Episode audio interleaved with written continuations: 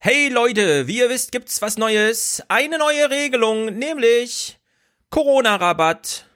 Ab sofort Präsentator bis 200, bis die Ausgangsbeschränkungen aufgehoben sind. Wir können leider noch nicht sagen, an welchen Kriterien wir das festmachen. Wir wissen aber heute, Thomas präsentiert. Geil, geil, geil. Und jetzt kommt das Intro.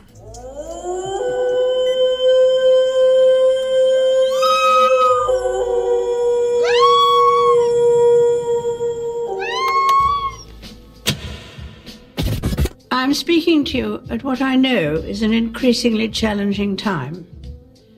A time of disruption in the life of our country. We have to get, we have to open our country again. We have to open our country again. I'm sure the nation will join me in assuring you that what you do is appreciated and every hour of your hard work brings us closer to a return to more normal times. We don't want to be doing this for months and months and months. We're going to open our country again. I also want to thank those of you who are staying at home, thereby helping to protect the vulnerable and sparing many families the pain already felt by those who have lost loved ones. And I do think this, uh, especially the faster we can get it open, our country. Can you believe we're talking about our country, getting our country open? Many people of all faiths and of none are discovering that it presents an opportunity to slow down, pause, and reflect in prayer or meditation. We want to get them back. We want to get our people back to work. Everybody wants to be back. We want to open up our country as soon as possible. But now, as then, we know deep down that it is the right thing to do. This country was not designed to be closed. And I want to reassure you that if we remain united and resolute, then we will overcome it. I just think it's something, you know, the expression, I've used it for certain reasons. What do you have to lose? What do you have to lose? We should take comfort that while we may have more still to endure, better days will return. We will be with our friends again. We will be with our families again. We will meet again.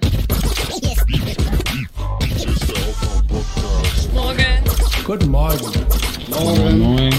Hallo. Hallo, guten Morgen.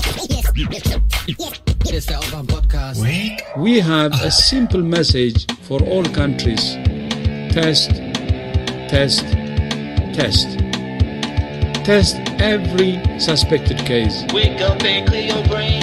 Time to listen to what people are saying. Government is lying again, and the media is acting insane. It's good you stay in bed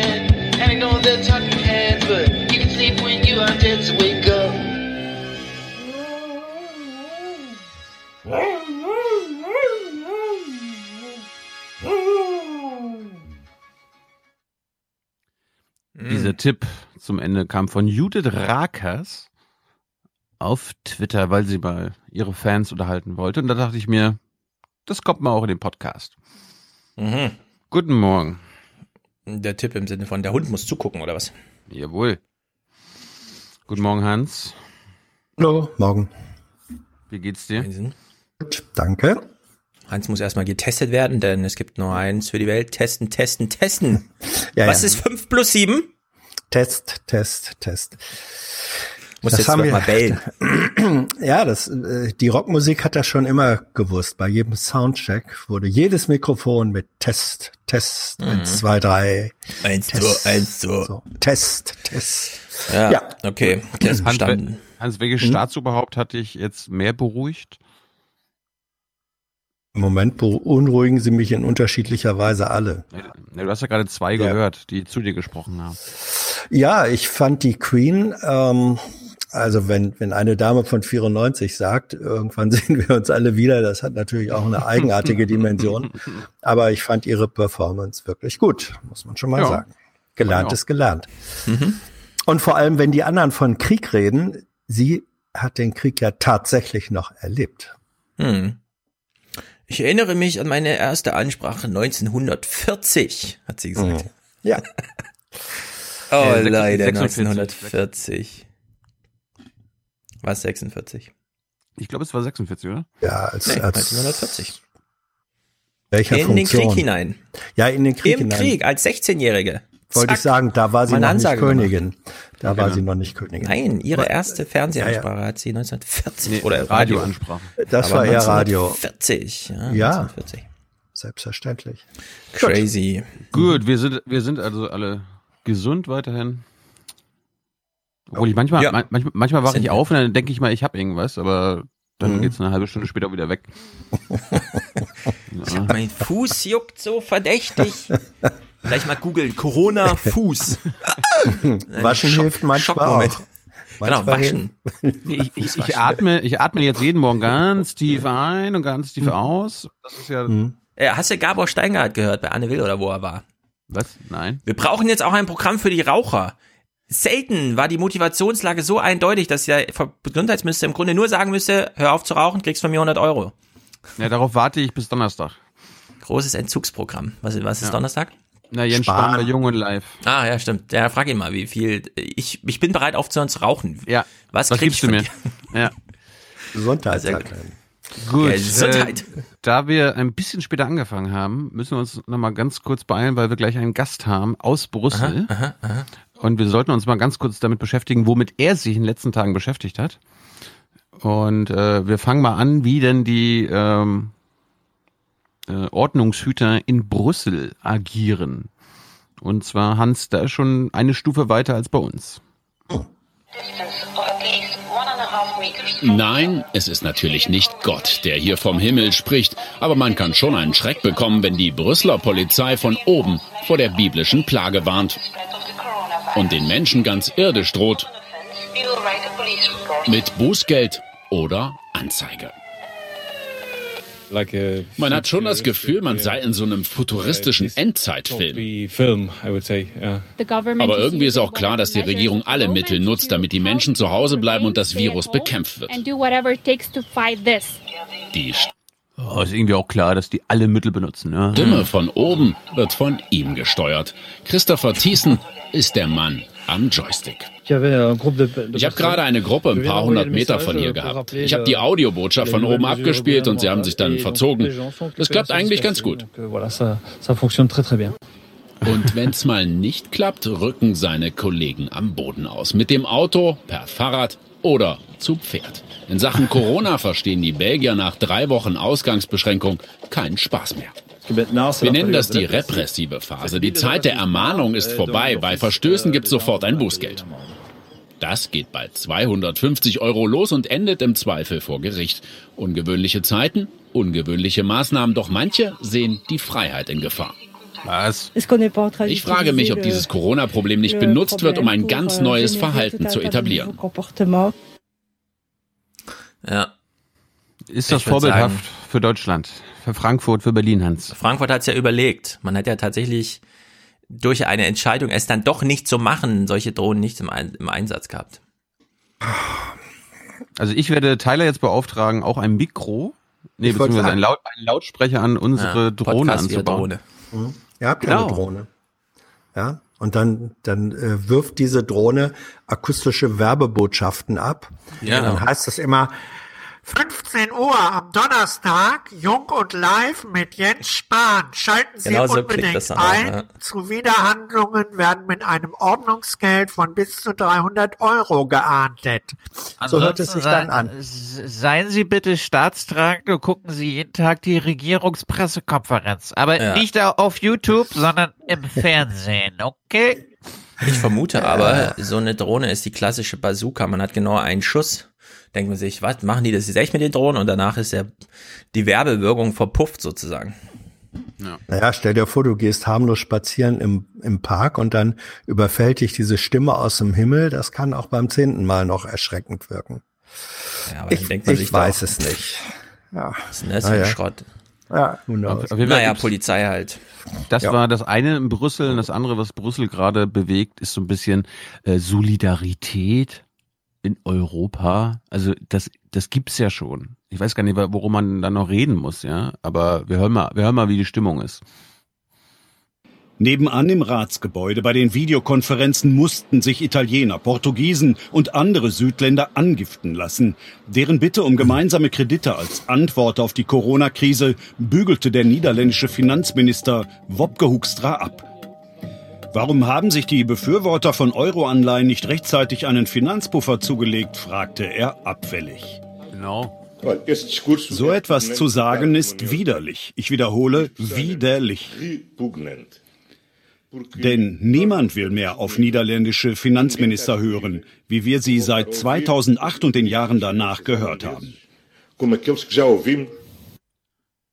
Das war gerade der portugiesische Vertreter.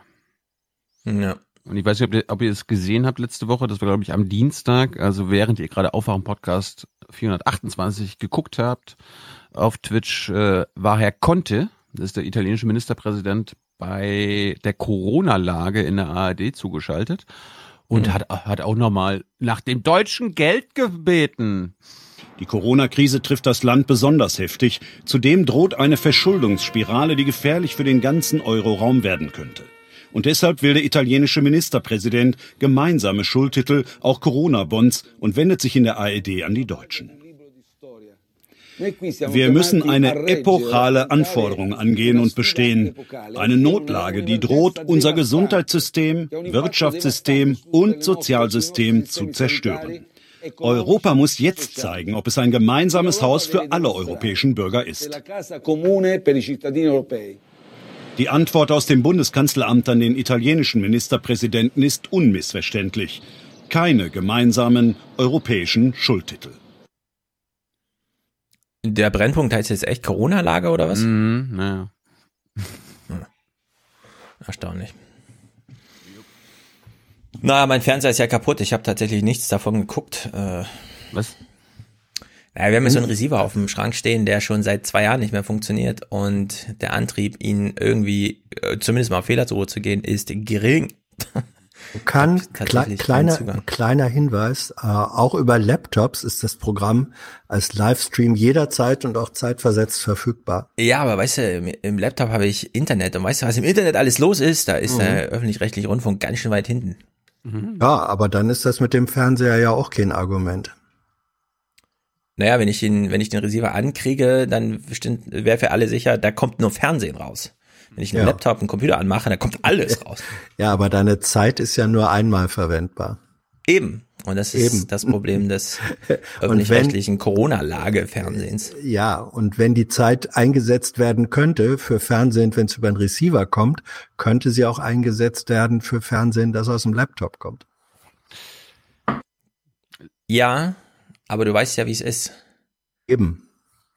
Man klammert sich ja an den Fernsehen, wohl wissen, dass da nicht so viel Internet drin steckt. aber ich bin, halt- ich lebe halt schon so ein bisschen in der Zukunft. Ich habe heute Morgen wieder gehört, der HR baut jetzt auch groß um. Man redet nicht mehr von Redaktion, sondern von Units, die dann das Internet und das Radio und das Fernsehen gleichermaßen bespielen. Ja, Und den Wechsel muss man erstmal hinkriegen. Mein kleines Senderlein hat diesen Wechsel, also ehemaliges Senderlein Radio Bremen, hat diesen Wechsel ähm, technisch, personell, organisatorisch vor Mhm. ungefähr zehn Jahren gemacht. Ja. Hier redet man sich jetzt wieder raus mit, es ist ja gerade Corona, da können wir nicht richtig konferieren, wo ich denke, konferiert doch nicht, macht doch einfach. Unser Egal. Gast ru ruft gerade schon an. Können wir ihn Ja. anrufen? Na dann, let's go. Gut, wir schalten nach Brüssel zu unserem Lieblingskorrespondenten der ARD. Das stimmt. Markus, der Preis ist heiß Preis. Und äh, du warst jetzt ewig nicht mehr da. Ich habe gerade gesehen, seit einem Jahr haben wir nicht mehr mit dir geskypt. Oh, Und wir hören im Hintergrund gerade die Polizei. Hast du Ja. wieder deine Familie auf die Straße geschickt? Weil wir haben gerade deinen Beitrag gesehen aus den Tagesthemen, wie, dein, wie du mit Drohnen verfolgt werden kannst. Ja, genau. Und du da hast ja auch gesehen, wir sind jetzt in der repressiven Phase in Belgien. Mhm. Die Zeit der Ermahnung ist vorbei und das merkt man hier auch richtig. Also ich merke auch, ähm, die Lage ist hier ein bisschen anders als in, in Deutschland. Ich telefoniere dann öfter mit Hamburg oder mit Köln und da haben alle das Gefühl, es wäre total eingeschränkt. Dann sehe ich am Wochenende irgendwie die Parks in München und ähm, also hier ist es anders. Hier, ich erinnere mich, es erinnert mich so ein bisschen, ich habe gerade vor einiger Zeit Hilary Mantel gelesen äh, und diese Cromwell-Geschichten, da gibt's ja, gibt's ja auch ein paar Seuchen, wo dann die Flaggen rausgehängt werden, hier nicht näher kommen. So ungefähr ist es ein bisschen hier. Also es ist deutlich eingeschränkter, glaube ich, als in Deutschland, obwohl ich jetzt auch in Deutschland schon länger nicht mehr war, weil es ja auch nicht geht. Und wenn Weil- ich jetzt Ja. mache, muss ich vielleicht noch in Quarantäne. Aber erzähl uns Ja, doch mal, wie, äh, was machen die Belgier, was in Deutschland noch nicht passiert und was machen wir in Deutschland, was in Belgien noch nicht passiert? Also ich würde sagen, die Belgier sind einfach ähm, eher zu restriktiven Maßnahmen übergegangen. Und das ist schon ziemlich erstaunlich. Also es ging ja insgesamt mindestens eine Woche vor Deutschland los. Und das in einem Land, was sich ansonsten eigentlich nie auf irgendwas einigen kann, geschweige denn auf irgendwas, was äh, weitreichend ist. Da haben Flammen, Wallonen sofort gesagt, wir müssen da jetzt ran. Äh, ich persönlich fühle mich da eigentlich auch gut aufgehoben hier. Es gibt auch ähm, ab und zu mal so Diskussionen, sollen die Korrespondenten irgendwann zurückkommen und so. Ich will gar nicht zurück. Ich fühle mich hier ähm, gut. Es ist ein gutes Gesundheitssystem. Ähm, die machen das ordentlich und die repressive Phase ist vielleicht auch gar nicht so schlecht, wenn sie irgendwann mal wieder aufgehoben wird. Ähm, was sie, glaube ich, weniger gut gemacht haben, war ähm, noch ein bisschen weiter vor. Da war der Spahn, glaube ich, relativ weit im Denken schon. Der hat ja sehr früh schon, das war schon, glaube ich, im Februar, äh, auch diese Diskussion geführt, um diese Einreisekarten bei, bei Flugreisenden, um nachvollziehen zu können, mit wem hatten die Kontakt und so. Ich glaube, das war eine ziemlich schlaue Idee, die andere Länder so nicht gemacht haben. Aber als dann absehbar war, dass das doch wirklich ein riesiges Problem wird, hat da Belgien, fand ich, sehr schnell gehandelt und auch gut. Und ich finde, die Leute hier gehen da sehr, sehr gut mit um. Mit zivilem Gehorsam in dem Fall.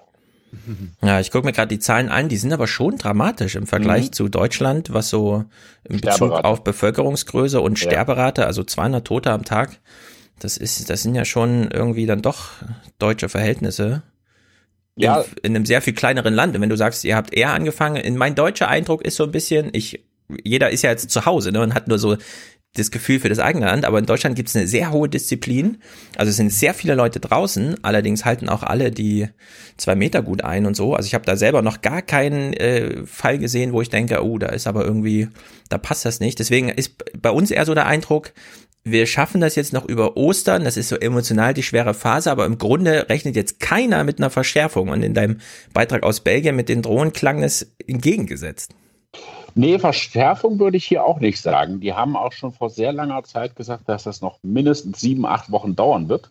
Also da gar keine, diese Diskussion, die wir haben, wo ist das Ausstiegsszenario und so, das wird hier äh, weniger stark geführt. Es gibt Kritik daran natürlich, dass, ähm, dass die Krankenhäuser gern natürlich mehr Möglichkeiten hätten, mehr Ausrüstung. Ähm, da gibt es auch relativ scharfe, dass da mehr nicht vorbereitet war. Aber ähm, dass es jetzt noch hier draufgelegt wird, das Gefühl habe ich gerade nicht. Nur einfach, Okay. hier ist äh, runtergefahren und äh, das bleibt auch erstmal so. Ähm, Markus, Belgien und die Niederlande sind ja äh, Länder relativ klein, umzingelt von vielen Freunden. Das sind häufig auch Durchreiseländer. Und Wasser. Spielte, ja, und Wasser. Spielt das eine Rolle, dass, dass man in diesen Ländern weiß, gute Güte, äh, wir können äh, eigentlich gar nicht dicht machen. Wir sind so viel äh, inter, international vernetzt und um uns zu schützen, machen wir eben dann im Inneren diese Restriktionen. Ist das eine andere Mentalität als in Deutschland? Ja, ähm, die, die machen auch schon nach außen dicht. Ne? Also vor allen Dingen jetzt auch ähm, die Niederländer zum Beispiel. Wir haben Ostern, ähm, viele wollen ans Meer äh, über das Wochenende.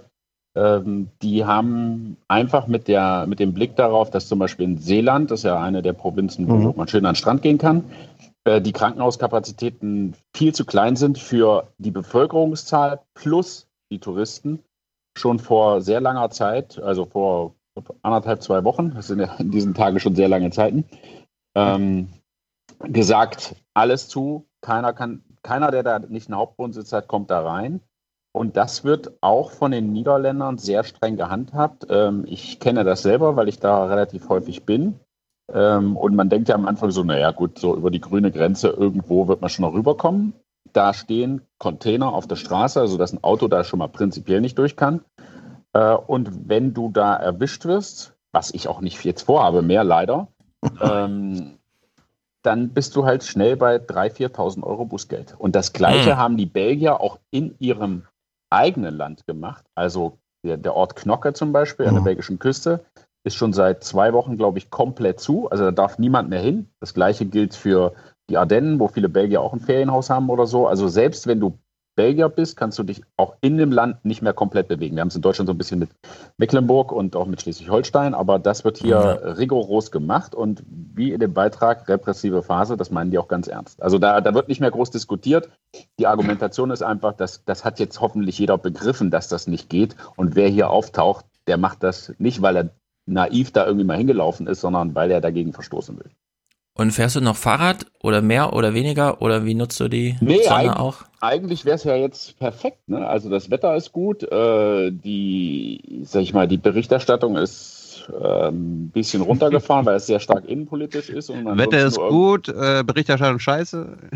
Nee, äh, man, man spioniert ja nur noch irgendwelchen Videokonferenzen hinterher. Äh, das ist auch schwierig äh, infomäßig, also für einen als Korrespondenten.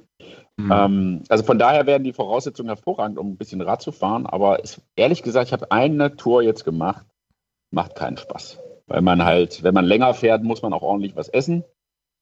Und dieser ganze Zauber, der ist dann irgendwie hinüber, wenn man sich an der Tanke einen Liter Wasser und zwei Beefy holt. äh, von daher, irgendwie steht's hier, es tut mir auch leid, irgendwie äh, im Herzen, in der Seele weh, wenn ich mein Rennrad sehe und das Wetter und äh, das ich eigentlich vielleicht mal könnte, aber irgendwie habe ich keinen Bock. Ich bin mir sicher, dass Naja. du in den, in den nächsten Monaten rausfinden wirst, dass du einen Rucksack mitnehmen kannst, da dir eine, eine Stulle Das ist nicht reinstecken das kannst. Gleiche. Das ist nicht das Ja. Gleiche. Aber Du auf dem musst- Fahrrad wenn- stimmt es. Wenn du 100 Kilometer fährst, dann musst du richtig was essen. Und das. du, br- und du brauchst auch vielleicht bei diesem Moment kurz mal anzuhalten, eine halbe Stunde oder so, und nicht irgendwo da zu Ja. stehen an der Tanke.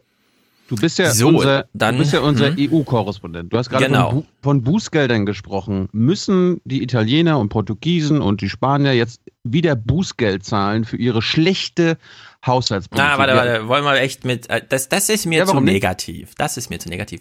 Vor allem, weil da sowieso noch einiges auch mit Tilo auszustreiten ist, was das Thema allgemeiner geht. Lass uns doch mal anders einsteigen. Urs Ursula von der Leyen ist ja jetzt noch nicht so lange äh, Kommissionspräsidentin und sie ist gerade im Amt angekommen und hat dann irgendwie festgestellt, so cool ist auch nicht. Keiner hört mir zu, ich habe nichts zu entscheiden und so weiter. Kriegt man so ein bisschen mit, wie die Stimmung da gerade ist? Ja, also sagen wir mal so. Äh, ich glaube, der grundsätzliche Punkt, dass sie da für vieles nicht zuständig ist, äh, ich hoffe, das hat sie vorher gewusst äh, und ist jetzt nicht allzu enttäuscht darüber. Ähm, das ist einfach so und ich glaube, dass es auch äh, viele Menschen, die da drauf gucken, irgendwie frustriert, aber das ist so. Das erlebt Jens Spahn ja auch in Deutschland. Äh, Da gibt es gewisse Sachen, die machen halt die Länder und andere, die macht der Bund. Genauso ist das in der EU geregelt. Ähm, Ich bin gespannt, äh, ob daraus nachträglich nochmal ähm, eine Diskussion wird.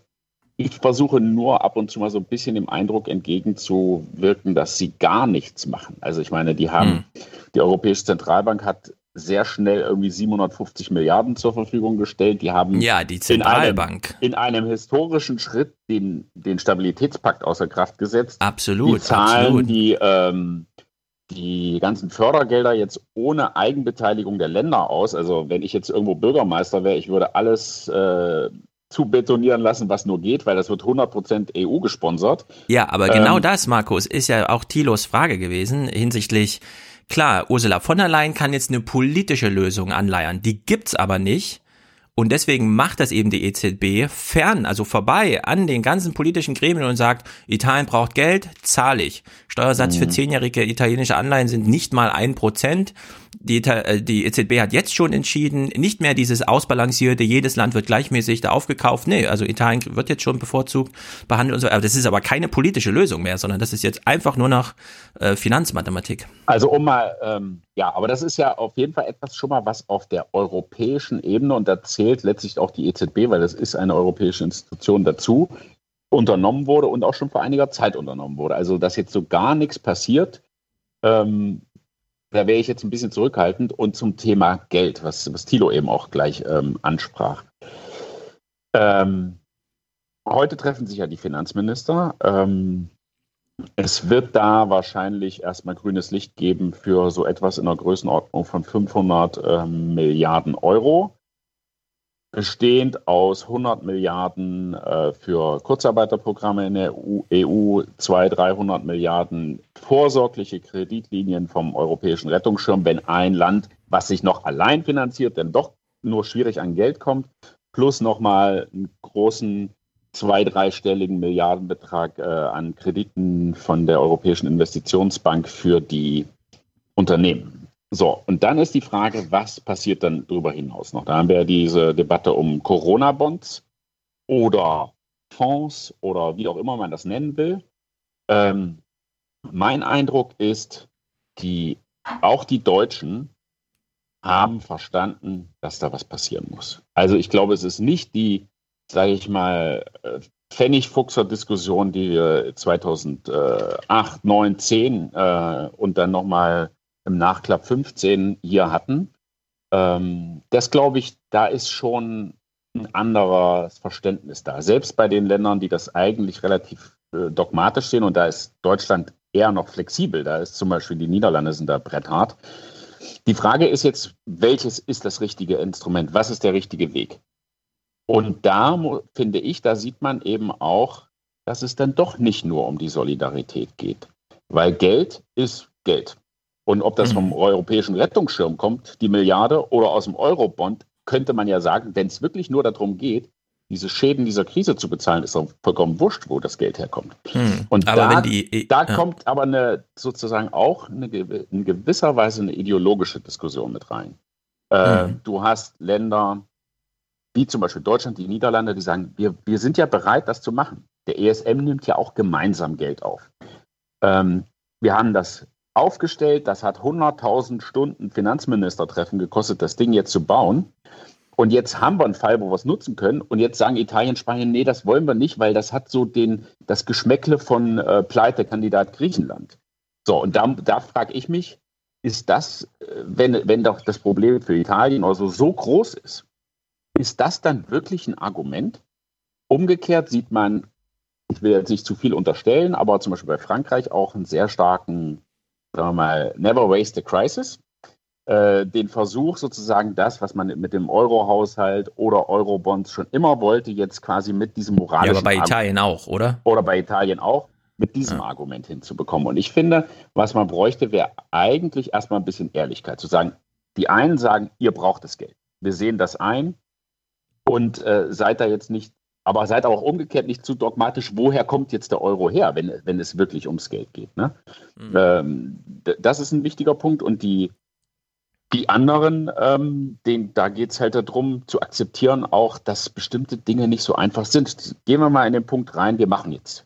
Es gibt einen politischen Willen von den Regierungschefs, da sind wir ja schon drei Ebenen weiter, als wir jetzt wirklich sind. Selbst die Niederlande würden jetzt sagen, wir machen das mit. Um das aufzusetzen, da gehen Monate, wenn nicht Jahre ins Land. Es gibt Urteile ähm, des Bundesverfassungsgerichts dazu, bis zu welcher Größenordnung Deutschland sowas machen kann.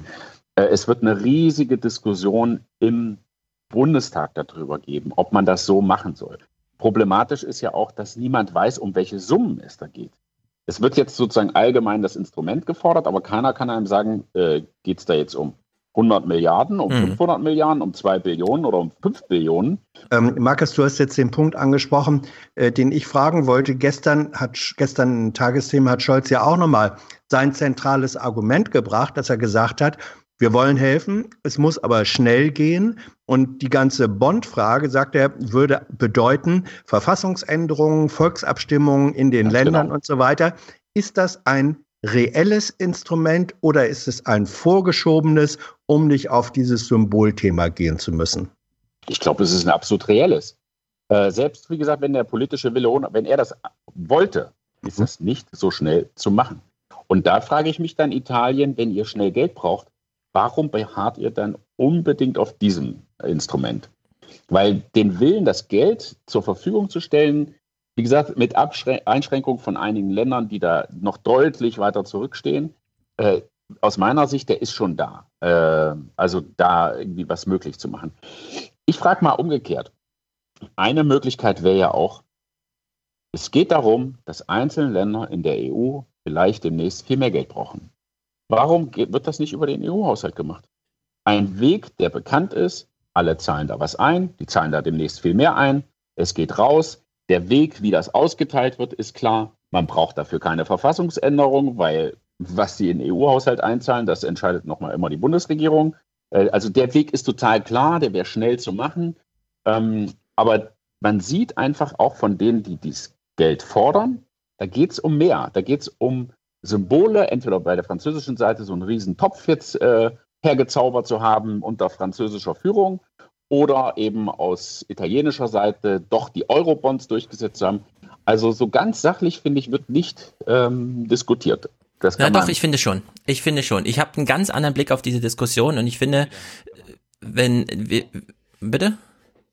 Hans, sag du. Aber ich glaube, es Nee, ist ein nee, ganz großes Thilo- Missverständnis, Thilo- was hier Thilo grundsätzlich vorliegt. dran. Stellst uns immer wieder ins Wort.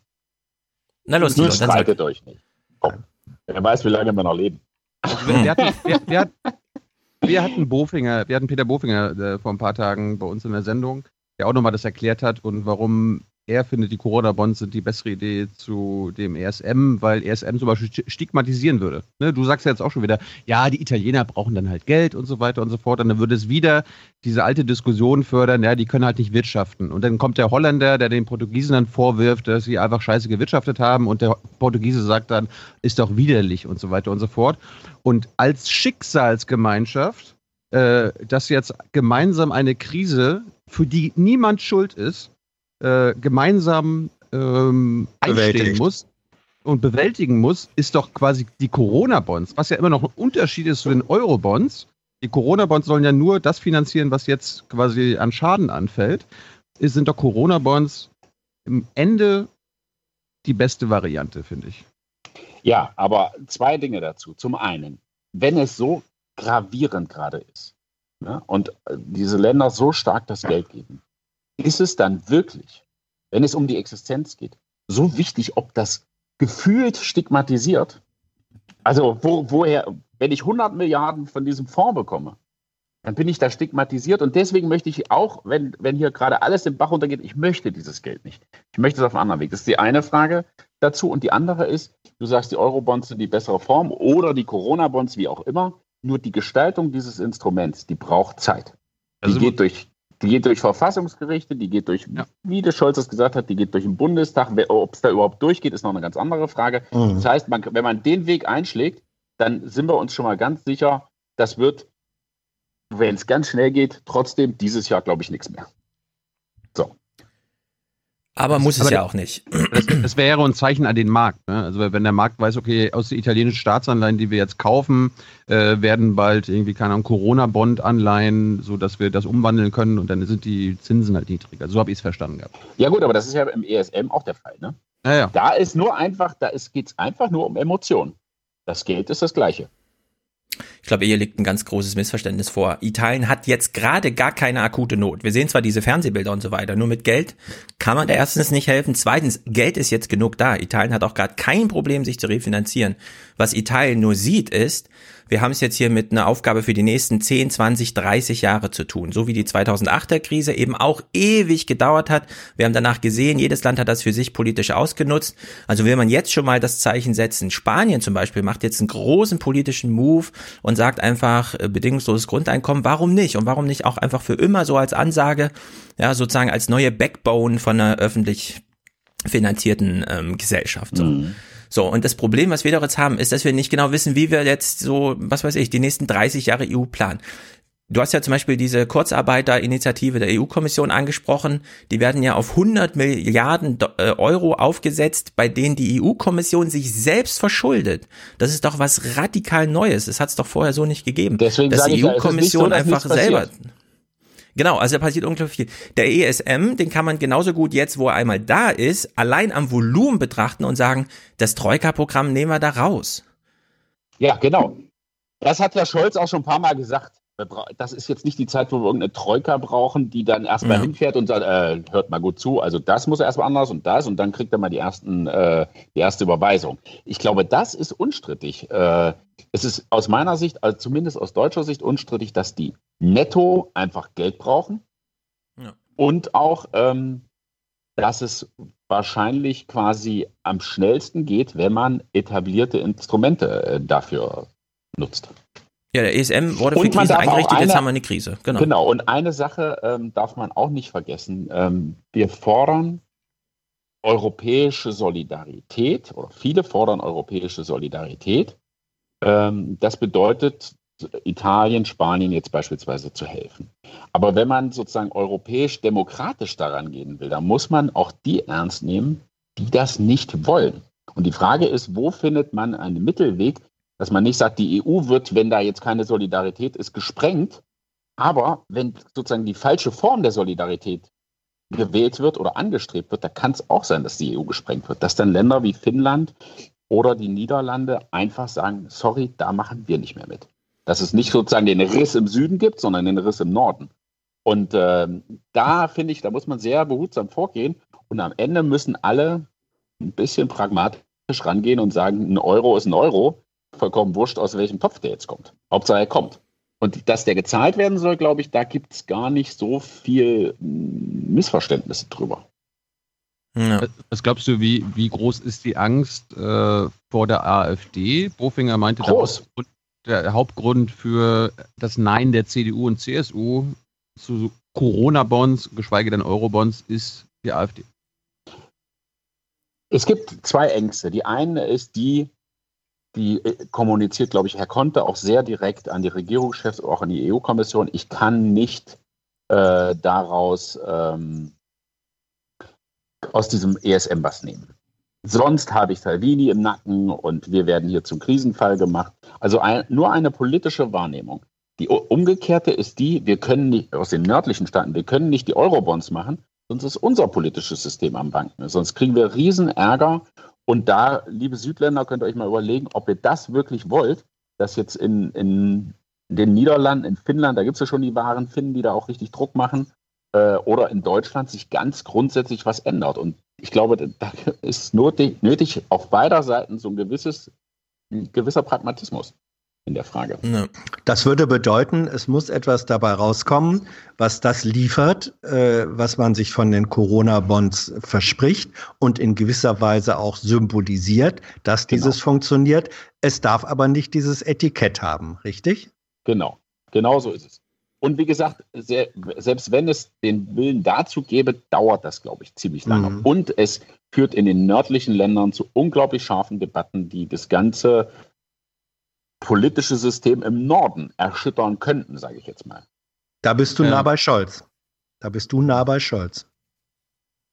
Ja, aber ich glaube, die, die, Gef- wenn Deutschland sagt, wir verschulden uns jetzt ähm, komplett äh, gemeinsam, wird es einen Riesenaufruhr in Deutschland geben.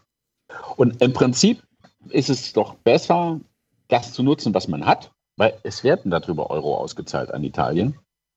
Oder man macht es ganz ehrlich und macht einfach, okay, der EU-Haushalt, der sollte 1% der Wirtschaftskraft sein. Okay, der muss jetzt 3% sein. Und dann ist es ein, dann redet man auch nicht über Kredite, sondern über Fördergelder. Ähm, da, das ist, finde ich, der ehrlichste Weg. Und wenn man Europa quasi stärken will, ja, dann sollte man vielleicht das stärken, was man hat. Äh, anstatt quasi, das sind ja so alles so Nebendiskussionen. Die Franzosen wollen so philosophisch äh, ganz neues System haben mit Vergemeinschaftung.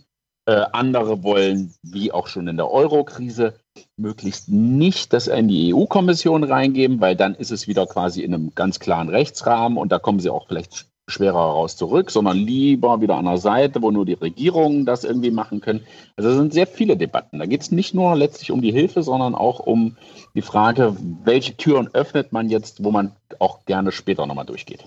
Ich würde gerne nochmal über das Thema griechische Flüchtlingslager reden, äh, warum es da nicht weitergeht. Hast du da andere Insights als wir in Berlin? In Berlin heißt es, also an uns liegt es nicht. Ja, also sagen wir mal so, ähm, ich finde schon, dass es äh, an jedem Einzelnen liegt, weil äh, die, die Corona-Gefahr ist ja nun die gleiche für jedes Land, äh, wenn man das jetzt schon momentan so vorschiebt. Luxemburg bemüht sich da sehr, die äh, Flüchtlinge rauszubekommen. Das sind nicht allzu viele, logischerweise. Luxemburg ist auch ein kleines Land. Aber ich weiß da auch, dass es da auch Griechenland äh, momentan nicht unbedingt behilflich ist. Ich weiß nicht, welcher Druck da wieder auf Griechenland äh, ausgeübt wird, um das erstmal zu verhindern. Ähm, ich muss nur sagen, wir haben am Wochenende, das kann ich nur jedem empfehlen, sich das mal anzugucken, äh, im Europamagazin darüber berichtet, die Bilder.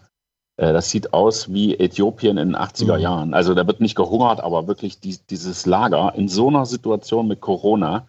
Ähm, man muss vorsichtig sein beim, beim Thema Flüchtlinge, dass man auch da die gleiche Diskussion, wie, wie wir eben jetzt beim Geld hier gehabt haben, dass man nicht mit einzelnen Schritten wirklich politische Systeme ins Wanken bringt. Also da, da bin ich immer ein bisschen ähm, vorsichtig auch, aber wenn man sich das Elend anguckt, in der jetzigen Situation so dicht auf den Haufen, dann frage ich mich, äh, Nobelpreisträgerin, Friedensnobelpreisträgerin EU, also what the fuck.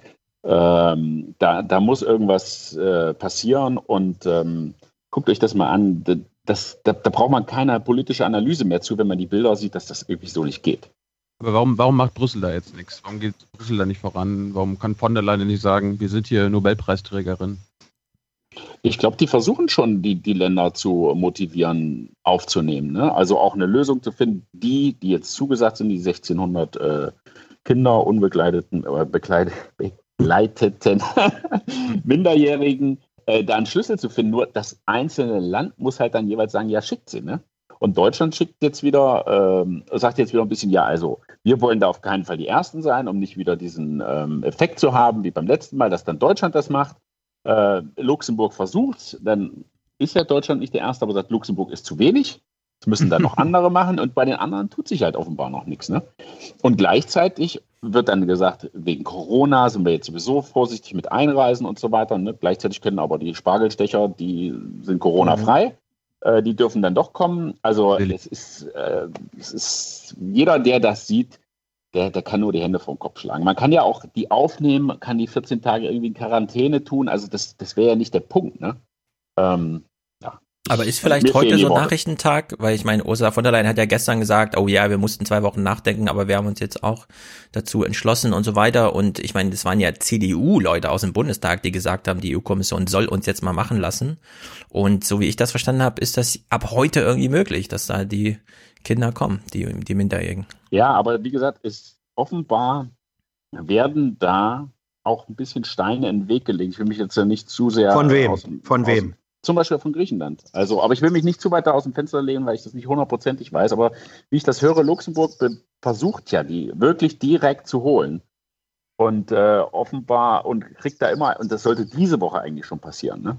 Die sollten eigentlich jetzt schon langsam da sein. Und ich höre nur von denen, dass es dann eben in Griechenland, äh, nein, dann sagt das Innenministerium wieder so und die Polizei sagt wieder so und da ist wieder schwierig. Und so, jetzt hoffen sie, dass es vielleicht nächste Woche Dienstag, Mittwoch klappt. Ähm, also das ist jetzt nicht so, dass da einer sagt, wir, wir wollen das und die kommen dann schon mal automatisch raus. Ne? Mhm. Weil ich verstehe es nur, ich kann es mir nur so erklären, dass zum Beispiel auf Griechenland auch Druck ausgeübt wird, macht langsam. Ne? Von das, wem? Ja, von, von wem? wahrscheinlich von anderen Ländern. von welchen? Wollen. Von welchen? Das weiß ich nicht. Das weiß ich nicht. Das UNHCR soll ja auch jetzt gerade nicht äh, sehr ähm, schnell arbeiten, was wir hier in Berlin hören. Aber ich wollte jetzt nochmal, Markus, äh, kurz zu Ungarn, habe ich fast schon vergessen. Äh, was kann die EU dann in Sachen Ungarn machen? Wir erleben ja gerade ja quasi eine Abschaffung der Demokratie offenbar in dem Land. Ihre Sorge ausdrücken ah, und so. äh, weiter im Rechtsstaatsverfahren arbeiten, wo es aber keine Mehrheit gibt. Oder zu der Variante würde ich neigen.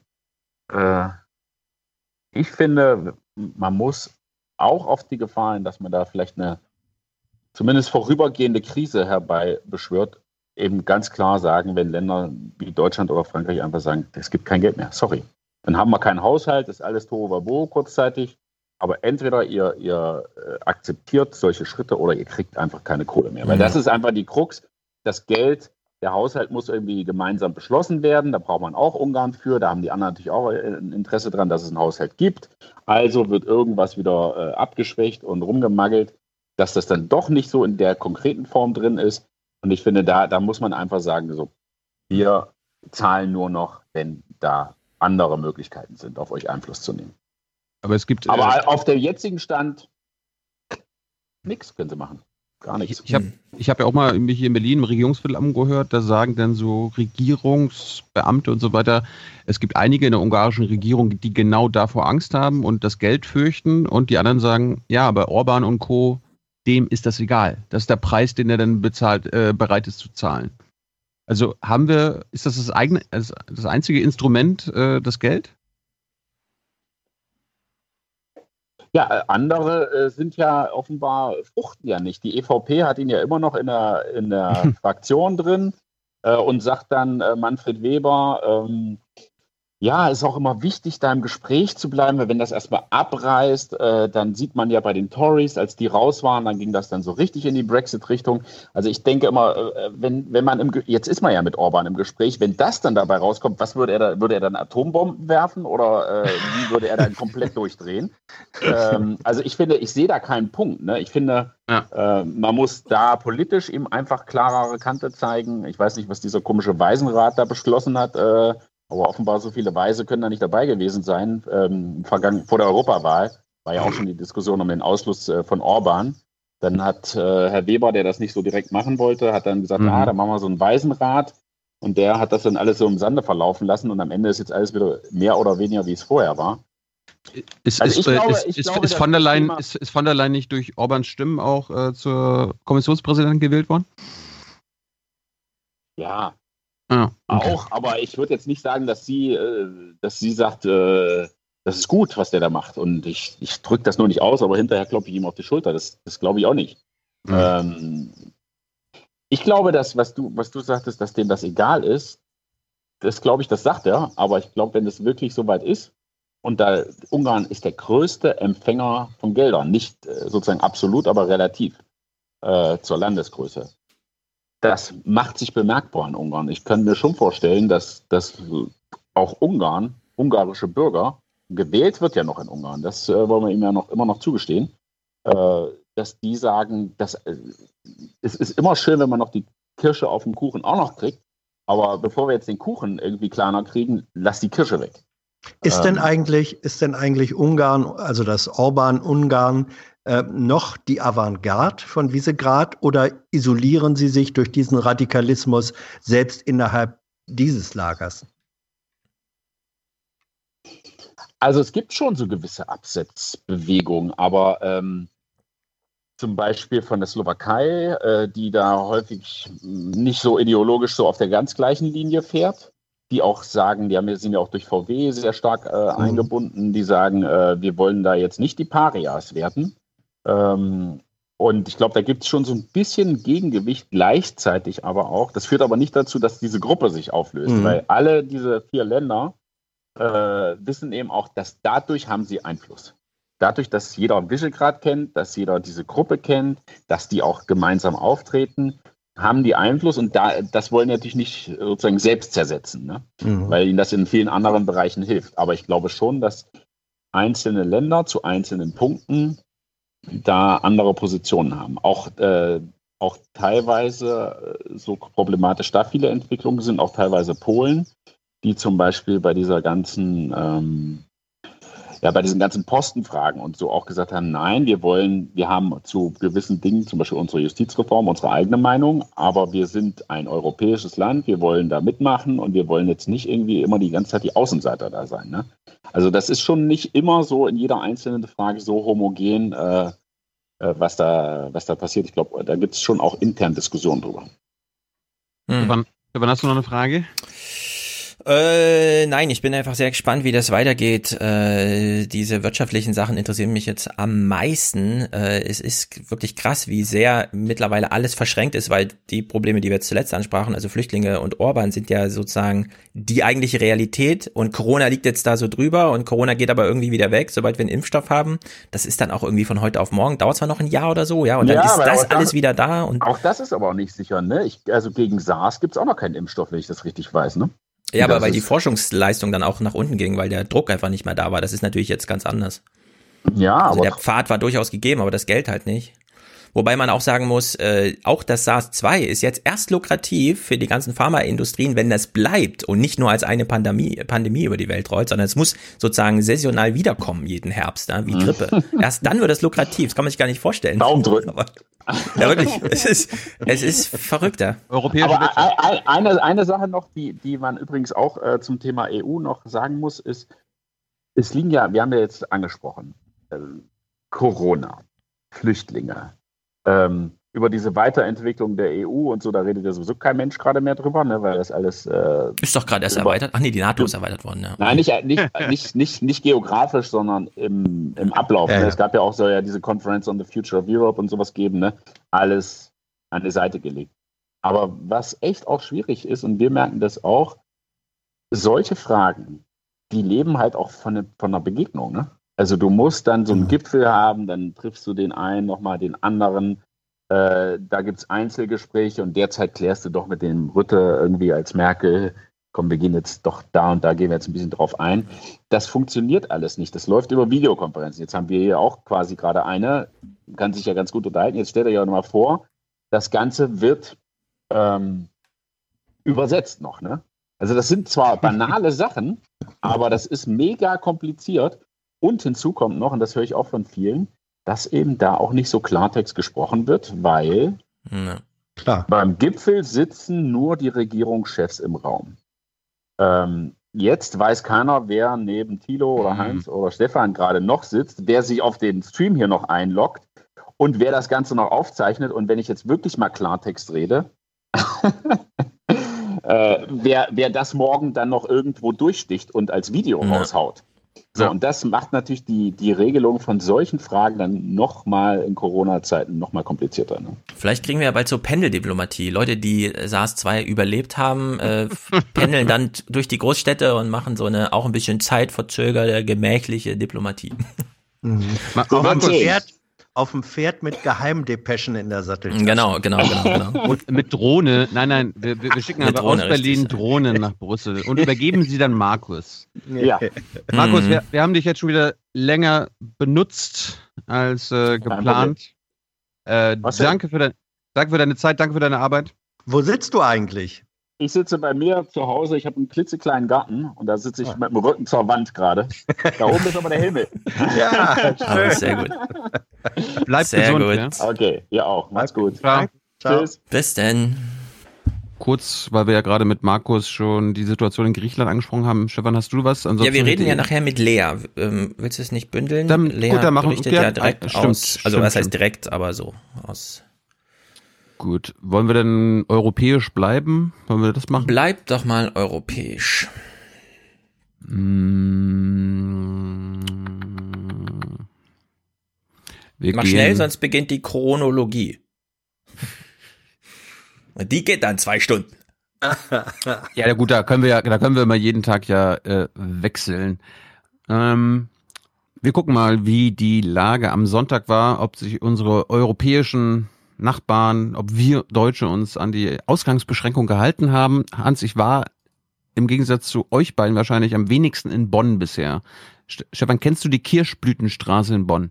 Na, aber hallo, meine Schwester wohnt auch in Bonn. Also ich habe sie noch nicht gesehen, aber wir wollten natürlich immer schon mal zu diesem japanischen Feeling anwesend sein. Bisher verpasst. Ich, ich kannte diese Kirschblütenstraße überhaupt nicht und äh, angesichts der Ausgangsbeschränkung dachte ich, na gut, da wird ja auch trotzdem nichts los sein, aber es war dann doch eine Menge los am Sonntag. Normalerweise, Normalerweise sind sie Zehntausende sie Zehntausende auf der Suche auf nach der dem besonderen Foto vom gleichen Motiv. Die Bonner Altstadt mit ihrer rosa blühenden Kirschblüte. Doch in diesem Jahr bittet die Stadt um so wenig Instagram-Shootings wie möglich. Ich entdecke ja viel weniger als die Jahre zuvor, aber heute am ersten Blütensonntag immerhin Hunderte, die in Bonns Altstadt pilgern. Wo wir mit dem Auto hier eingebogen sind, als ich das gesehen habe, fand ich es extrem voll. Also vor allen Dingen jetzt in der Zeit von der Corona-Krise finde ich es total erschreckend, dass hier so viele sind. Nur schnell ein Also, dass ich hier sein muss und so, das finde ich total erschreckend. Ja. ein Foto machen. Das war ihre Idee. Die Idee von vielen. Die Straße lockt jedes Jahr Touristen aus aller Welt. Doch dieses Jahr fast keine. Wie auch bei eingeschränkten Reisebedingungen. Kirschblütenbesucher laufen Slalom, beobachte ich. Die Stadt aber bemängelt, es sei nicht immer genügend Abstand gewesen. Die Polizei patrouilliert durch Bonns Kirschblütenstraße, muss aber nicht eingreifen. Polizei und Ordnungsamt haben ja auch erzählt, dass sie wenig kontrollieren mussten und auch im restlichen Bundesland eigentlich mit allen zufrieden sind, dass sich alle, so gut es geht, an die Situation halten. Hm. Hans, Hans, wenn du jetzt für unsere HörerInnen beschreiben müsstest, wie die Lage dort menschenmassemäßig war, was würdest du sagen? Naja, also es war äh, eine Straße, eine relativ enge Straße, Bonn, Kleinstadt, äh, Mhm. im Inneren eben Bitte, ein, Bonn ist Bundesstadt. ja, eine, es ist ja kein Kleinstadt. Widerspruch. Kleinstadt als Bundesstadt. Unsere kleine Bundesstadt. So, und äh, Häuser nah beieinander, die Straße ist nicht so breit und in der Mitte eben Kirschbaum an Kirschbaum, das ist jetzt ein Blütenmeer und ähm, da waren Menschen, sagen wir mal so, der durchschnittliche Abstand zwischen den Menschen betrug ungefähr vielleicht einen knappen Meter oder so. Mhm. Also es war kein dichtes Gedränge wie vom Eingang eines Fußballstadions, wenn noch Fußballspiele stattfinden. Aber es war auch nicht so das ganz lockere. Ne? Es war so ein, Mhm. so ein halb lockeres, aber wenn der Aufruf gewesen ist, liebe Leute, geht bitte nicht hin, dieser Aufruf wurde dann eben doch nicht so richtig befolgt. Wir hören, wir hören mal, ob die Lage in Hessen, ob die Hessener, heißt das Hessener? Die Hessen. Hm, Hessen. Die, die Hessen, ob sie äh, sich an die Regeln halten. Na, hallo. Auch im Nachbarort Eltville Ruhe.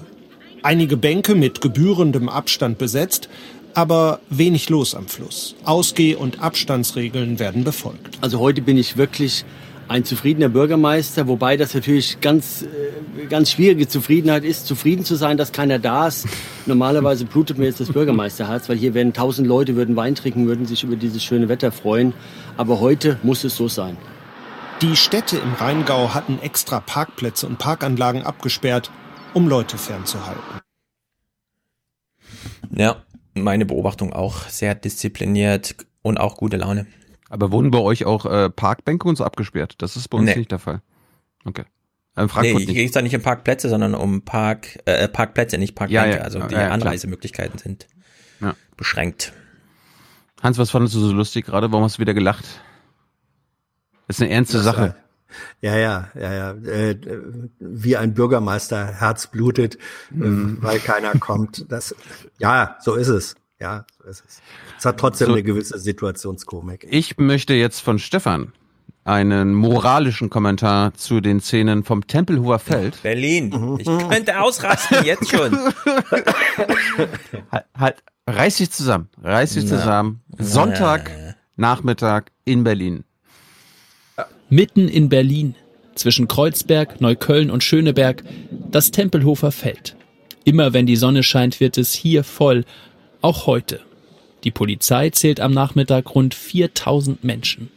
Also mein erster Eindruck vom Tempelhofer Feld war gerade, das ist zu voll. Die Leute sitzen rum, sie fahren Rad, sie gehen spazieren. Aber wenn man genau hinguckt, sie verteilen sich auch sehr gut. Denn das Gelände ist 300 Hektar groß, ein ehemaliger Flughafen und damit eine der größten innerstädtischen Freiflächen der Welt. Die früheren Start- und Landebahnen sind gut zwei Kilometer lang und rund 40 Meter breit. Man kann sich also gut aus dem Weg gehen. Ist schon voll, aber halten sich alle größtenteils wirklich an die Regeln. Aber beim sich unterhalten und spazieren gehen ist es natürlich schwierig, diese zwei Meter, eineinhalb Meter Regelung. In ganz Berlin kontrolliert die Polizei das Abstandhalten heute mit 600 Beamten. Vor allem hier am Rand des Tempelhofer Feldes müssen immer wieder Gruppen aufgelöst werden. Insgesamt ist die Polizei aber zufrieden mit dem Tag. Bei bis zu 18 Grad hat sie mehr Menschen in den Parks erwartet. Und die, die da waren, hätten sich meistens gut verhalten, heißt es. Und Herr Schulz? Ja, naja, geht doch. Ja. Ich meine, Tempelhofer Feld, da kriegst du auch 40.000 Leute drauf, die trotzdem Abstand Hm. halten. Außerdem muss man da dann schon immer fragen, mit was für einer Linse wurde das gedreht. Also jedes Zoom, nee, jedes Zoom-Objektiv. Genau, die hätte man auch eine Drohne einsetzen können, aber ey. jedes Zoom-Objektiv rückt die Leute auf dem Schirm äh, näher Ja. aneinander. Ich glaube aber, es gab auf dem Tempelhofer Feld am Wochenende auch irgendwie dann so eine Art Freiluftdisco oder so. Und dann, ja, habe ich gehört. Ähm, dann wird Du warst nicht da? Naja, ich, wo- Du ich bist doch bei ja, jeder Party. Ja, seit ich Risikogruppe bin, feiere ich Ein-Personen-Partys. Ähm, Ah. Aber äh, also da wird's dann, da wird's dann ein bisschen kritisch, weil sozusagen äh, das Tanzen und dabei dann immer noch zwei Meter Zappelabstand halten, weiß nicht, ob das funktioniert. Ja, aber wenn man hört, dass auf dem Tempelhofer Feld jemand eine Open-Air-Disco macht, heißt es einfach nur, von den tausend Leuten, die da eh ihren Bluetooth-Speaker mitbringen, hat halt einer einen etwas lauteren mitgebracht. Ja. die wurden alle zusammengeschaltet und äh, werden dann unabhängig voneinander abgespielt. Wir gucken mal, wie die Lage auf dem Land in England war. Ich habe ja viel internationales Fernsehen geguckt, weil ich mir sicher war, die Chronologie aus Deutschland liefert Stefan wieder hier ein bisschen die Lage in England am Sonntag.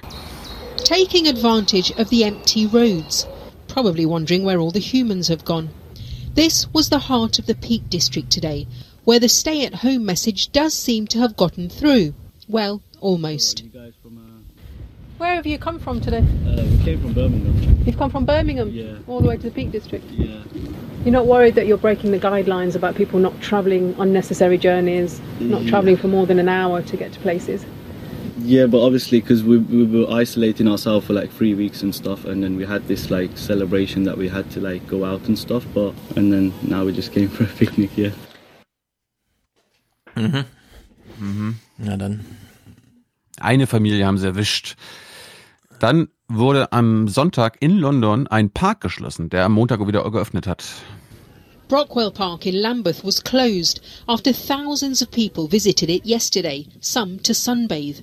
It led to this warning from the Health Secretary.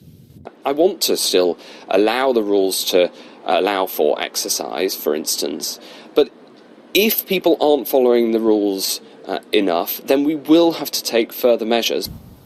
But the suggestion that people may be banned from exercising has led to concerns for the many hundreds of thousands who live in flats or poor quality housing who rely on parks. Ja, da gab es am Sonntag einen Aufschrei dann in London, so dass sie dann einen Tag später gesagt haben, okay, okay, wir lassen den, wir lassen den Park offen. Aber, aber offiziell machen sie das zu, weil die Polizei keine Chance hat, alles zu kontrollieren, also diese Guidelines zu kontrollieren. Ja. Ist es ja auch nicht. Nein. Apropos Sonntag, eine Sache noch, bevor Stefan starten kann. Äh, auch in Amerika wird sich natürlich an alle Beschränkungen gehalten. Auch, auch wenn man, auch wenn man in die Kirche will, Stefan. Hm, da brauchst ich da, ja, ja, ja. Also, für alle, die jetzt keine gruseligen Geschichten hören wollen, sollten jetzt drei Minuten vorspringen. Ansonsten gucken wir mal, wie das so die bibeltreuen Christen in Amerika machen. Driving out of this Ohio parking lot is a woman who just attended a church service with dozens of other people, including children. Can I ask you about your decision to go to church to be inside that building? I wouldn't be anywhere else. Aren't you concerned you could infect other people if you get sick inside? No. People who don't go to this no. church. I'm covered in Jesus' blood. I'm covered in Jesus' But what blood. about other people who don't go to this church who you might encounter? All of these people go to this church. No, but you're going to be in places where other people I go to the grocery store every day. I'm in Walmart, What? Home Depot, all of those But you people. could get them sick from what happens in They the could church. get me sick, but they're not because I'm covered in his blood. Thank you very much. Das hat ihr Jesus erzählt. Ja. Hm. Und ähm, ich habe äh, ich habe diese diese CNN-Berichterstattung komplett gesehen. Das war Ja, wir sind, noch, wir, sind, wir, wir sind ja noch nicht durch. Nee, ich wollte sagen, aber an dieser Stelle, ähm, hast du noch mehr Ja. von den Befragungen? Ja, ich, ich, ich habe noch mehr. Gut. Weil, Alles gut. Äh, Fahr ab. Jetzt gibt's ja Leute, die sagen, ah, das war doch nur eine, eine Verrückte gibt's immer. Nee. What if one person is infected? You're all in that building together. It's a large I am gathering. absolutely not concerned. The blood of Jesus cures every disease. Psalms 91, read it. Miss, you could get somebody else sick if you get sick inside. Well, there. what if you got it? You We're could get me the blood of sick. Jesus. What if you get others sick though who don't go to this church? We have there's not one person sick How do you know? because I know I'm the pastor. because I would hear about it if somebody was sick. Well, you, you could be asymptomatic, sir. You better not print no fake news about me, or you'll hear from me. Ja, die Superspreader-Olympiade läuft ja noch, ne? Der eine hatte irgendwie 1200 Leute angesteckt. Da geht noch mehr, glaube ich. Ich fand auch gut, wie äh, er nach jeder Frage losfahren wollte, aber dann wieder gestoppt ist. Wir, wir gucken uns mal, wie das, äh, wir gucken mal an, wie das aussieht, wenn die Leute in die Kirche gehen. Halten die sich denn wenigstens da an die Regeln? 90 minutes earlier, we watched as people arrived at this evangelical congregation, the Solid Rock Church in Cincinnati. This couple about to walk in with a toddler and a baby. And then there is this woman and man arriving. The woman hugs the man. That same man hugs the woman inside. The arriving woman hugs the man inside. And then she hugs a woman. Church leaders would not talk to us on camera, but have posted this statement, which implicitly refers to the pandemic and adds, For that reason, we believe that the doors of Solid Rock Church should remain open. The church says it practices social distancing inside, but the pastors would not allow us in, so we have no way of confirming that.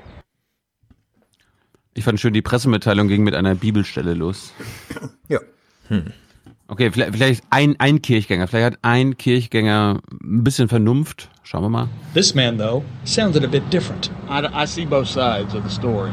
You do see both sides, though. Oh yeah, I see both sides. Why not just pray on the internet, pray with your family right now to keep people a little It's safer? called it's called uh, values and liberty. Jawohl. Ja. Liberty and Justice for Jesus.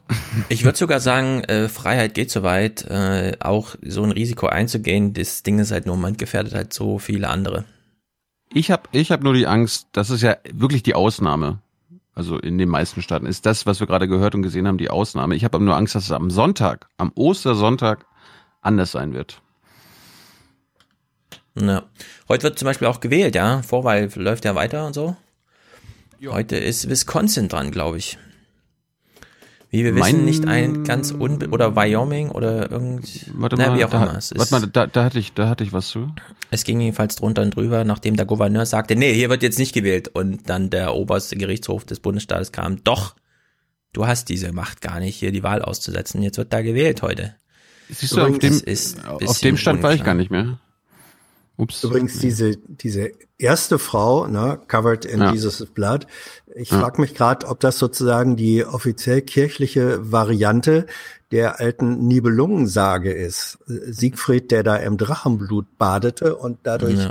geschützt war und dann aber dummerweise dieses blöde Lindenblatt auf der Schulter. Ja, dummerweise. Hm. Wo ist ihr Lindenblatt? Das Hm. ist, also da verbindet sich deutsches Sagengut und ähm, Hm. Fundament, christlicher Fundamentalismus in eigenartiger Weise. Weil, Naja, weil Stefan gerade alle den Achillesmund. Ja, weil Stefan gerade den Wisconsin angesprochen hat, das war mein Stand vom Samstag. Ja, gestern gab's ganz neue Nachrichtenlagen. 20 Uhr unserer Zeit hat der Gouverneur die Wahl verboten und dann eine Stunde später oder so kam der Gerichtshof und hat gesagt, nee, nee, nee, nee, du. Nee, nee, nee, hier wird gewählt. Demokratie first. In the Naja. presidential campaign, Wisconsin's governor moved to stop next Tuesday's primary, citing COVID 19. Democrat Tony Evers called state lawmakers to convene tomorrow in a special session. He said he wants to switch to an all mail in primary and let everyone vote by absentee through May 26th. But Republican legislative leaders refused and said the primary. Also die republikanische Mehrheit in Wisconsin hat sich gegen den Governor ausgesprochen und ich habe gerade geguckt, auch es gibt eine republikanische äh, Richtermehrheit. Also vielleicht kommt das daher. Mhm. Ja, ja. Das, Der Supreme Court hat Verrückt, gesagt, verrückt, gewählt. verrückt, verrückt. Ja, würde ich sagen, gehen wir nochmal auf die Tribüne und dann, weil die Nachrichtenwoche war auf der einen Seite uninteressant, auf der einen Seite auch super interessant. Echt. Beides. Derzeit ist so ein bisschen hin und her gerissen, ja. Man, man weiß auch nicht so recht. Was hier? What the hell is going on? Weißt du? naja. Ye are many, they are few.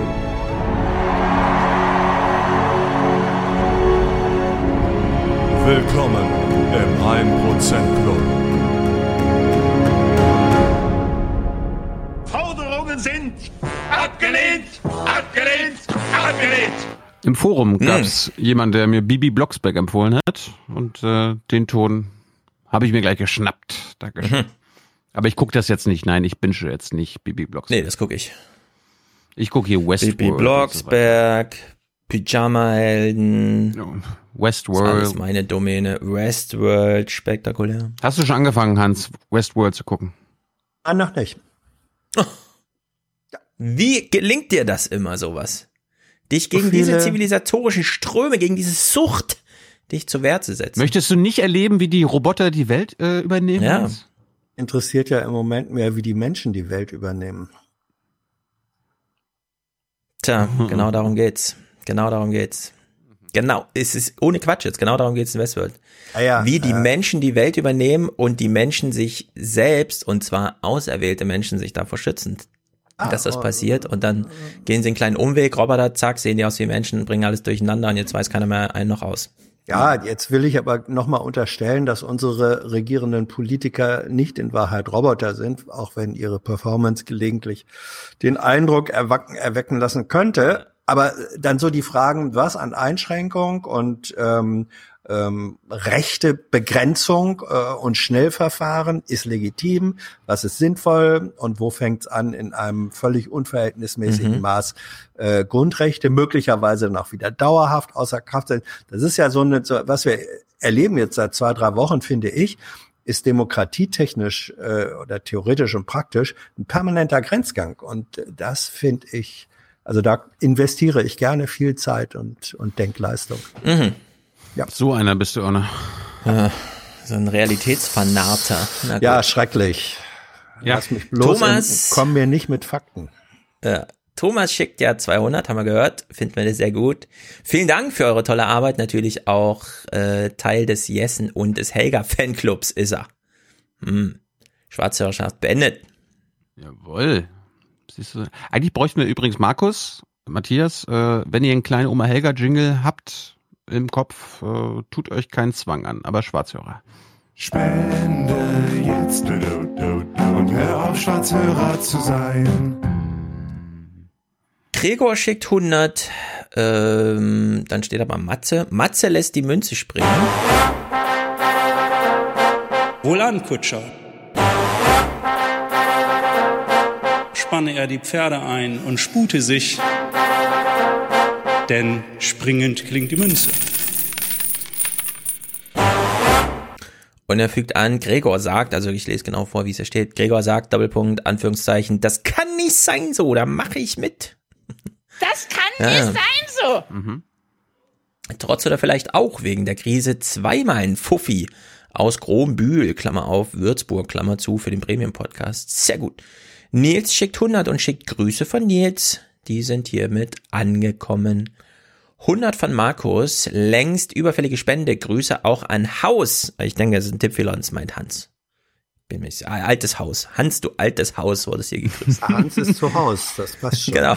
Das Es Haus ist- Jessen. Das, Home, Das das, House Office. Ich, Hans ist im House Office. Genau, das ist der Typ für freudsche Versprecher. Ich hoffe, Hans ist zu Hause. Grüßt mal Haus, äh, Hans. Ja. Ja, Samuel Yes. schickt 8635. Ähm, vergesst mir den Wolfgang nicht. Nee, aber Wolfgangs Filmanalyse. Also der, der, Und da ist, doch- ist ist so viel Content präsent. mittlerweile mit und von Wolfgang. Ich glaube, das also ist der fleißigste Podcaster Deutschlands gerade. neue Zwanziger, Politikanalyse, jung und live, also Mhm. Leidet unter Vortragsarmut. Ja, darum, darum Sinne. zwingen wir, darum zwingen wir ihn zur Arbeit. Er, also Wolfgang macht quasi die digitale Spargelernte bei uns. Ja, richtig, genau. Er wird eingeflogen, in Ja. den Anzug reingeschoben und dann Ja. vor die Kamera gesetzt. Ich will Wolfgang mit dem Anzug auf dem Feld sehen. ja. Stell dir das mal vor. Der intellektuelle Spargelstecher. Ja. Der Spargel wird dann erstmal begutachtet aus allen Richtungen. Ja, einer kritischen Analyse unterzogen. Einer Ideologie, ideologiekritische Spargelanalyse. Mhm. Eher weiße Die Köpfe oder eher violette Kö- Köpfe? Na, Mhm. Stefan?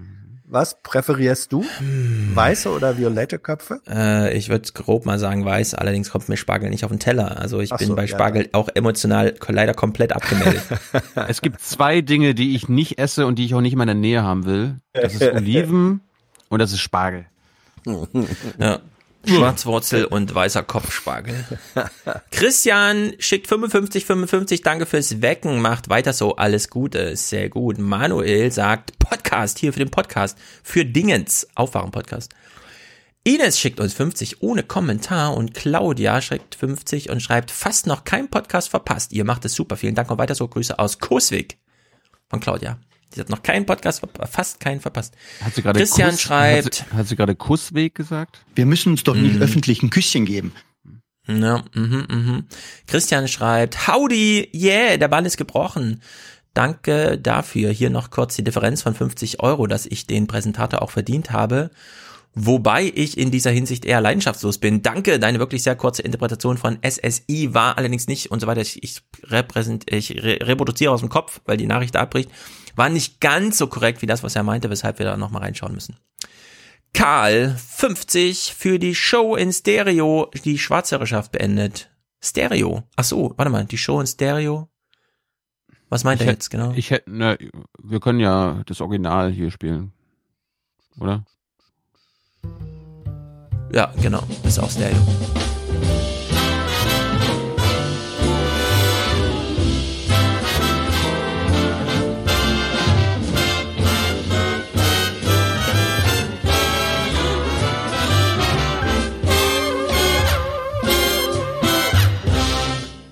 Ja, Futur 3 bläst munter vor sich hin, sehr gut. Ist auch gut für die Lunge. Die Lungen sollen trainiert und gelüftet werden. Ja, übrigens, das muss man mal, dieses Projekt muss man mal im Auge behalten, weil da hat sich, nachdem die erschienen sind mit dieser Produktion und überhaupt, gab es dann irgendwie einen dezenten Hinweis, dass es auch einen wirklich, ähm, sagen wir mal, sehr attraktiven, vielstimmigen, ich glaube, Damenchor geben soll in äh, Frankfurt. Äh, in Mhm. Leipzig, in Leipzig, in Leipzig. Mhm. Und ob man da nicht mal an gemeinsame Projekte äh, denken sollte. Also wenn das alles stimmt, vielleicht weiß das jemand, wird da vielleicht gerade was für die Völkerverständigung in Leipzig getan. Mhm, ist gut. Ja. Statt Völkerschlacht, Völkerverständigung in Leipzig. Ja. Das ist immer, Gibt, immer gut. gibt dann auch ein neues Denkmal. Ja. Ja, also herzlichen Dank. Karl Jörn schickt auch 50, die SPD will den Superreichen Geld wegnehmen. Wie soll, äh, wie sollen die denn dann zukünftig Riesenrad essen und Puffjes fahren, fragt er. Mhm. Gute Frage, Der kommt schon die Verlierer Feuerwehr. ist die SPD. Von der SPD Mhm. zu lernen heißt verlieren lernen. Das Ah. waren so 45 Euro über den Schnitt. Bereut? Na, überhaupt nicht. Wir haben Riesenrad gefahren und haben schön Puffjes gegessen. Hörst du das bei mir? Ja, klar. Ja, krass. Also, die sind auch gerade durch die Straße gefahren. Also, Mhm. Das, das war dieses, äh, das war dieser Wagen aus Brüssel, der jetzt ganz schnell bei dir angekommen ist. Mhm, er macht gleich eine Durchsage. ja. Mhm, Zuwiderhandlungen werden hart bestraft. Ja. Bleiben Sie zu Hause. Hm. Renate unterstützt diesen Podcast mit 50 Euro. Das ist ziemlich gut. Sie hat nichts weiteres hinzuzufügen. Wir wissen, was sie meint. Schade. Adrian schickt 50 wegen Merkel, weil die eine, ach, Liebesgrüße, Adi. Ja. Ja? Nee, spiele ich jetzt nicht. Aha. Martin schickt 50, Respekt und Robustheit. Das ist ein sehr guter Gruß heute. Bleibt robust. Frankfurt soll ja stabil bleiben, habe ich gesehen. Große T-Shirt-Aktion irgendwie. Gunther schickt 50 und bleibt kommentarlos. Zusammen mit Sabine. Also Sabine und Gunther, wir haben ja ein ähm, turtelndes Hörergemeinschaftchen irgendwo. Was? Genau wie Stefan und Franziska, die schicken auch 50, sehr gut. Tanaro schickt 50, ein kleiner studierendenbudgetgerechter Beitrag, um zumindest kurzfristig meine Schwarzhörerschaft zu beenden. Liebesgrüße aus Ulm. Ja, wir wissen immer nicht, wie lange die Immunität anhält von so einer Entschwarzhörerschaftung. Aber kurzfristig hält sie. Du bist keine Schwarzhörerin mehr, wir sagen Danke. Spende jetzt und hör auf, Schwarzhörerin zu sein. Gernot schickt 45, aufgewacht und mitgedacht für unsere schöne Heimat. Berlin. Danke für die Arbeit. Die, die schönste Heimat. Für unsere schöne Heimat. Florian, you know the thing, the, this thing. Ja. Hast du sowas präsent? Nee, ne? Äh, meinte Joe Biden? Ja. Mhm. We hold these truths to be self-evident. All men and women created by go. You know the you know the thing. Ne. Es tut, es tut echt immer weh. Also, wenn ihr mal Joe Biden in den letzten Wochen live zugeschaltet seht, guckt es euch an. Das ist immer Comedy. Ne, ich guck das also, nicht. Ja. traurigst Comedy, aber immer Comedy. ja, vor allem, ich hatte halt einfach nur sein Zitat nicht präsent gehabt und meinte, ihr kennt ja das Gedicht von früher, als ihr es in der Schule vorgetragen habt und äh, die Queen so viel Es besser. steht ja. in der Verfassung, meet ja. again. Zack, jeder weiß es. Der Hinsicht, Spektak mal wieder die alte Dame.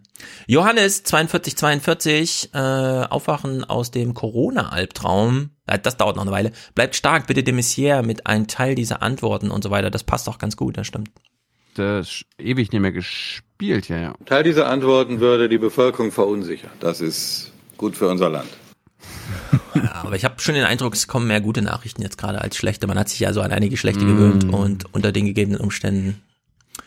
Leonard Schragt sagt als 42 abschließender Präsident, Präsi- Prä- Präsident an dieser Stelle, Produzent. Produzent. Servus, dank gesunkener Ausgaben. Ja, darüber müssen wir auch mal reden. Machen wir nachher. Leute nehmen kein Geld mehr ein, ja, aber irgendwer gibt's auch nicht mehr aus. Hat man darüber mal nachgedacht? Servus, dank gesunkener Ausgaben endlich wieder eine Spende für euch. Helga heißt bei mir Hilde und lebt zusammen mit Hans beziehungsweise Fritz. Ein Stock Auch. über mir. Die Ü80-Generation in MV und Bayern scheint nicht zu unterscheidbar zu sein. Habt euer wöchentliches Ab, Nachricht bricht ihr ab. Ja, in der Hinsicht. Es fiel mir auch auf, als wir deine Omas Zeit mal angerufen haben. Ja. Es ist wirklich die Maß- und Mitte-Oma. Verwechselbar mit allen anderen Omas Deutschlands. Es ist wirklich, es gibt nur ein Typ Oma. Du sagst, meine Oma ist wie alle anderen Omas? Ich habe Westworld-Gefühle, ehrlich gesagt. Die sind alle irgendwie geklont. Wie sie ans Telefon gehen, wie sie auf Fragen antworten, wie sie Nachfragen stellen. Das ist doch, Das wirklich, ist doch man nicht sagen, oder? verwechselbar. Das ist doch nicht verwechselbar. Nee, ist unverwechselbar, aber in der Eben, Hinsicht verwechselbar, ja. unverwechselbar. Vielleicht prototypisch, aber nicht Prototypisch. verwechselbar. Ich mein, Stereotypisch, genau. Also sag, sagen wir mal so, warum rufen wir sie an? Weil Oma äh, einen größeren Teil der Zuschauerschaft, der Mhm. Nachrichten, die Stefan und ich immer jeden, jede Woche gucken, ist, als wir drei. Ja, aber ich meine, die bei Infratest DIMAP, die beschränken sich ja immer auf 1000 Leute, haben wir gefragt. Und ich denke, das reicht auch bei 20 Millionen alten Menschen. Da ruft man 1000 an, hat man im Grunde, äh, also fünf Telefonate reichen auch. Fünf Fokusgruppengespräche, ja, ersetzen Stichproben und alles andere. So mein Eindruck. Vielleicht könnt ihr den teilen, ist es jedenfalls. Nein, ich bin, nein. zumindest was Telefon angeht, haben es doch irgendwie mit standardisierten Omas in Deutschland zu tun. Ach nee. Unterhalte ich mal mit jemandem, der diese, der diese Erhebungen macht. Ja. Das Sample wird anders zusammengesetzt, Stefan. Egal, soll jetzt Es gehen nicht auch junge Leute ans. Telefon, meinst du? Ich weiß nicht. Marie. Ich, ich will dir jetzt Ja. nicht erklären, äh, wie man auf eine Repräsentativität da kommt, aber man kommt drauf. Egal. Da gibt's sogar eine Aufwachenfolge zu, Hans. Ich weiß, eben. ja, egal. Weiter. Ich finde es jedenfalls erstaunlich, wenn es um Leben und Gesundheit geht, wie beispielsweise Corona, da reicht niemandem 1000 Proben. Nee, nee, da ist testen, testen, testen und dann möglichst alle. In der Hinsicht, das muss man auch schon mal anmerken. Wir kommen ja gleich auf Streeck, der macht ja nun auch mit Infratest DIMAP die große repräsentative Studie. Marie, herzlichen Dank. Marc, gebt uns mehr Greta, sagt er. Haben wir Greta zur Hand? Äh, ist das eine Frage? äh, ja. Haben You say you love your children above all else, and yet you're stealing their future in front of their very eyes. Ja, Menschen, Menschen, man glaubt es nicht. Westworld erklärt einiges. Neven, Frank, Ulrich, Monika, die Pan, äh, nee, warte mal. Stadtpanikziege lieber äh, immer denken. Oh, das habe ich hier. Man muss immer nachdenken, immer denken. Denken hilft ungeheuer. Lesen ist auch gut, aber denken ist noch viel wichtiger als lesen. Jetzt gerade ist Lesen ein bisschen besser als Denken, würde ich sagen, in Sachen Corona. Nicht zu viel denken, Leute. Gestern einen sehr lustigen Spruch irgendwo im SWR2 Forum oder so. Äh, der, wie heißt er, unser alter, toller Philosoph hier, unser standarddeutscher, nee, nee, nee, nee, der hier vor 200 Jahren, nein, nein, nein, nein, nein, der, der, Kant? der aus der richtigen, Re- Kant. Kant, Kant, Kant. Mhm. Kant war ja auch so ein Jessen? Denker, ne? Hat sich ja da einge, in Königsberg oder so, ging nie raus und hat auch gedacht, wenn ich medizinische Probleme habe, kann ich die an mir selber rumdoktern. Ich muss nur genug drüber nachdenken. Später hat man eine Analyse gemacht, die hat sich quasi bei jeder Sache falsch behandelt. also deswegen, ja, jetzt nicht zu viel denken, sondern auch mal was lesen. Naja. Der Nicole? Eve, genau, man hat sogar nichts und behandelt sich und dann plötzlich hat man was, ja. Also es ist, man muss jetzt wirklich aufpassen. Googelt nicht zu viel nach Corona-Symptom irgendwas, Fußkitzeln und so, wie vorhin besprochen. Fußkitzeln. Noah. Grüße an in die Universitätsstadt Heilbronn. Das ist gut für Deutschland. Sehr Ja, das, das stimmt. Es ist einfach gut für unser Land. Für Deutschland. Ja. Paula, Ausgehersparnis, siehste, Ausgehersparnis. Wegen Corona heißt endlich Schwarzherrschaft beenden. Geld wird hier umgelenkt.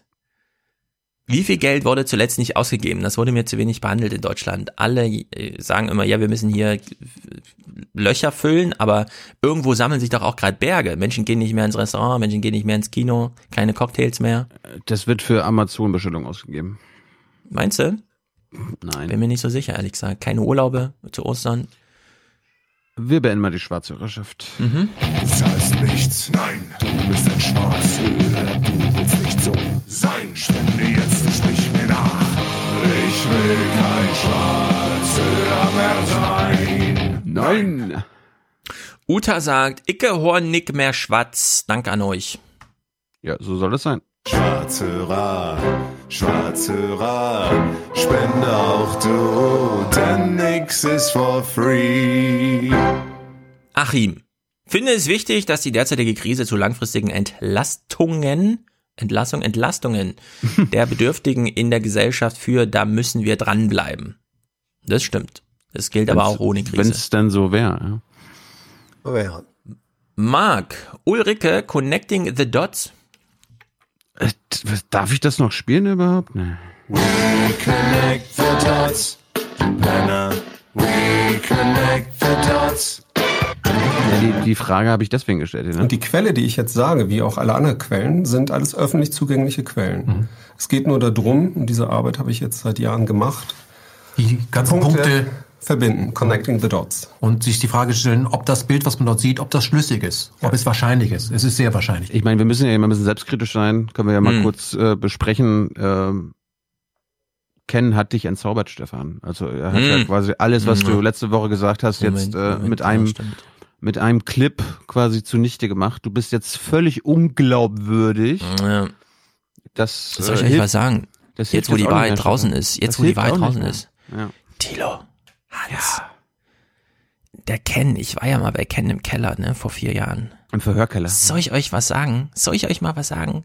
Ich muss erst mal gucken, ob keiner zuhört jetzt. Keiner Guck aus dem zuhört. Fenster. Guck aus dem Fenster. Tilo, nachher diese Stelle unbedingt bei YouTube rausschneiden, weil jetzt wird die Wahrheit über Ken FM gesagt. Ich guck noch mal, ob keiner zuguckt. Oh Gott. Okay, keiner guckt zu. Pass auf, pass auf. Okay. Bei Ken sitzen sie im Keller und machen dort Redaktionskonferenzen wie in den Tagesthemen. Die arbeiten wie die Tagesthemen. Nein. Das ist unglaublich. Ich dachte immer hier, Renegade mit der Kamera an der Fresse rennt da rum, sagt die Wahrheit. Der sitzt vorher da und macht sich einen Plan. Redaktionelle Arbeit wie in den Tagesthemen. Dann kommen aber nur Kommentare raus. Das ist krass. Das ist krasse News. Okay, zurück. Modus halt, wieder zurück. Halt, halt, halt eine Ja, Anmerkung ja, von okay, mir. okay. Ähm, wer sich jetzt, wer sich jetzt diesen ausgekoppelten Clip anguckt, der möge bitte durch eigenes Denken herausfinden, ob das, was der Gehalt des Clips ist, also der Inhalt von Stefans Aussage, eigentlich das ist, was äh, die Überschrift dieses Clips, mit der er jetzt veröffentlicht wird, behauptet. Ich würde sagen, das Resultat ist nein, hier wurde die Methode Bildzeitung verwendet. Hier wird Was? eine ja, hier wird eine Überschrift, eine Überschrift, eine fetzige fette Überschrift äh, gemacht, die aber nicht das wiedergibt, was tatsächlich gesagt wurde. Mhm. Ja, das äh, nennen die bei Noah finde ich Jigsaw. Das ist, wenn, wenn vom Tisch irgendwas moderiert wird, so im Sinne von, und äh, der Präsident oder der oder der hat mal wieder und so weiter und die Stimmung ist so und so. Und dann schließt man den Gedanken aber inhaltlich nicht ab, sondern lässt nur den Tonfall und sendet danach irgendeinen O-Ton von irgendwem, der dann aber gar nichts damit zu tun hat, was eigentlich unterstützt werden sollte inhaltlich. Ja, das fällt so nämlich vielen Zuschauern gar nicht auf. Das ist, Ja, und deswegen, deswegen der kleine Hinweis. Also einfach mal, hört euch das ruhig an, was Stefan da sagt. Ähm, das ist viel inhaltlich Richtiges, nur es hat nichts zu tun mit dem Etikett, unter dem es verkauft wird. Das ist ein klassisches Eigentor, eigentlich. Ja. Na gut. Und für alle wenigen, die sich jetzt noch fragen, was Hans Ja. genau meint, also ich war ja vor vier Jahren bei KenFM zum Gespräch, weil ich übrigens jedes Gespräch ähm, mir einfach mal annehme und ich es auch weiterhin interessant fand und so weiter, habe ich ja damals drüber gesprochen. Und äh, die veröffentlichen halt immer mal so Ausschnitte davon und da ist halt gestern wieder einer aufgetaucht. Ganz das, hat, das hat aber jetzt aber nichts mit. Nein, nein. Er hat, er hat auch, er hat auch versucht, er hat auch versucht, die Aufwachenfolge auf YouTube zu sperren. Ach was. Mhm. Ja, ja, wie? Au- wie, wie könnte er das? ja, kann Copyright anmelden bei seinen Clips. Aber ich habe mich dann beschwert. Und Ja, hab, äh, dann müssen wir natürlich noch ein Urteil loswerden, Und- ohne und diesen hab- Clip zu spielen. Nee, nee, Mhm. und hab, hab, hab dann Einspruch eingelegt und hab dann darauf hingewiesen, dass er genau dasselbe macht mit seiner mit seinen Sendungen, indem er andere Clips verwendet mit Quellenangaben und dann hat sich das auch erledigt Ja. von YouTube-Seite.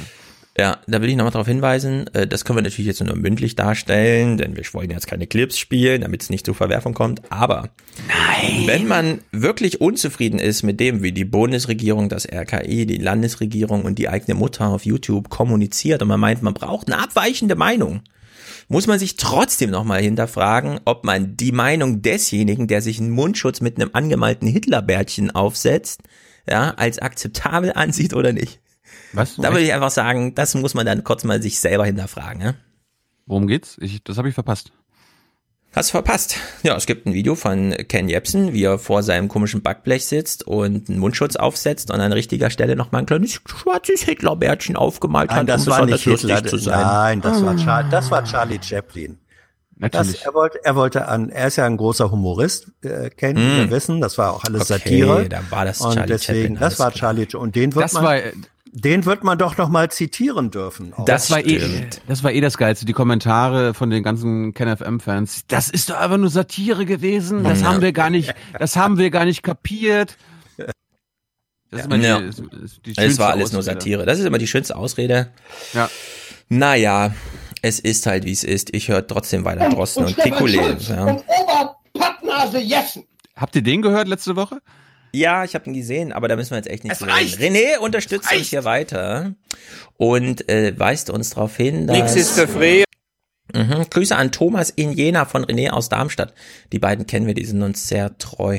Thomas grüßt, äh, also danke für euer Engagement und äh, eure Ruhe am Ball.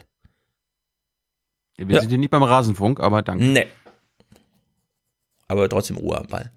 Janek, einfach der Wahnsinn. Ist doch Wahnsinn. Das ist ja Wahnsinn. Einfach nur Wahnsinn. Das ist doch alles Wahnsinn. Die sind doch verrückt geworden. Felix, 2020 für einmal Puffies fahren und äh, einmal Puffies und mit Riesenrad fahren. Shame, shame, sehr informativ und unterhaltsam. Eure Show, weiter so. Damit Mhm. ist, bist Es du waren so- gemeint, Hans. Ich wollte gerade sagen. Das ist alle. Sehr Es unterhaltsam. waren so 45 Euro über den Schnitt. Bereut? Na, überhaupt nicht. Wir haben Riesenrad gegessen und haben schön Puffkiss gefahren. Shame. Shame. Okay. Tim, hallo zusammen. Viele Grüße aus dem wunderschönen Thüringen. Bleibt weiter so äh, fruchtig oder wie auch immer. Nee, macht weiter so und bleibt euch treu. Tim, okay, alles klar. Jan, Geburtstagsglückwünsche an mich selbst von Trump und Harald Schmidt. Grüße nach Fechter. Ja, na dann. Trump? Äh, ja. Now we may have to fight for the Earl. That's okay. Maybe somebody else wants the Earl, in which case they have a hell of a fight. Mm, Geburtstagsgrüße. Ach so. You're number one in everything. Ach so, Entschuldigung, Entschuldigung, ich habe auf den Schlauch gestanden. You have a beautiful wife. You have a great business. You've been voted number one at everything. No matter what you do, you seem to be number one. I just wanted to wish you a happy birthday. I would never say in your case that you're fired because you're doing too well. So I'll just say you're hired. Mhm. Herzlichen Glückwunsch! Mhm. Passt doch ganz gut zusammen. Heide, und hier ist wieder mein Monatsbeitrag. In Zeiten wie diesen dürfen wir mit der Unterstützung nicht nachlassen. Grüße, herzliche Grüße aus dem Taunus. Wenn ich ich mir heute für unser Land eins wünschen darf, dann mehr davon. Floris schickt Liebesgrüße aus Leipzig. Wie viel Geld gespendet wird, entscheidet nicht der Ministerpräsident, sondern der Markt. Nicht, äh, wie viele Autos gekauft werden, bestimmt nämlich nicht der Ministerpräsident, sondern der Markt. Hans, weißt du, was morgen angestanden hätte, äh, Ah. gäbe es Corona nicht? Mutmaße ein Gespräch.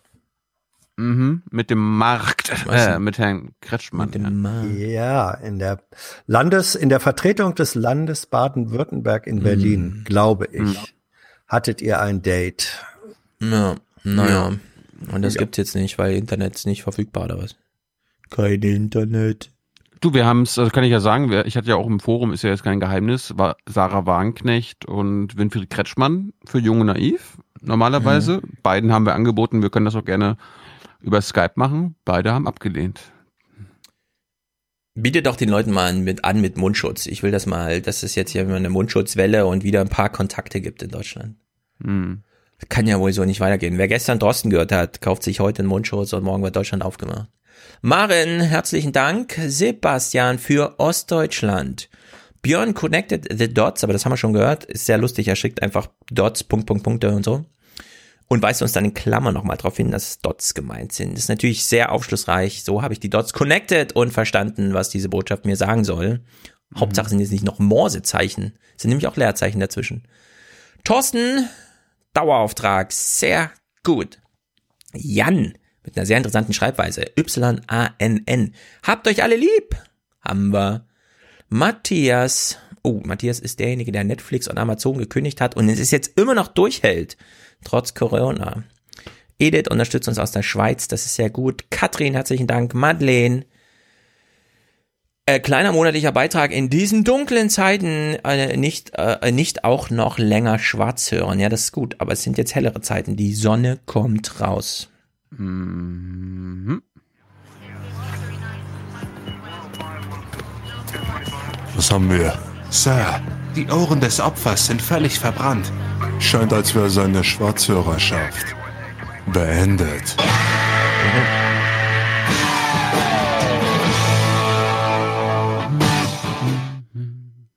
Lisanne, love like there's no tomorrow. Vote like there is. Wahl in Hamburg. Sie bleibt bei ihrem Dauerauftragsdings, ist sehr gut, auch wenn in Hamburg jetzt schon gewählt wurde und wir wissen, wie es ausging. Der Arzt, der promovierte Arzt, ist Ministerpräsident geblieben. Und Bürgermeister. das heißt regierender Bürgermeister. Dennis und Silke, danke für die tolle Unterhaltung, sehr gut. Frauke unterstützt uns, genau wie Tobias, der dankt fürs Engagement und sagt, ein Dauerauftrag ist sicherlich kalkulierbarer. Ja, das stimmt, für beide sein. Johanna, Simone, Stefanie, Dauerauftrag für Politik und Medienbildung for the many, not the few. Liebesgrüße aus Hamburg. Ja. Nee, der ist ja jetzt nicht mehr dabei. Nee.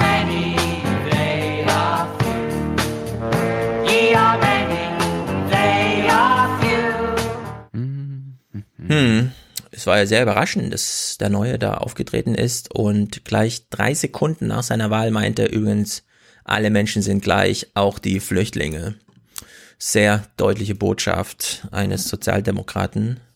Naja. Thilo muss natürlich das noch ein bisschen überwinden, dass jetzt Corbyn nicht mehr da ist, aber ich glaube, der Nachfolger ist ein, ist ein ganz guter Typ.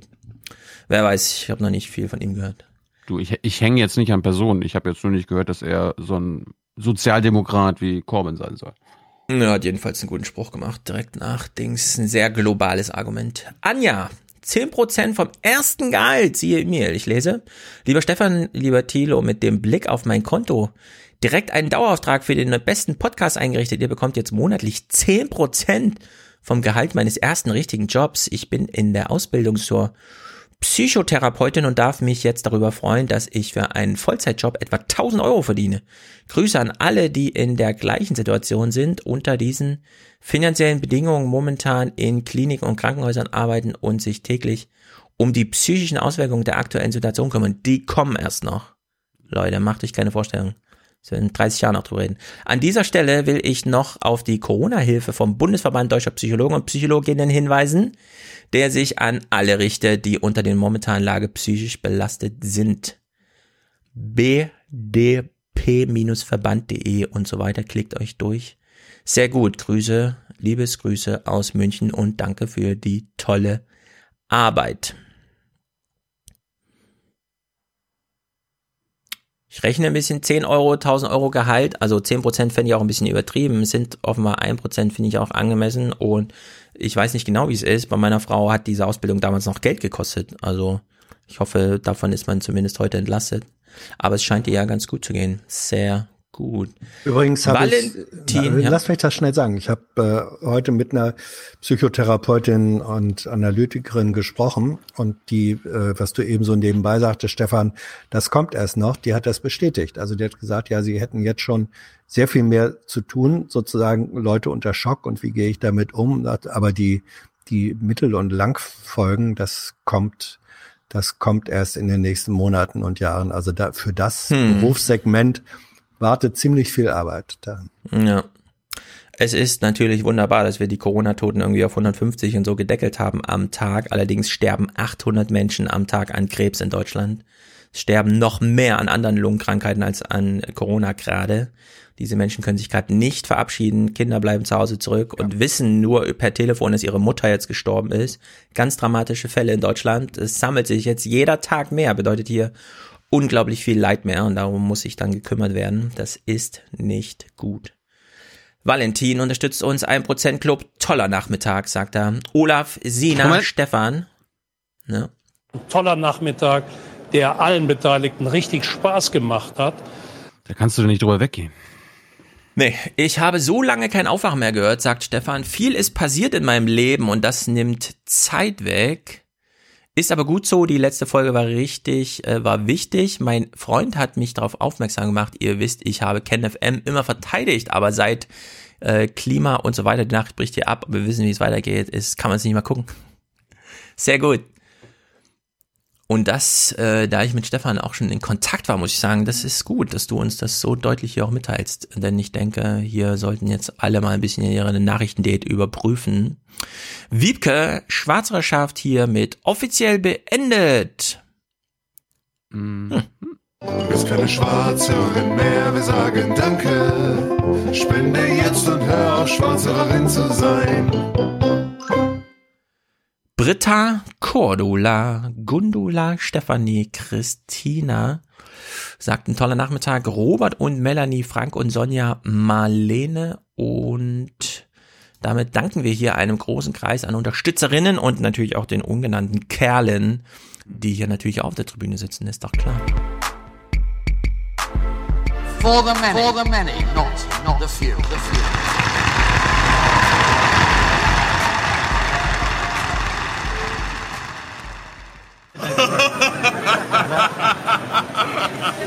Er freut sich immer noch. Ja, es kommen vermehrt Mails an irgendwie, die aber auch so unverknüpft sind mit zum Beispiel von Stefan, Anja haben wir gerade vorgelesen, Manuel, Hu, Grüße ans Team, Marco.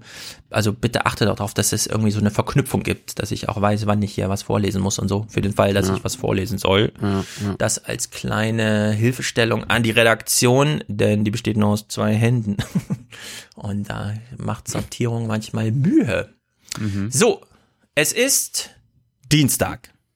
Ja? Es ist. Es ist, wie es ist. Dienstag.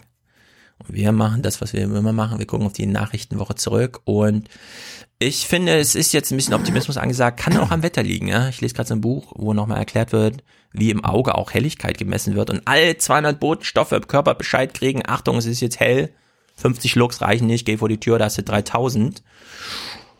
Und dann hat man gute Laune, ja. Aber ich finde, die Corona-Entwicklung macht auch gute Laune, wenn man nach Deutschland guckt. Die Apokalypse in Amerika, da kommen wir natürlich gleich drauf zu sprechen. Äh, Italien, Spanien, das berappelt sich vielleicht jetzt auch so langsam. Und wir beginnen mal äh, vergangene Woche Montag, wo Karim Mioska nämlich auch noch mal ein bisschen hm, Fokus verschiebt und Stimmung verschlechtert. Guten Abend. Wir erleben gerade die nächste schwere Phase der Corona-Krise. Wir erleben, wie es nun die Schwächsten trifft, die wir vor zwei, drei Wochen leider noch nicht so konsequent geschützt haben, wie wir es vielleicht hätten tun sollen. Ja, wenn Corona noch ein Jahr bleibt und die Stimmung unter jungen Menschen und so weiter hält sich auf, dann bleiben die Altersheime trotzdem vorhanden und geschlossen und abgeschnitten, richtig abgeriegelt, wahrscheinlich sogar neu, neu umbaut, umzäunt und so weiter mit Schleusen und Quarantänevorrichtungen und so weiter und so fort. Also äh, hier ist zu wenig rentnerrepublikanisches Vorausdenken äh, zu sehen, jedenfalls öffentlich. Und es ist kein gutes Thema, sich das im Einzelnen anzuschauen. Karim Mioska schaut trotzdem hin. Wir sehen die Folgen in einem Pflegeheim in Würzburg, wo 13 Pflegebedürftige gestorben sind an Covid-19. Und nun trifft es ganz besonders heftig Wolfsburg. Da sind in einem Heim für Demenzkranke schon 17 Menschen gestorben an den Folgen der Corona-Infektion. Viele Pflegekräfte sind inzwischen auch infiziert und damit dürfte jedem klar sein, warum die Pflegerinnen und Pfleger dringend bitten, sie besser auszurüsten für ihren Dienst. Ja, die Konsequenz ist ja klar, ne? Wenn da die Gefahr besteht und man zweieinhalb Tage vor Ansteckung, äh, vor Ausbruch der Krankheit schon ansteckend ist, müssten vorsorglich, social distancing mäßig schon jetzt alle Essen auf dem Zimmer serviert werden, was bedeutet, die einen, die beginnen 5 Uhr mit dem Frühstück, damit die letzten um 9 dann auch endlich gefrühstückt haben. Also grundsätzliches Problem. Keine sozialen Kontakte mehr. Es betreten nur noch Pfleger mit Maske und Brille deinen Raum. Und du kannst dich quasi gar nicht mehr bewegen da, ja. Und du wirst auch nicht mehr bewegt. In der Hinsicht hochgradig dramatisch. In Wolfsburg traf es dann zum Beispiel auch das ganze Klinikum. Wir hören hier mal den ärztlichen Direktor. Das Klinikum ist von außen für Besucher, für ambulante Patienten, die aus bestimmten Gründen noch Termine im Klinikum hatten, nicht mehr zugänglich. Kreissaal, Kindernotaufnahme sowie akute Notfälle sind von dieser Maßnahme allerdings ausgenommen. Hm. Also ich habe extra nochmal nachgeguckt. Es gibt 1000 Todesfälle am Tag in Deutschland, was Herz-Kreislauf betrifft. Todesursache Nummer 1, 750 Todesfälle, was Krebs angeht, 200, was Atmungssystem, Klammer auf, nicht Corona angeht. Das sind alles Fälle, die jetzt sozusagen in Einsamkeit heilen müssen und vielleicht sogar sterben, ne? weil selbst dafür wird es natürlich nicht gelockert. Es kann nicht plötzlich eine Familientraube ins Krankenhaus kommen, nur weil eine Person stirbt. Also da wird jetzt knallhart. Da muss man gar nicht so weit bis zur Triage und so weiter. Das Problem beginnt schon sehr viel vorher. Wenn auch Operationen verschoben werden, die vielleicht doch notwendig sind, auch wenn immer alle erklären, ja, das ist alles elektrisch und so, das kann man auch später machen. Nee, nee, nee, nee, nee. Naja, Montag halt wirklich entsprechend düster. Was ich überraschend fand, man sucht ja jetzt nach Halt. Man braucht eine Datengrundlage und so weiter. In der Moderation natürlich auch. Und welche man sich wählt, finde ich interessant. Der Blick auf die Zahlen ist leider weiter beunruhigend. 560 Menschen sind in Deutschland bereits gestorben an den Folgen der Virusinfektion. Stand heute nach den Zahlen der Johns Hopkins Universität. Grob gerechnet verdoppelt sich bei uns alle fünfeinhalb Tage die Zahl der Infizierten. Hm, die nehmen nur noch die Johns Hopkins Zahlen. Warum, Hans? Vertrauen die dem RKI nicht? Was ist da los? Das ist doch eine knallharte redaktionelle Entscheidung gewesen. Ja, Das natürlich. zieht sich die ganze Woche. Ja, ähm, ich vermute, äh, weil die aktueller sind, das, das sagt ähm, das RKI ja auch, sagt ja, wir haben Nachlauf. Äh, Johns Hopkins greift direkter, ähm, allerdings auch, glaube auf nur zwei oder drei große Datenpools zurück. Aber ähm, es hat sich bestätigt, dass die Zahlen vom RKI sozusagen zwei, drei Tage später die Johns Hopkins Zahlen bestätigen. Dann kann man auch gleich richtigerweise in einer Nachrichtensendung sagen, dann nehmen wir die, die mit den mutmaßlich richtigen Zahlen früher dran Hm. sind. Hm, also das Kriter- Kriterium richtig finde ich halt so ein bisschen. Ja, ja, es Klar, wird- die, die sind alle ja. irgendwie zeitlich versetzt und so, aber warum man jetzt quasi Ja, eine aber weil- Uni nimmt, statt das, die Ja, zuständige weil die- Bundesbehörde? Ja, weil die, weil, weil den, ja, weil den Anstieg äh, der Zahlen ähm, die Hopkins-Zahlen offenbar präziser und zeitnäher abbilden äh, als die Berliner. Äh, Hm. ja, aber es also gibt auch die Robert Koch- Tagesspiegelzahlen zum Beispiel. Ja, die sind gehen ja, sehr- ja, die Tagesspiegelzahlen äh, sind auch da. Und das ist, ich weiß jetzt nicht wo, aber es gab einen Bericht darüber, es wurde mal aufgeschlüsselt, was eigentlich ähm, in das Johns Hopkins Panel eingeht. Und das sind Zeitungs, das sind auch Zahlen, die von Zeitungen, ich glaube, die, äh, ist, die Berliner Zeitung ist da relativ stark, die auch sammelt.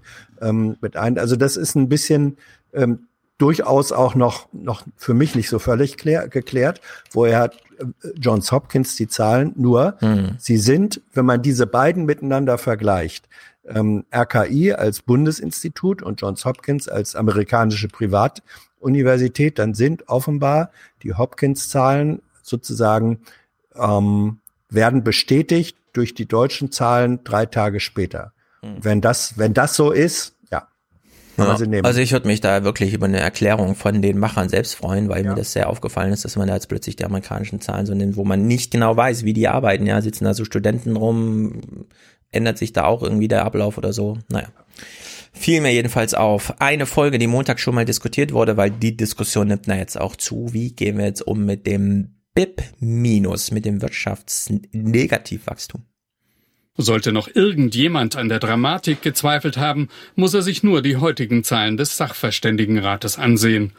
Bei fünf Wochen Kontaktsperre verliert Deutschland 2,8 Prozent seines Bruttoinlandsprodukts. Dauert die Kontaktsperre nur zwei Wochen länger, also sieben Wochen, sind es bereits 5,4 Prozent. Ja, das kommt hier so unter der Hand daher, ist aber eine sehr wichtige Aufschlüsselung, denn nach Wochen hat man das bisher nicht aufgedröselt öffentlich. Das hat man nur so Spannbreiten genannt. Wenn man es allerdings nach Wochen auch dröselt, dann sieht man, wie die Politik unter Druck setzt, äh, steht. Vielleicht sind diese, vielleicht sind diese Zahlen sogar noch äh, zu positiv gesehen, zu wohlwollend. Also Bofinger hat das ja, glaubst war Bofinger bei Jung und Live äh, vorgerechnet. Der hat gesagt, ja, wenn man mal davon ausgeht, dass äh, ein Monat ungefähr acht Prozent des Bruttosozialproduktes eines Jahres sind, ähm, Mhm. und wenn dann in so einem Monat durch Lockdown die Hälfte Umsatz wegfällt, dann sagt er, dann kommt man ganz schnell dahin, dass jeder Monat Stillstand, selbst wenn es so ein äh, nicht kompletter, sondern Teilstillstand ist wie jetzt, mit 50 Prozent Einbruch, bedeutet jeder Monat Stillstand vier Prozent äh, Verlust im Bruttosozialprodukt. Das, ist IFO viel. geht ja auch bis Ja. minus 20,6 Ja. Prozent. Also die rechnen da schon sehr, warum hier so kleine Zahlen genannt wurden. Klar, ne? aber es ist, äh, sind- die Rechnungen sind soweit alle in der Welt und äh, das ist wirklich erstaunlich, wie weit das so nach unten geht. Bayern jedenfalls reagiert mit einem harschen Veto auf diese und das finde ich auch, das muss man sich immer wieder verdeutlichen. Ne? Bisher galt Wirtschaftswachstum über alles und jetzt nicht. Aus Bayern, das von Corona besonders betroffen ist, kommt ein harsches Veto. Man habe genug damit zu tun, die gesundheitlichen Fragen in den Griff zu bekommen. Jetzt sei nicht die Zeit, über ein Ausstiegsszenario nachzudenken, sagt der Ministerpräsident. Eine Exit-Debatte, so verständlich sie sein mag, ist jetzt zur Unzeit. Das ist wie bei anderen Krankheiten. Wer zu früh aufsteht, riskiert einen ganz massiven Rückfall. Ja, da muss man einfach, glaube ich, auch sagen, äh, auch wenn das niemals, nicht mal in einem Stefan Lambi-Film nochmal irgendwann dokumentiert wird, aber das Ziel Deutschlands ist natürlich, so früh wie möglich, aber dann auch solide aus dieser Krise rauszukommen und zwar vor allen anderen europäischen und globalen Konkurrenten. In deren Sicht, ja, sind sie jetzt sehr harsch, aber das mittel- und langfristige Ziel ist natürlich klar, was das angeht. Ich weiß, nicht, ob du, ich weiß nicht, ob du Lauterbach letzte Woche bei uns gesehen hast. Das fand ich am lehrreichsten. Ähm, der betont auch nochmal, wenn wir da, je früher wir wirtschaftlich wieder auf die Beine kommen wollen, desto härter müssen wir das jetzt erstmal durchziehen. Und dann lieber Mhm. noch einen Monat länger äh, strenger sein und äh, wir sollten uns auch darauf einstellen, dass nach Ostern zum Beispiel die Gangart nochmal verschärft wird oder die Beschränkungen nochmal verschärft werden. Ja, Also- da ist mir Lauterbach zu, sagen wir Du, mal ich, so, unter, ich nehme du, ich nehme jetzt nicht seine Ja. Position, ich sagte nur, was er Mhm. sagt und er weiß mehr als wir. Ich unterstelle dir auch keine Position, ich will nur auf Lauterbach reagieren an der Stelle, wo du mich ja, aber, auf ich, Lauterbach aber, ansprichst. aber, und aber, da, aber da musst du mich ja ausreden lassen. Er, er hält es für wahrscheinlicher, ne, Hans, äh, dass die Maßnahmen nochmal verschärft werden, als dass sie in nächster Zeit gelockert werden. Teilweise. Teilweise verschärft, teilweise gelockert. Die werden eine Strategie, darauf, das deutete sich bei ihm auch an. Ähm, Das hat auch Merkel gestern angedeutet. Sie werden eine Strategie der stufenweisen Lockerung machen. Und ich glaube, die fängt an kurz nach dem 20. Die Ansagen dafür werden vermutlich nach meiner Schätzung so 15., 16., 17. kommen. Aber die Strategie, wer das nochmal nachlesen will, das Stichwort heißt Hammer and Dance. Ähm, Ja. Das ist ein, das ist ein ganz guter Artikel, in dem dieses Verfahren beschrieben wird. Lauterbach ist allerdings auch sehr fatalistisch unterwegs, weil er die Rentenrepubliksdynamik kennt, also die Probleme, die da drin stecken und diese ständigen Verweise von ihm auf, auch junge Menschen sind betroffen und so weiter, kann man jetzt machen, um die Leute zur Disziplin zu bringen. Die werden allerdings nicht mehr lange funktionieren, denn die Statistik spricht da einfach dagegen. Ja, wenn wir jetzt eine Dunkel, also er hat ja zum Beispiel gesagt, also beim, bei dieser Dunkelfeldstudie, da wird nicht rauskommen, dass alle schon Corona hatten. Nee, das wird auch nicht rauskommen. Aber da muss nur rauskommen, dass statt 1% schon 2% infiziert sind und damit ist sein Argument schon dahin. Und ähm, dieses, die Jungen sind davon irgendwie auch betroffen. Es gibt keine Statistik in keinem Land, weder in China, in Italien noch die frühen jetzt in Amerika, zeigen irgendwie, dass die Jungen nachhaltiger oder sonst irgendwie von Corona betroffen werden. Es wird noch ein radikales Jung gegen Alt, Fit gegen Unfit, gesund gegen krank geben und ich fände es besser, wenn er mehr als Politiker denken würde und weniger als Arzt, was, was das angeht. Also da finde ich, ist er sehr, auch bei Twitter und so weiter, ja, da ist er sehr aggressiv unterwegs. Wundert mich ehrlich gesagt. Aber es war, war ein, ein tolles Ding. Also bisher eines meiner, eine meiner Highlights. Naja, aber wenn dir Karl Lauterbach sagt, äh, ich habe mir schon Nüsse für Rat angelegt, wie denkst du darüber? Ich fand's Ah. lustig. Na, ist ja aber nicht nur lustig gemeint, er meint es ja ernst. Ja. Also er wurde gefragt, hast du denn auch gehamstert? Und dann sagt er, und das war auch so halb flapsig, naja, ich habe mir Haferflocken, Nüsse, damit kommt man über die Ja. Runden. Ähm, das, äh, also, das, das, das ist keine, wie soll ich denn sagen, das ist doch keine ernsthafte Panikreaktion. Hm. Ich bin mir bei Karl Lauterbach nicht mehr ganz so sicher. Der ist da schon so ein bisschen, aber wie gesagt, der ist halt als Arzt hat er so einen anderen Fokus. Der weiß, was Leiden bedeutet und der will halt diese Alten wirklich schützen und wir wissen, wie, also wir wissen nicht, wie viele. Das ist immer wieder überraschend, dass, dass die Deutschen eigentlich nicht wissen, wie groß Deutschland eigentlich ist und um wie viele Millionen Risikogruppen Menschen es hier geht. Ja. Und dass sie eben auch alle ziemlich äh, zusammengepfercht leben. Was mich am meisten äh, schockt, ist immer noch, dass sie nicht wissen, wie viele bisher getestet wurden. Also, oder wie viele Gesamttests es überhaupt gab. Doch, eine Million. Ah, weiß man das? Eine Million. Die Zahl Test, ja, ist aber, bekannt. aber, aber, wie, aber wie viele Menschen wurden getestet? ne? Richtig, weil es gibt ja manche, bis hin zur Bundeskanzlerin werden Mhm. natürlich Mhm. doppelt und dreifach getestet. Also getestet, äh, wir haben eine Million durchgeführte Tests oder Teste in der Summe, aber wir wissen nicht, wie viele Menschen das tatsächlich waren, die getestet wurden. Es kann sein, dass das 700.000 waren oder so, who knows. Die Zahl ist noch Also die, offen. Die Tests für sich sind gut dokumentiert, sie sind nur nicht so aussagekräftig, dass man da öffentlich was mit anfangen kann. Deswegen kommt ja jetzt auch diese repräsentativen medizinischen Studien von Streeck zum Beispiel, da kommen wir ja gleich drauf. Was hier jetzt wichtig ist, glaube ich, am Montag äh, hatten wir die Diskussion letzte Woche, es wird ja keine Miete mehr bezahlt von Unternehmen, die aber Milliarden einstreichen und so weiter. Und da ist ein Unternehmen so ein bisschen unter, unter dem Radar gefahren, nämlich Deichmann mit dieser Ansage hier.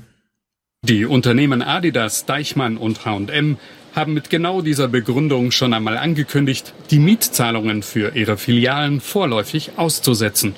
Das Hilfspaket erlaube das, so die Unternehmen. Deichmann teilte mit, man werde davon Abstand nehmen, wenn die Regierung die Kontaktsperren bis zum 20. April beende. Mhm. Das ist doch Erpressung, oder was? Ja. Wir bezahlen nur dann Miete, wenn wir auch im Mai wieder Umsätze haben bei uns im Laden. Hm. also ehrlich gesagt, ich bin mir da ein bisschen unsicher. Holger Umstedt hat's gut kommentiert. Mehr als 1,9 Milliarden Euro Gewinn im abgelaufenen Geschäftsjahr. Eine Firma Nur. mit drei Streifen, die wie keine andere für das schneller, höher weitersteht. Die drei Streifen von Adidas dürften jetzt in der öffentlichen Wahrnehmung für drei Begriffe stehen. Inakzeptabel, unanständig und asozial. Okay, aber der Ball lag nur wirklich einen Meter vom Tor und hat dann halt reingemacht. Gut, jetzt gab es hier ein sehr großes Segment mit Lars Feld, den wir alle kennen als neuen Vorsitzenden der Wirtschaftsweisen oder wie der ordentlich Nö, heißt. Neu, äh, neu ist er nicht, ne? Als Vorsitzender ist er neu. Diesen Christian da abgelöst. Wie Ach, heißt Schmidt der Rat richtig? Schmidt. Ja, äh, Sach Gesamt nee, Ja, Sachverständigenrat. irgendwie so. Sachverständigenrat. Gesamt- Sachverständigenrat. Ja. Es ist so, dass ich weiß, Tilo wird gleich jeden einzelnen Spruch von ihm kritisieren. Ich finde aber, Lars Feld sagt bei jedem was Wichtiges und auch was Richtiges. Und auch die Ökonomen sind natürlich jetzt gerade so ein bisschen, wie soll man sagen, im Sonderarbeitsmodus und so weiter. Er, äh, Sie sind ja eingestiegen ins Gespräch mit äh, Thematisierung Adidas und Co. Aber ich versuche in solchen Situationen nicht äh, das Handeln einzelner Unternehmen einschätzen zu müssen. Es ist ja immer auch äh, gerade im Einzelhandel relativ schwierig. Ich habe vor allem auch den Eindruck, dass das ein oder andere Unternehmen für die wenigen Fälle, die da in Frage kommen, ähm, einfach zu viel an äh, Widerspruch in der Öffentlichkeit hinnimmt. Das hätte man sich sparen können. Naja, ich bin nicht für Unternehmen zuständig, nur für die Wirtschaft, aber das hätte man sich sparen können. Ich bin Volkswirt, kein Betriebswirt. Wir wollen jetzt hier VWL-Argumente machen und die Kleinen zerhauen uns das wieder. Ja, in der Hinsicht finde ich es nachvollziehbar. Gut, die Politik muss jetzt abwägen. Ja, und das ist, das ist schon interessant. Nun, die Politik muss vor allen Dingen äh, die äh, gesundheitspolitischen Kriterien anlegen, also fragen, äh, ob wir, ähm, wenn wir wieder hochfahren, mit einer kräftigen zweiten Welle an Infektionen zu rechnen haben, die gegebenenfalls auch im Gesundheitswesen zu größeren Schwierigkeiten führen. Man muss aber auch sagen, äh, die Phase, die wir jetzt haben, noch bis zum 20. April in der bisherigen Ankündigung, muss durchaus genutzt werden, um dafür zu sorgen, dass das Gesundheitswesen für alles, was danach kommen kann, äh, wieder äh, besser vorbereitet ist. Kann man das? Die jetzige Krisenphase nutzen und schon die nächste Hammer und Dance, ja, es ist ja, dann kommt der nächste Hammer und so weiter. Kann man das? Mindestens muss man darauf vorbereitet sein, dass es so kommen kann. Mhm. Also plädiert er quasi für die, also die Rückverstaatlichung des Gesundheitssystems. Ach, Nee. äh, nee. Hast du das jetzt wieder ausgehört? Nö, das war jetzt ein scherzhafte Frage. Mein, Okay, okay. Ja, aber Tilo Als- versucht als- doch mal als- weniger als- Scherz als- und weniger Zynismus. Ist ja eine ernste Frage, so insgesamt. Es ist mir auch bei Bofinger ausgefallen, du, bei allen Rückfragen, die kommen, weil man vielleicht wirklich mal es nicht verstanden hat, kommt immer gleich Zynismus und so weiter. Er hat natürlich nicht, ja, da kann man ja den Witz mal aufklären, er hat natürlich nicht für die Rückverstaatlichung eines Gesundheitswesens plädiert, weil es ist natürlich nur unter freien Marktbedingungen zu dem gewachsen, was es jetzt ist. Deswegen kann man es verstaatlichen, aber es wäre dann keine Rückverstaatlichung. Das kann man ja schon mal festhalten. Oder? Ja. Die Frage ist ja, kriegt man jetzt dieses Gesundheitssystem, was wir haben, in einen Modus der Krisenvorbereitung, während es selber gerade in einer Krise ist, oder ist es gerade in einer Krise? Es gibt ja auch sehr viele Krankenhäuser, die jetzt gerade schon die ganzen Sachen, die man nicht machen soll, aussortiert haben und jetzt die Leute in Kurzarbeit schicken, weil gar keine Corona-Patienten kommen. Das ist ja auch eine Situation. Und die 10 Milliarden, die man jetzt staatliche Gelder gemacht eingeplant hat, um den Krankenhäusern in dieser Umsatzdelle auszuhelfen, die reicht ja wahrscheinlich auch nicht. In der Hinsicht haben wir es ja doch mit einem System zu tun, das sich sehr gut angepasst hat an die Forderungen, die kam. Bis hin zu Urologen werden jetzt trainiert, irgendwie Intensivmedizin zu machen und so weiter. Aber kann man jetzt, und ich bleibe eben bei meiner Beatmungsgeräte bedienen. Beatmungsgeräte bedienen, wobei man auch nicht genau weiß, wozu eigentlich. So viel Menschen überleben so eine Beatmung gar nicht. Und die, äh, die eigentliche Frage ist ja, äh, ob man nicht tatsächlich durch eine kleine Anpassung, alle tragen Masken, ja, eine, eine nächste Welle komplett aufhalten kann. Und mit komplett meine ich so komplett, dass sie wirklich gar nicht auffällt im System. Das ja würde den, das würde den medizinischen Erkenntnissen, da sind sich, glaube ich, alle einig, widersprechen, Stefan. Ja, welchen Erkenntnissen? Ja, äh, äh, dass die, dass die Masken zwar das Infektionsrisiko mildern oder mindern, Mhm. aber nicht das Risiko, erstens angesteckt zu werden, sondern das Risiko, andere anzustecken. Aber Ja. gut, kann man sagen, kommt ins, im Endeffekt auf selber raus. Aber selbst wenn es gemindert wird, ist es dadurch nicht weg. Mhm. Die Maske Ja, also ist wenn ich ein die- Schutz für Ja. andere. Ja, ein, die Maske ist ein Schutz für andere, äh, für größere Tröpfchen. So, das, das reduziert, ja. Und jetzt sagen wir mal, wenn, wenn, angenommen, ich bin infiziert und wenn mein Ansteckungs- äh, oder mein Risiko für andere, wenn ich mich sozusagen äh, verhalte, als wenn gar nichts wäre, 100 Prozent liegt, jetzt setze ich die Maske auf ähm, und dann wird das Risiko um 30 Prozent äh, gemildert, bleiben immer noch 70 Prozent. Hm. Ja, ich bin jedenfalls ähm, immer, also Fragen, die können wir nicht beantworten. Ne? Es gibt einfach keinen Wissensstand, also kein ausreichender Wissensstand, so. Er, er sammelt sich also langsam. Aber Drosten hat da zum Beispiel von Anfang an davon gesprochen, dass der Risikokontakt ein Face-to-Face-Gespräch ist über mindestens 15 Minuten. Und dann hat man diese Attack-Rate von, was weiß ich, 5 bis 15 Prozent. Das ist schon ziemlich niedrig. Auf der anderen Seite haben wir wieder diesen Kellner in Ischgl, ja, der äh, sozusagen an einem Abend jeden Einzelnen, den er da in Kontakt hatte, mit einem Glas angesteckt hat.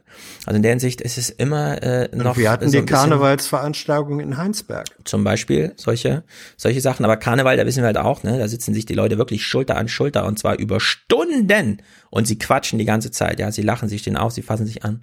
Also in der Hinsicht äh, scheint es schon so ein bisschen, ich könnte mir durchaus vorstellen, dass die Masken sehr viel mehr bringen als zum Beispiel diese App, ja. Also dass so eine Maske, gestern, Drosten, gestern zum Beispiel, ja, diese Studien, äh, Leute sitzen eine halbe Stunde mit Coronaviren und einer Maske unter so einem Absaugtrichter und es wird überhaupt gar nichts aufgefangen, was infektions ist. Also null.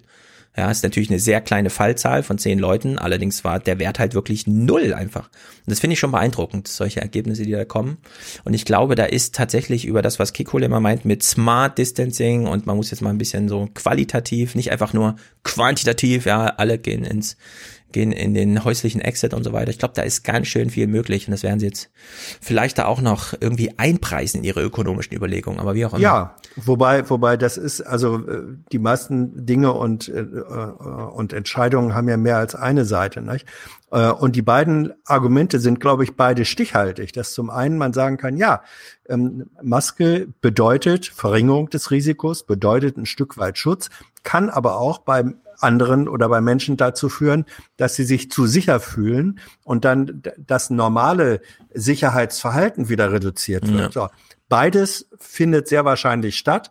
Und die große Frage ist, kann man das überhaupt gewichten? Wie, wie kommt man dazu, dass der Schutz äh, des einen verbunden wird mit dem, mit der Nichtvernachlässigung der anderen Sicherheit? Also das ist ein gigantisches äh, medizinisches und, und soziologisches und psychologisches ähm, Mhm. Experiment, was hier stattfindet. Das ist ein Feld, das ist ein, ein 80 Millionen Feldversuch. Ja, ein Lars Feldversuch. Ja, Ja, wir kommen bei Streeck gleich drauf zurück. Ja. Ja, war gut. Eine Sache, die uns ja auch letzte Woche schon äh, interessiert hat, wer hilft eigentlich bei der Entscheidungsfindung in der Politik? Und hier stellt sich raus, na, die Wirtschaftsweisen jetzt nicht so sehr. Also äh, vor dem Hintergrund kann ich gut verstehen, dass man mit der Kommunikationsstrategie noch etwas wartet. Das ist das Signal nach außen, aber arbeitet man denn drinnen an Plänen? Wissen Sie das? Sagen wir es mal so, ich gehe fest davon aus, dass äh, alle Beteiligten an Plänen arbeiten, denn ähm, äh, sie arbeiten sowieso Tag und Nacht, um sicherzustellen, dass die Situation nicht weiter eskaliert und dass wir in eine bessere äh, gesundheitspolitische Lage kommen. Ja, das finde ich irgendwie bezeichnend, ja. Der Wirtschaftsweisen-Vorsitzende sagt hier, ja, ich hoffe mal, dass die daran arbeiten. So wie auch der Gesundheitsamtschef in äh, Heinsberg sagt, RKI habe ich ja noch nie gesehen, die rufen immer nur an. also in der Hinsicht scheint es doch hier so eine oder andere Kontaktsperre zu viel zu geben. Kleinen Exkurs ins Heute-Journal, wo Lars Feld auch nochmal zugeschaltet war. Hier sieht man, hier sieht man aber mal die richtige deutsche Strategie.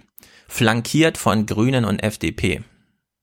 Führende Ökonomen, die Weisen der Wirtschaft, haben ein Sondergutachten erstellt, präsentiert per Videochat. Ich begrüße Sie herzlich äh, zu unserer Pressekonferenz, heute einer virtuellen. Unser Risikoszenario ist, da geht die äh, Wirtschaftsleistung in Deutschland tatsächlich im ersten und zweiten Quartal zusammengenommen, relativ zum Ausgang äh, Anfang des Jahres, um zehn Prozent zurück. Zehn Prozent ist schon eine ganze Menge. Die Bundesregierung ist gefordert, das Minus so gering wie möglich zu halten. Es ist richtig, den Appell der Wirtschaftsweisen heute schon so zu verstehen, die Planung für die Investition jetzt schon vorzunehmen, dass wir danach nicht viel Zeit verlieren, sondern dieses Konjunkturprogramm dann schnell anschieben können. Zu Recht haben auch die Wirtschaftsweisen jetzt nochmal darauf hingewiesen, dass die auch zur verantwortungsvollen Eindämmung der wirtschaftlichen Folgen, äh, die zu erwarten sind, ähm, dass auch da eine klare Kommunikation besonders wichtig ist, damit sich alle Beteiligten darauf einstellen können, ähm, wie lange nach welchen Kriterien welche Einschränkungen notwendig sind. Ja, da fragt man sich so ein bisschen, warte mal, Habeck fordert ein deutsches Konjunkturprogramm, um die deutsche Wirtschaft wieder anzuschieben und wir sind Jawohl. aber eigentlich so stolz darauf, dass wir eine Exportnation sind. Wer soll es denn kaufen, ehrlich gesagt? Ja, die. Und damit ist der Italiener. europäische Nahkampfbereich gemeint. Aber Habeck hat ja auch gesagt Eurobonds bei uns. Also das würde Ja, er, Eurobonds- Das, das würde er dir wahrscheinlich jetzt auch noch sagen, dass natürlich das eine Ja. mit dem anderen verbunden werden soll. Aber du überschätzt Eurobonds auch. Wir hören mal Lars Feld hier zu Eurobonds. Ich glaube, da gibt's noch einiges zu sagen. Keine gemeinsamen Schulden, also keine Eurobonds. Passt das in diese Zeit? Man muss sich immer fragen, was die einzelnen Instrumente verursachen. Ähm, ich finde, dass wir äh, bereits sehr viele Instrumente auf europäischer Ebene haben, die jetzt zur Verfügung stehen und die auch in der Lage sind, äh, für Länder, die stärker betroffen sind als Deutschland es ist, also beispielsweise Italien, äh, finanzielle Hilfen bereitzustellen. Nicht zuletzt die EZB hat das ja vor kurzem mit einem umfangreichen Programm gemacht. Wir haben den europäischen Stabilitätsmechanismus, der vieles bereitstellt. Ich kann mir vorstellen, dass wir Entscheidungen auf EU-Ebene bekommen, äh, die nochmal neue Instrumente ähm, einführen. Ähm, ich warne allerdings davor, bei diesen Instrumenten in eine gesamtschuldnerische Haftung zu gehen.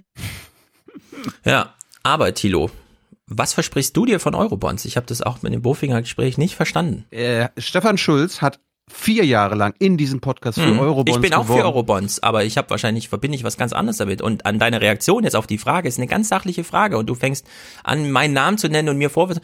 Was Ja, versprichst du, dir es- von Eurobonds? Es, es hört sich so an, als ob du jetzt gegen Eurobonds und Corona-Bonds bist. Bin ich nicht. Was versprichst du dir aber von Eurobonds? Das ist Erklär gelebte, Euro, habe ich, da- hab ich das schon gemacht. Das ist gelebte europäische Solidarität, äh, wo alle an einem, an einem, einem gleichen Schicksal leiden und es gemeinsam ähm, schaffen können. Und europäische Anleihen würden einen Wert von deutschen Anleihen haben. Also die sind viel leichter zu finanzierbar, die sind viel sicherer an den Märkten und die Italiener, die Spanier müssten nicht quasi ihre eigenen verkaufen zu horrenden Zinsen. Was würde denn den Eurobond vom italienischen Staatsanleihen unterscheiden? Sind beides Anleihen? Was wäre der Unterschied? Ja, der Unterschied hast, hat der Bofänger, das war doch deine, die Antwort auf deine äh, Frage, die war doch perfekte Antwort. Ja, dann sag, Gib- wiederhol sie gib's- mir nochmal, wenn sie so sie- perfekt ist. Dann kannst du es erklären. Ich bin einfach nur gespannt. Ich will wirklich mal hören, sozusagen, was ist denn jetzt Thilo Jungs. Aussicht und Es Ansicht ein- der Eurobonds? Es ist ein Unterschied, ob die EZB oder der ESM äh, italienische Anleihen kauft oder spanische Anleihen kauft oder dann nochmal hier slowakische Anleihen kauft oder dann nochmal französische Anleihen kauft oder ob es einfach europäische Anleihen äh, kauft bzw. verkauft, weil dann eigentlich äh, die Stigmatisierung völlig wegfällt. Also Eurobonds nur, um keine Stigmatisierung zu haben. Unter anderem, ja, klar. Also für, Also mir ist weiterhin für die, unklar, ehrlich gesagt. Nein, Du, du, du, immer mal, du bist dafür, aber weißt nicht warum. Ich weiß absolut warum, ich erkläre es dir auch gleich, aber es sind ganz andere Gründe als die, die du anführst. Hans, ja, man was soll ist die- mit den Eurobonds? Ja, man soll die beiden Ebenen voneinander trennen.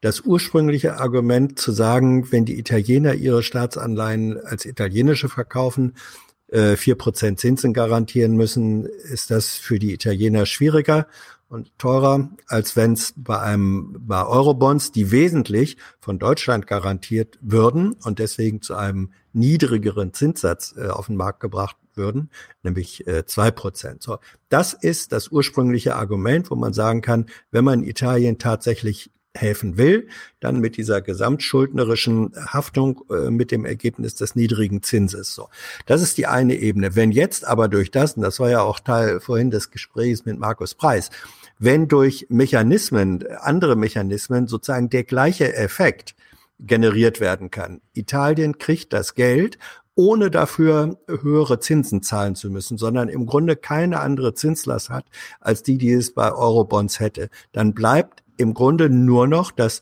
psychologische, äh, die psychologische Dimension äh, übrig. Man könnte sagen, dann sind Corona-Bonds sozusagen ein kollektives Votum der Europäer, vor allem der reichen europäischen Staaten, für das gemeinsame solidarische Europa. Das hat auch mhm. einen Wert.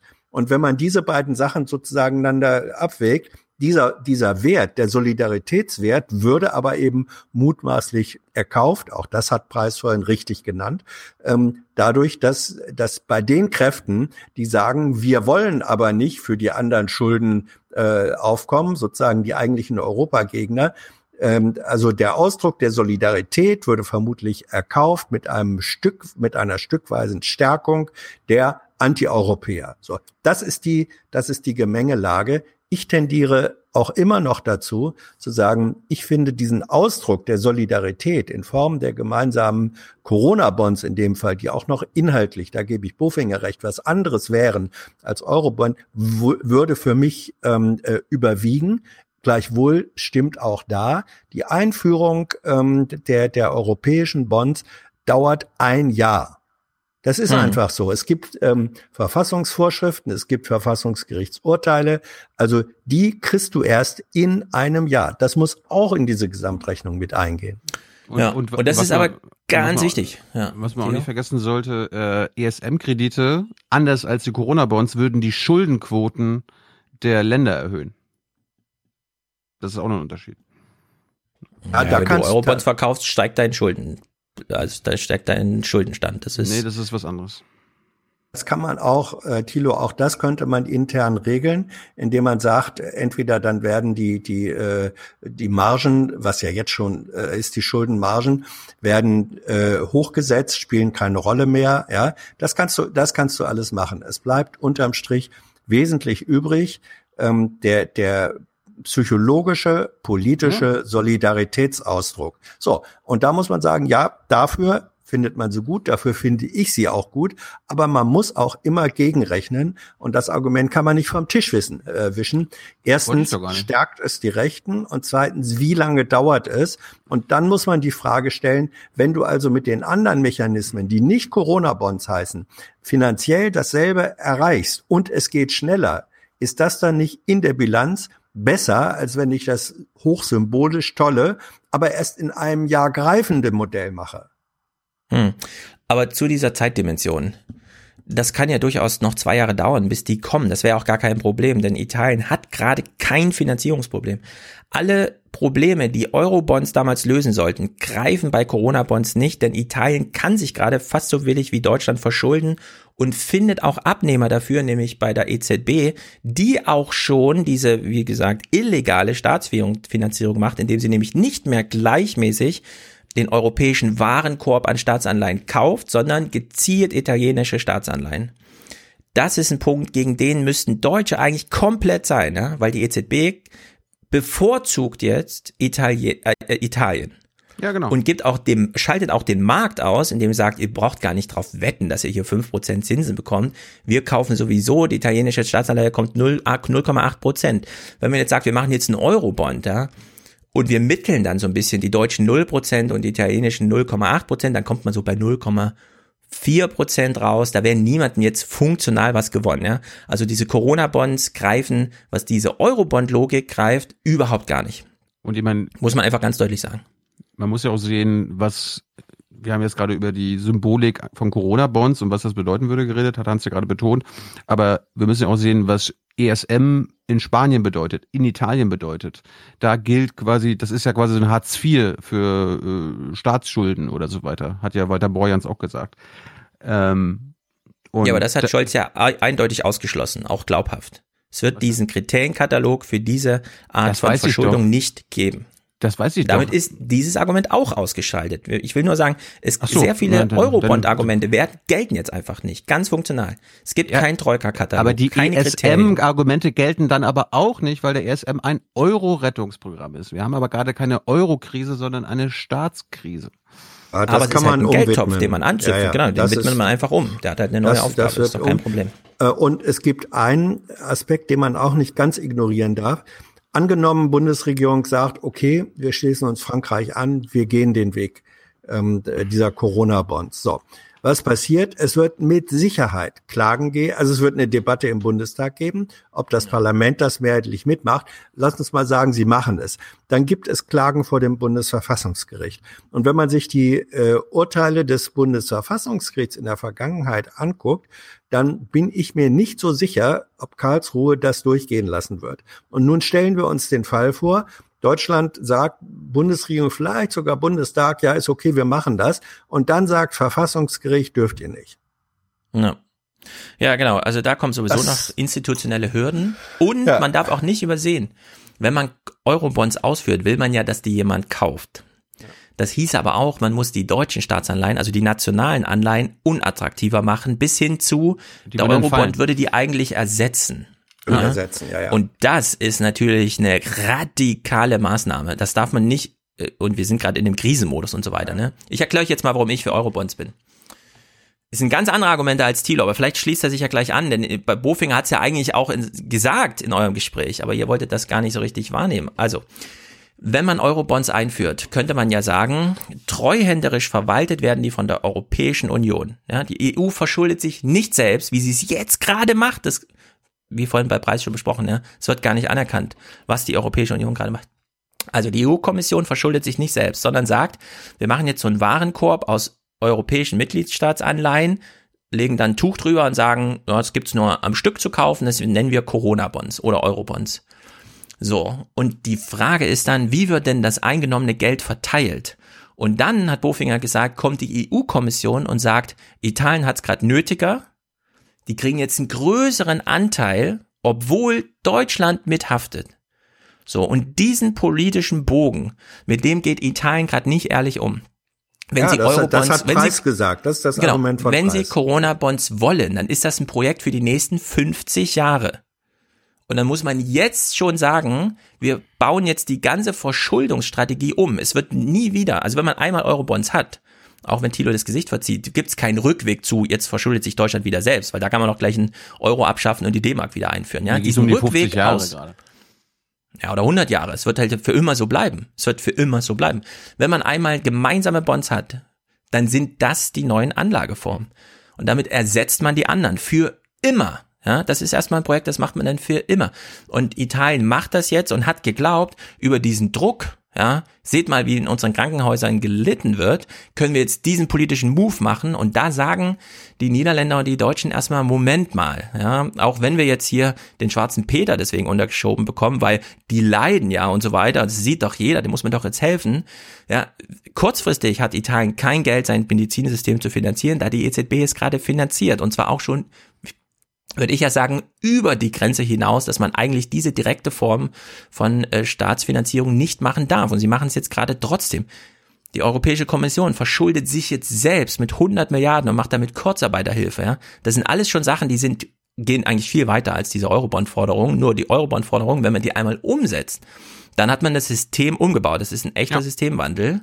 Ja. Für den bin ich auch. Ja, für den bin ich auch, aber ich bin nicht für den Weg, wie Italien das hier so, ja, ja, in dieser Krisensituation, der Stress ist da, jetzt müssen wir das mal machen, sondern das ist tatsächlich ein Projekt für, der Impfstoff ist da, ja, das, der erste Euro-Gipfel findet statt und dann finde ich, sollte man so, wie wir jetzt über die Eurobonds dort reden und sagen, dann gibt es einen gemeinsamen Haushalt, die EU-Kommission verwaltet und es kann durchaus sein, dass Italien, Spanien, Frankreich andere Anteile von dieser Verschuldung ja, zugeschrieben bekommt, also dieses eingenommene Geld zugeschrieben bekommt, als Deutschland, weil Deutschland halt stärker ist. Und wenn man das argumentiert mit, und da müsste man eben auch die Grünen überzeugen, ja, es nützt jetzt gar nichts, ein deutsches Konjunkturprogramm zu machen, wenn danach für die Exportnation Deutschland kein europäischer Markt zur Verfügung steht, der das kauft ja, jetzt geht es ganz konkret um die Frage, mit welchem Geld bezahlen die Italiener in zehn Jahren die Maschinen, die sie aus Deutschland kaufen? Und über die Eurobond-Sache, finde ich, kann man das finanzieren. Wir haben ja jetzt auch die Lage, dass in irgendwelchen Zentralbanken noch so Target-Salden aufgeschrieben werden, ja, damit in irgendwelchen Büchern, da laufen so Gelder auf, bei denen man gar nicht genau weiß, soll man das jetzt ausgleichen oder was? Kann man das auch vergessen? Ja, das ist die große Ökonomdiskussion. Muss man das eigentlich noch beachten oder kann man die Nullen da auch vergessen? Und sowas muss dann halt institutionalisiert werden.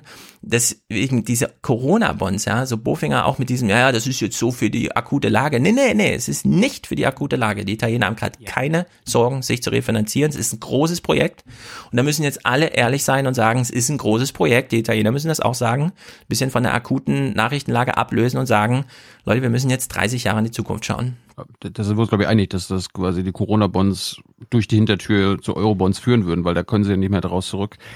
Äh, ja, aber ich, ich, bin, ich bin aber auch bei dir, halt, dass die, ja. ich bin aber auch, ich bin auch bei dir, dass die Italiener gerade eine falsche Taktik fahren. Aber wir sollten halt auch sehen, das macht, und das betonen die Italiener ja noch nicht, noch nicht, dass die Austeritätspolitik der, der EU, angeführt von Deutschland in Spanien und Italien, mit dafür gesorgt haben, wie die soziale und gesundheitliche Lage gerade ist. Ja, ganz das, genau. Das müssen wir auch noch sehen. Das blenden wir gerade aus. Ja, das ist ein, das ist ein richtiges äh, Argument. Gleichwohl muss man äh, auch sagen. Das, das wäre das wär jetzt ein moralisches Argument. Ja, ja, ja, ja. Ähm, nee, ist es nicht, ist es nicht. Nein, Wenn wir ist, sagen, ja, nach 2008 haben wir jetzt diese Krisenlage, weil die letzte Krisenaufgabe nicht richtig funktioniert hat, müssen wir die nächste Krisenbewältigung anders machen. Ja, ich würde mich von Solidarität und moralischen Argumenten jetzt ganz fernhalten. Das muss jetzt funktional argumentiert werden. Ja. Niemand weiß, wie in zehn Jahren die Italiener Maschinen finanzieren sollen, um ihre eigene Wirtschaft zu betreiben, die sie in Deutschland kaufen. Niemand weiß, wo dieses Geld herkommen soll. Ja, aber Funktionalität und Moral sind ja keine äh, sich gegenseitig ausschließenden Kriterien. Das gehört doch beides zusammen. Und ähm, der, der, ich glaube im Übrigen, die Debatte, die wir hier führen, wenn die jetzt Olaf Scholz äh, hören würde, dann würde er in sich hineinschmunzeln. Aus seinen, äh, aus den Antworten, aus seinen Antworten der letzten Tage kann man nämlich ziemlich gut schließen ähm, äh, oder äh, ja vermuten, ableiten, dass er im Grunde genau auf diesem Weg ist. Ähm, dass ihm klar ist, er hat das angedeutet, er hat gesagt, wie wir sozusagen diese Finanzarchitektur ähm, der, der europäischen Kreditaufnahme, Schuldentragung, so, das muss alles neu geregelt werden. Das werden wir machen müssen, wenn sich die, die, äh, der Krisengipfel ähm, oder der Peak der Krise sozusagen, äh, wenn wir darüber weg sind. Scholz will, glaube ich, im Moment so, so etwas vermeiden, was als eine Panikreaktion verstanden werden könnte, ja. mit dem, äh, mit den Auswirkungen, die wir gerade auch diskutiert haben. Ich habe den Eindruck, im Inneren ist ihm völlig klar, dass es nie wieder ein Zurückgeben wird in Europa zu diesen restrik relativ restriktiven äh, Kriterien der Finanzierung mhm. und Schulden, die wir gehabt haben. Das weiß er und er weiß, glaube ich, auch, dass es in der einen oder vor, anderen Form auf eine Schuldenvergemeinschaftung rauslaufen wird und muss, weil es auch gar nicht anders geht. Ähm, aber er will es nicht mit diesem Label, das als Krisenpanik-Reaktionslabel derzeit äh, gewertet werden wird. Mit dem will er es nicht machen. Ich ja. glaube, ich glaube, wir werden in den nächsten Wochen und Monaten eine Menge dazu noch äh, ja. haben. Nur ganz kurz von mir. Wir wissen, dass es an der SPD nicht scheitert. Auch in der, in der Bundesregierung nicht. Das ist jetzt ganz, ja. auch eine taktische, sie machen das gerade taktisch.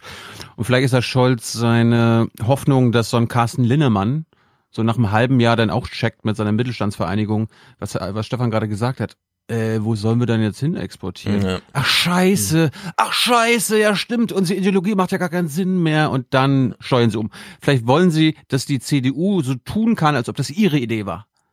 Ja, und dass sie nicht, dass, dass sie denn, dass sie dann nicht ein, äh, eingeschwenkt sind, sondern dass die CDU gesagt, ja wir müssen das machen. Wir nennen das aber nicht Corona-Bonds, sondern Soli-Bonds oder keine Ahnung. Ja, es ist ja nicht nur Scholz gerade auf allen Kanälen, sondern auch seine Staatssekretäre und so weiter. Ich habe nur Gutes gehört, nur Unterstützenswertes zuletzt. Äh, wir haben uns immer lustig gemacht über Olaf Schäuble. Das galt, aber jetzt ist seit zwei Jahren ist äh, seit zwei Wochen ist auch ein bisschen anders. Deswegen, liebe Leute, seid nicht so überrascht, ja, wenn ich jetzt plötzlich nicht mehr Scholz auf die gleiche Art und Weise kritisiere wie bisher, weil da ist einfach ein bisschen was anders, ja. Es gibt ja Leute, die sind dann immer überrascht, hey, bist jetzt Verräter und so. Nee, nee, also Scholz, Aber ich finde auch, Scholz macht es gerade gut. Aber er geht auch Ist anders mit uns, er geht, aber geht aber auch anders mit uns um. Ich weiß nicht, ob du das gestern in der, in der BBK gesehen hast. Er antwortet auch ganz direkt auf Fragen. Ich habe ihn ja auch gefragt wegen Vermögensbesteuerung, Vermögensabgabe, werden wir Ja. wahrscheinlich ein andermal machen. Äh, Das, darüber können wir nächste Woche reden, Stefan, weil wir, Hans und ich, wahrscheinlich den Typen haben vom DIW, der sich das mal durchgerechnet hat. Ja, also dieser Aber- Trumpf ist immer noch da, ne? Dieses unglaubliche Vermögen in Deutschland, das Ja, man ja, einfach und- nur anzapfen muss. Und normalerweise, wenn du Scholz danach fragst, ob es überhaupt eine Grundlage, eine gesetzliche Grundlage für die Vermögensbesteuerung gibt, also wonach das BMF weiß, wie viel Vermögen überhaupt da ist, was man anzapfen kann, und er dann nur sagt, nein, ist das ein Ja, die ganz kommt aber jetzt. Das ist ja das äh, Tolle. Ich will doch nur sagen, dass Olaf Scholz anders Mhm. äh, Ja, ja, ich weiß, ich weiß, und ich weiß. antwortet. Ja. Ist jedenfalls so, die Vermögensteuer scheiterte ja 95 an den gleichen Argumenten wie die Grundsteuer, weshalb es jetzt eine Grundsteuerreform gab. Das heißt, die ganze ähm, Werterhebung, die jetzt bei der Grundsteuer reformiert werden muss, damit diese 15 Milliarden nicht ausfallen, die kann man dann noch anwenden für die Vermögenssteuer. Da müssen wir Jenny mal zu fragen, die muss dazu mal was machen, weil das ist sensationell. Eigentlich kann man das jetzt reaktivieren. Das lag jetzt 25 Jahre lang, ja, und hat so ein bisschen und so. Aber die Vermögenssteuer ist ja immer noch da. Diesen Auftrag des Verfassungsgerichts, ihr müsst nur ordentlich machen, die, die Werte neu erheben und dann könnt ihr die auch erheben. ja, das ist ja durchaus nicht ausgeschlossen. Wir haben es nämlich, die Lage ist wirklich so dramatisch. Wir haben, wir freuen uns ja immer über diese Modern Monetary Theory, ja, also dass die EZB einfach drucken kann, wie und so weiter. Wieso funktioniert das eigentlich, fragt man sich. Naja, weil es keinen Kreislauf mehr gibt. Das Geld wird in den Zentralbanken gedruckt, sickert dann einmal in die Wirtschaft rein und sammelt sich als Vermögensberg auf der anderen Seite und ist dort völlig ungefährlich, weil der einfach nicht bewegt wird. Also der liegt einfach da, ja. Und in der Hinsicht kann man da durchaus mal wieder ein bisschen Rotation reinbringen. Und gleichzeitig, gleichzeitig sind das genau diejenigen, die diese europäischen Anleihen kaufen würden. Also die Sollten, Reichen ja, müssen ja würde das ich Geld sagen, jetzt irgendwo äh, irgendwo reinstecken. Das hat Die ja sollten mal Europa jetzt finanzieren, das finde ich auch. Können sie in Büchern schreiben, äh, ist tr- trotzdem noch Vermögen, ja, ist nur woanders und ist gut. Sind die, Ja, zehn, Lars- sind, die, sind die zehn Minuten eigentlich nur Montag oder die ganze Woche? Das ist natürlich nur Montag. Lars Feld möchte, dass wir alle zurück an die hab- Arbeit ich kommen. hab, Montag ich habe noch, eine allerdings drei- ich hab noch eine Dreiviertelstunde Clips. Eieiei. Zu was denn? Ja, äh, äh, insgesamt, das wird doch ein langer Ach so. Abend wieder, ein langer Tag. Ja, ja, gut, gut, gut, gut, gut. Also, Lars Feld möchte, dass wir zurück an die Arbeit gehen. Nun, die Gegenmaßnahmen, die bisher ergriffen worden sind, dienen ja vor allen Dingen dazu, über die nächsten Wochen hinwegzukommen. Äh, klassische Konjunkturprogramme äh, nutzen in einer solchen Phase wenig. Äh, wenn man den Leuten mehr Geld gibt, ähm, dann würden sie das ja auch gerne ausgeben. Das können sie in der gegenwärtigen Lage ja nicht. Sie sollen ja eher zu Hause bleiben. Von daher ist es sehr wichtig, dass auch die Zuschüsse schnell ausgezahlt werden. Wenn uns das gelingt ähm, und wir nach dem 20. April wieder relativ rasch an die Arbeit zurück können, dann bin ich ganz zuversichtlich, dass es gar nicht so viel an Anstoß äh, von Seiten äh, der Bundesregierung braucht. Ja, Hoffnung, hat er. 20. April bleibt. Ich frage mich wirklich, was passiert mit dem ganzen Geld, das gerade nicht ausgegeben wird, ja, wie vorhin schon gesagt, in Restaurants, in überall und so weiter. Ah, Das Stefan. ist, wird gar nicht groß thematisiert. Ja, wenn das kann man thematisieren, dann musst du aber auch sagen, das Geld, äh, was nicht ausgegeben wird äh, im Restaurant, bedeutet auch, dass der Restaurant äh, Kellner oder Eigentümer keine Einnahmen hat und dann Mhm. hat der nämlich gar kein Geld, das er ausgeben könnte. Also wir haben ja den Ja, Negativ. das ist mir schon klar. Ja, ja. Ne? Aber Das es heißt, gibt sehr es- viel, St- ja, aber ich meine doch nur das ganz einfache Argument. Es gibt sehr viele Staatsangestellte, Beamte, Ja. keine Ahnung und so weiter, die kriegen Für weiter die ihr gilt das. Gehaltsgeld. Ja, für die Die gilt können es gerade nicht ausgeben. Ja, ja. Die haben gerade alle Für 1000 die- Euro mehr im Monat, wissen nicht wohin. Ja, genau, also was das heißt, wissen ist- nicht wohin, die wissen schon, Das, kann man das war lassen, ja, das war ja vorhin auch ein Kern des Spendenaufrufs für dieses Format. Ähm, äh, äh, aber das ist, glaube ich, nicht die Mehrheit der Geldhaber oder Nichthaber in diesem Lande.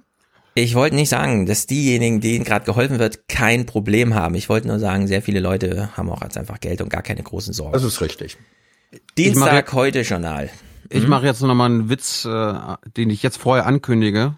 Ich glaube, seit Mhm. 80 Jahren haben sich die Deutschen, seit 80 Jahren haben sich die Deutschen nicht mehr so sehr auf den 20. April gefreut wie heute. Du Sau. Ist ja ein geklauter Witz, den lasse ich Ja. Echt? Ja, Echt? naja. Hat den- Hat jeder schon gemacht, oder tausend Ach so. Richtungen schon gehört. Ach so, echt? Ja, gut, der ist mir gerade Ihr eingefallen. nicht, oder was? Twitter, lest ja kein Twitter? Ich Twitter, ich komme zu nichts mehr. Also für alle, die im Ja. Geschichtsunterricht nicht aufgepasst haben, wer da Geburtstag hat. Ne? So. Ja, wer sich gedacht hat, warte mal, in Amerika hat 10 Millionen Arbeitslose in einer Woche, ja, keine Ahnung, die kriegen auch alle jetzt mehr Geld und so. In Deutschland auch. Die Agentur für Arbeit erlebt gerade einen regelrechten Ansturm auf die Kurzarbeit. So viele Anträge gab es noch nie, 20 Mal mehr als in der Finanzkrise. Und das zeigt schon, mit welcher Wucht der Corona-Shutdown den Arbeitsmarkt trifft. Ja, aber ich finde bei sowas, es ist, Deutschland gewusst. ist halt groß. Ja. Und die Leute arbeiten halt nicht alle in der Exportindustrie, sondern es ist halt sehr viel lokal und so einfach. Deswegen ist es halt viel. Ja, in der Hinsicht. Ja, das ist ja auch keine, das ist keine Überraschung, dass es so viel ist, aber das ist jetzt 20 Mal, das habe ich jetzt auch nicht gewusst. Krass, wow. Ja, aber Wobei, mich wundert also, es nicht. Es ist, auf, auf der individuellen Ebene äh, gestern skurriles, äh, skurrile Situation äh, erlebt auf der Straße. Da stand so im Hauseingang ein Mensch so in Monteurkleidung am Handy und er sagte dann sehr laut, so dass es ja ganze Firma Kurzarbeit und ich bin der einzige Doofe, der hier die ganze Zeit Vollarbeit macht. Was ist denn das für ein Mhm. Scheiß? Also da, ähm, da, da musste ich dann auch lachen und sage, ja, diese Geschichte mit Kurzarbeit, weißt du, dann, äh, er beschwert sich darüber, dass er voll arbeiten muss und andere in seiner Firma wären vermutlich froh, wenn sie das machen könnten. ja. Es waren auch gerade viele Kurzarbeit Ja. und müssen trotzdem acht Stunden am Tag zu Hause arbeiten. Ja, Es fehlt nämlich auch eine Corona-Wirtschaft. Hm? Ja, es, äh, apropos Corona-Wirtschaft, ich wusste gar nicht, dass es die noch gibt. Äh, letzte Woche, ich hatte, ich konnte endlich mal ausschlafen, ich konnte bis um 10 oder so und auf einmal klingelt's um 7 Uhr morgens. Ich so, oh, hat er jetzt wieder irgendein Postbote, irgendwie will er mir was abgeben oder was? Klingelt nochmal. Ich so, nee, da stehe ich nicht auf. 7 Uhr morgens. Auf einmal geht das Telefon. Ich so, nee, da gehe ich jetzt nicht ran. Geht das Telefon nochmal. Ich gehe ich doch nicht ran. Und Gesundheitsamt oder was? Beim dritten Mal äh, wird dann eine Nachricht hinterlassen. Ja, hier ist der Handwerker, ich stehe vor der Tür, was ist los? Ich so, hä? Und ich habe ich hab überhaupt nicht gewusst, welcher Handwerker kam, weil ich habe nie äh, eine Terminbestätigung bekommen. Und auf einmal kommt er dann hoch. Ich so, hä, worum geht's denn? Ja, hier, Terrassentür. Ich so, hätten Sie mal Bescheid gesagt. Haben wir doch! Ich, ja Hm. gut, kommen Sie rein. Und dann war er den ganzen Nachmittag beschäftigt und ich seit um sieben wach. Ja. Äh, Hat gearbeitet in Deutschland. ja. Ich finde jedenfalls fehlt eine Corona-Wirtschaft und Baerbock hat ja da gute Kritik gemacht. Valerie Haller, da gibt es in der deutschen Unternehmerschaft schon durchaus kreative Ideen. Ja, Not macht eben doch erfinderisch. Bei vielen Unternehmen sind die Auftragsbücher leer und sie suchen jetzt hände, händeringend nach Möglichkeiten, freie Kapazitäten zu nutzen. Andere Produkte im Gesundheitsbereich wiederum werden ja dringend gebraucht und daher stellen jetzt einige Unternehmen ihre Produktion um. Vielleicht für den einen oder anderen auch ein Weg, sich über Wasser zu halten. Mhm. Ja, Produktion kann man auch umstellen. Ich finde, es fehlt vom Bundeswirtschaftsminister so eine Ausschreibung von einer Milliarde Masken, wie schon gesagt. Das ist einfach, warum nicht? Die werden jetzt gebraucht. Jeder Deutsche braucht jetzt zehn Masken. Wir werden das noch mindestens ein Jahr lang bis zu diesem Impfstoff irgendwie rumkriegen müssen. Und Social Distancing kann man ergänzen durch Smart Distancing. Da kann man auch wieder ins Restaurant gehen mit einer Maske. Also in der Hinsicht, keine Ahnung, woran es da fehlt. Äh, wir gucken noch einen Clip von Montag. Äh, das ist nämlich ganz witzig gewesen. Wir haben alle gesehen, wie Laschet seine Maske nicht richtig aufhat. Hans hat seine gerade richtig auf, über die Nase, Das ist fast Handschlaf- bis das auf ist die Augen. Handschlafmaske. Ja, Armin Laschet hat ein virtuelles Krankenhaus besucht und wir gucken uns mal an, wie er seine Maske aufhatte. Gleichzeitig die alten Leute, ne, wenn die mit Corona im Krankenhaus sind, die sind echt noch, das ist alte Schule an Höflichkeit und Dankbarkeit. Hört euch das mal an. Beim Covid-19-Patienten Ludwig Rombay, 75 Jahre alt und zum Glück fast wieder genesen, meldet sich aus dem Laptop per sogenannter Telemedizin das Uniklinikum Aachen, heute assistiert vom nordrhein-westfälischen Ministerpräsidenten. Ja, schönen guten Tag zusammen. Wie geht es Ihnen, Herr Rombay? Den Verhältnissen entsprechend gut, Herr Ministerpräsident. Ich muss sagen, ich fühle mich hier gut aufgehoben. Man kümmert sich um mich. Und in der Zeit, wo ich jetzt hier war, muss ich sagen, ist wesentlich besser geworden. Ich hoffe, die Audioverbindung ist gut genug. Das Projekt Virtuelles Krankenhaus ist im Medizinbereich der Stolz des Landes Nordrhein-Westfalen. Tja, eine Skype-Verbindung und schon der Stolz des Landes Nordrhein-Westfalen. Armin Laschet Ja, aber- trägt seinen Mundschutz aber- anders aber als auch- alle anderen nicht über der Nase. Aber auch nur, weil beide Kameras auf beiden Seiten noch standen. Ne? Das war Herrn Laschet wichtig. Ja, und was auch ein Problem ist, ich weiß nicht, das mit diesen Laptops und so, iPad. Wasserdicht, kann man abwaschen, glaube ich zumindest, dass sie wasserdicht sind. Äh, Laptops, die irgendwo rumstehen und dann über die Speaker da irgendwie miteinander reden. Nee, das geht besser. Naja. Wir blenden mal montags diese Amerika-Berichterstattung Ja, aus New York klein- aus. Das ja, ist absolut kleine- kleiner. Einwurf, kleiner Einwurf. Kleiner Einwurf. Es gibt auch realsatirische Inszenierungen. Wer gestern Abend Nachrichten gesehen hat, als Kanzler Kurz äh, in Österreich sozusagen das Ende des Ausnahmezustands äh, verkündet hat, das, das Anfangsbild war ein absurdes. Da marschierten er und drei oder vier Minister sozusagen im Gänsemarsch ein. Alle hatten äh, selbstverständlich in der Pressekonferenz die Masken verausnahmt. Dann guckten sie sich an und dann wie in einem choreografierten äh, Ballett setzten sie, zogen sie gleichzeitig die Maske runter. Das hatte wirklich was Chaplineskes. Es ist eine der größten humorischen, äh, humoristischen, realsatirischen Bildfindungen äh, der, des politischen Journalismus der letzten Jahre. Einfach nur grandios. Sie üben noch? Ich wünsche mir das von der Bundesregierung auch, denn ich kann das nicht mehr hören mit diesem, diesen kulturmäßig nicht darauf vorbereitet, alle Masken zu tragen. Da sollte jetzt mal jemand vorangehen. Ich will Spahn nur noch mit Maske sehen. Bei Mikrofon kann er sie absetzen, naja, aber wenn er so dieses, ich gehe mal in die Presse- Bundespressekonferenz hoch, die Treppe oder so, ja, einfach Maske auf. Und zwar alle. Naja, Dienstag war jedenfalls ein richtiger Maskentag. Maske, Maske, Maske. Es wurde durch und durch thematisiert. Beispielsweise wegen Vorbild Asien. In vielen Städten Asiens sind deshalb Masken so selbstverständlich wie der Helm beim Mopedfahren. Mhm, schönes Bild. Leider sind wir eine Autonation. Schade. Ja, es hätte uns sehr viel schneller gelungen. Wäre uns sch- schneller gelungen, die Masken aufzusetzen. Naja, Straßenumfrage zum Thema Masken, weil wir wollen ja die Stimmung einholen. Ich finde, das ist schon eine sehr harte Maßnahme, überhaupt zu Hause zu bleiben und das auch nochmal äußerlich so einzuschränken, finde ich eigentlich eher zu viel. Das Fünf Kilo Make-up drauf, ja, aber ah, eine Maske, nee und so.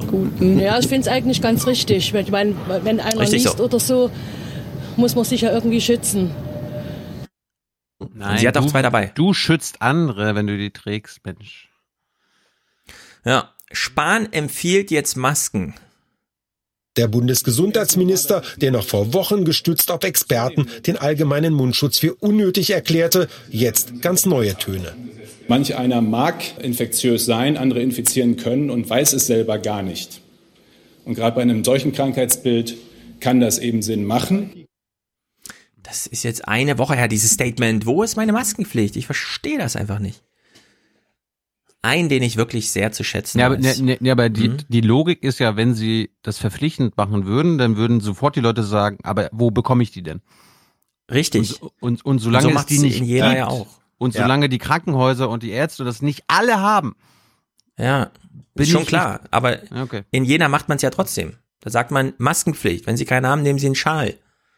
Ja, also da wird so ein bisschen gesagt, hier Leute, ihr könnt irgendwas vor euren Mund halten, wenn ihr einkaufen Genau. geht. Und im Beauty-Blogs würde die Frage gestellt, zählt Gurkenmaske auch? Zum Beispiel. Das ist allerdings auch ein geklauter Witz. Das ist ja Postillon. Auch.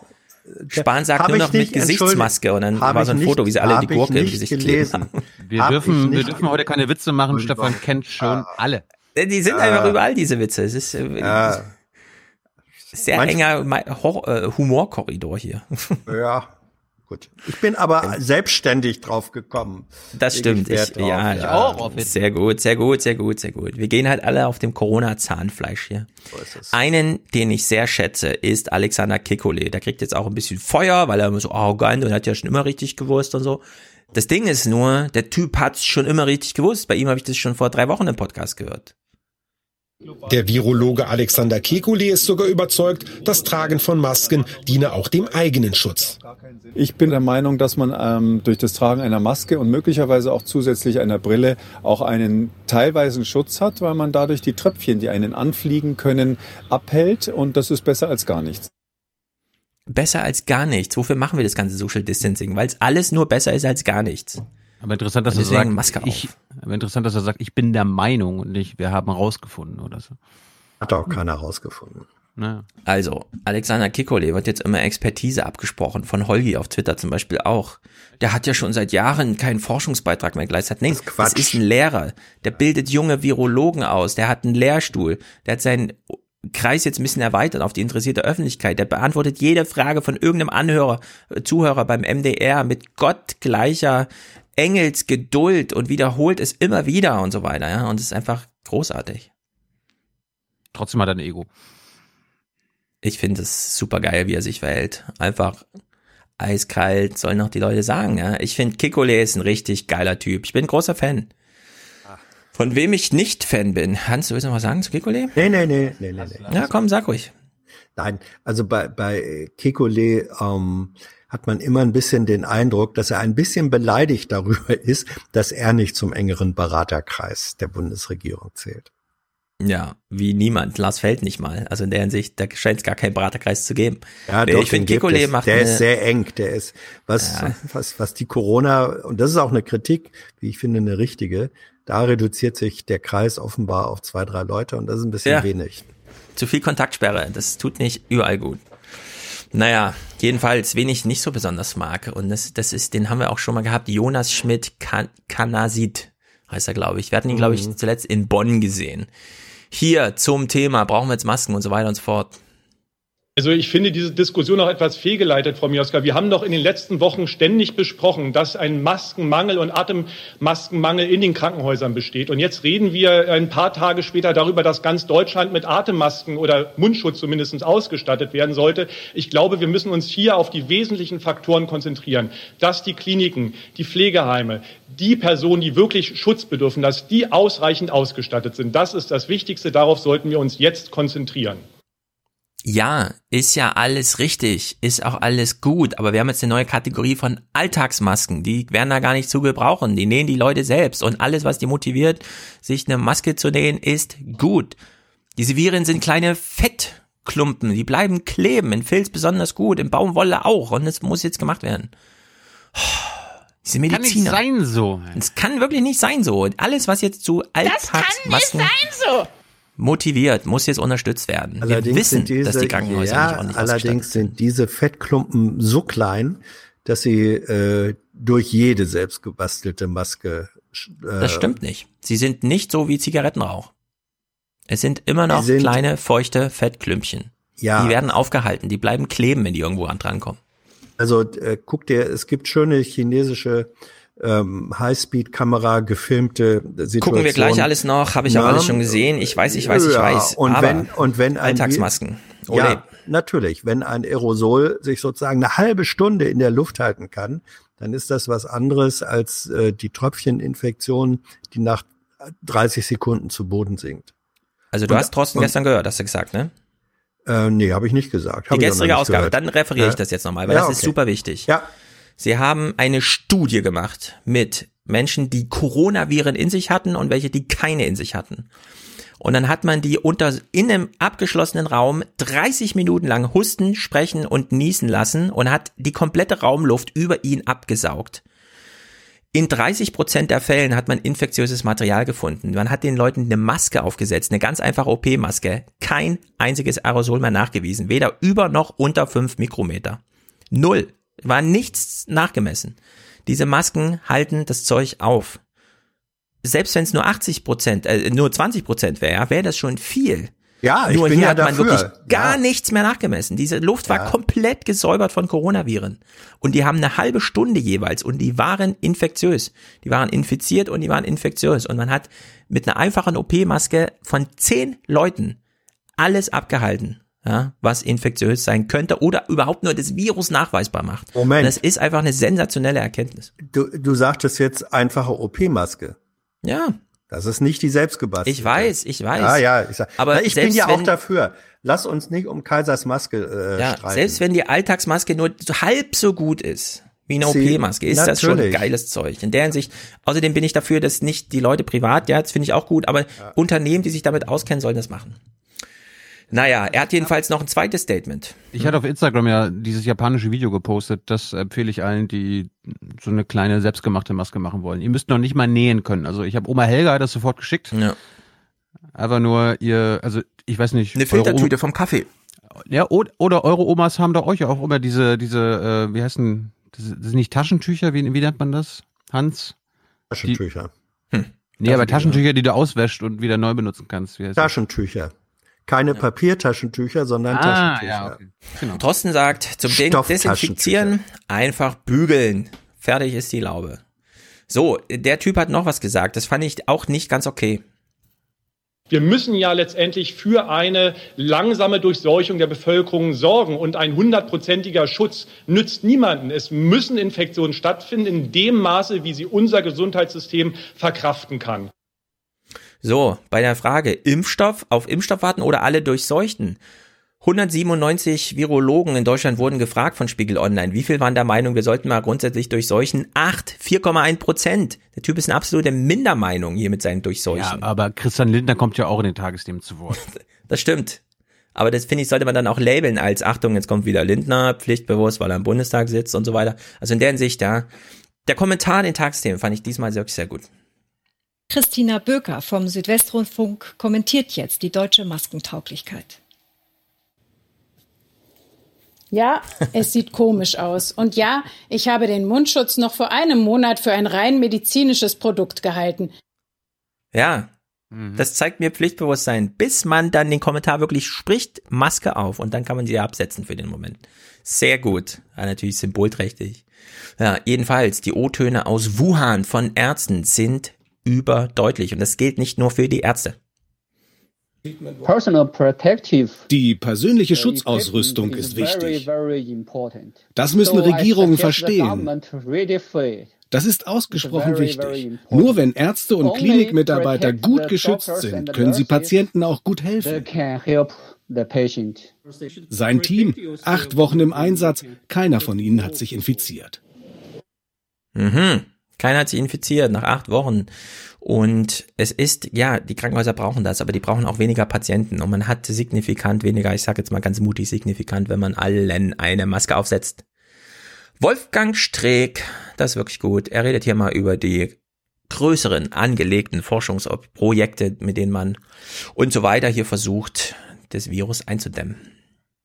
Die Bauhaus-Universität in Weimar Ah, nein, vorher kommt das, was du angesprochen hast, Hans. Die Raumluft wird visualisiert. Zum Beispiel. Der dortige Lehrstuhl für Bauphysik verfügt über einen sogenannten Schlierenspiegel. Ein Gerät, von dem es weltweit nur wenige gibt und das dazu dient, Raumluftströmungen, die man mit bloßem Auge nicht sehen kann, zu messen und zu visualisieren. Damit kann man zeigen, wie wichtig Abstand in Corona-Zeiten ist. Man sieht zum Beispiel, wie weit sich die Atemluft ausbreitet, wenn man hustet. Hier auch noch klassisch falsch in die Hand. Zieht man eine einfache Atemschutzmaske auf, geht beim Husten zwar immer noch Atemluft raus, aber schon sichtlich weniger.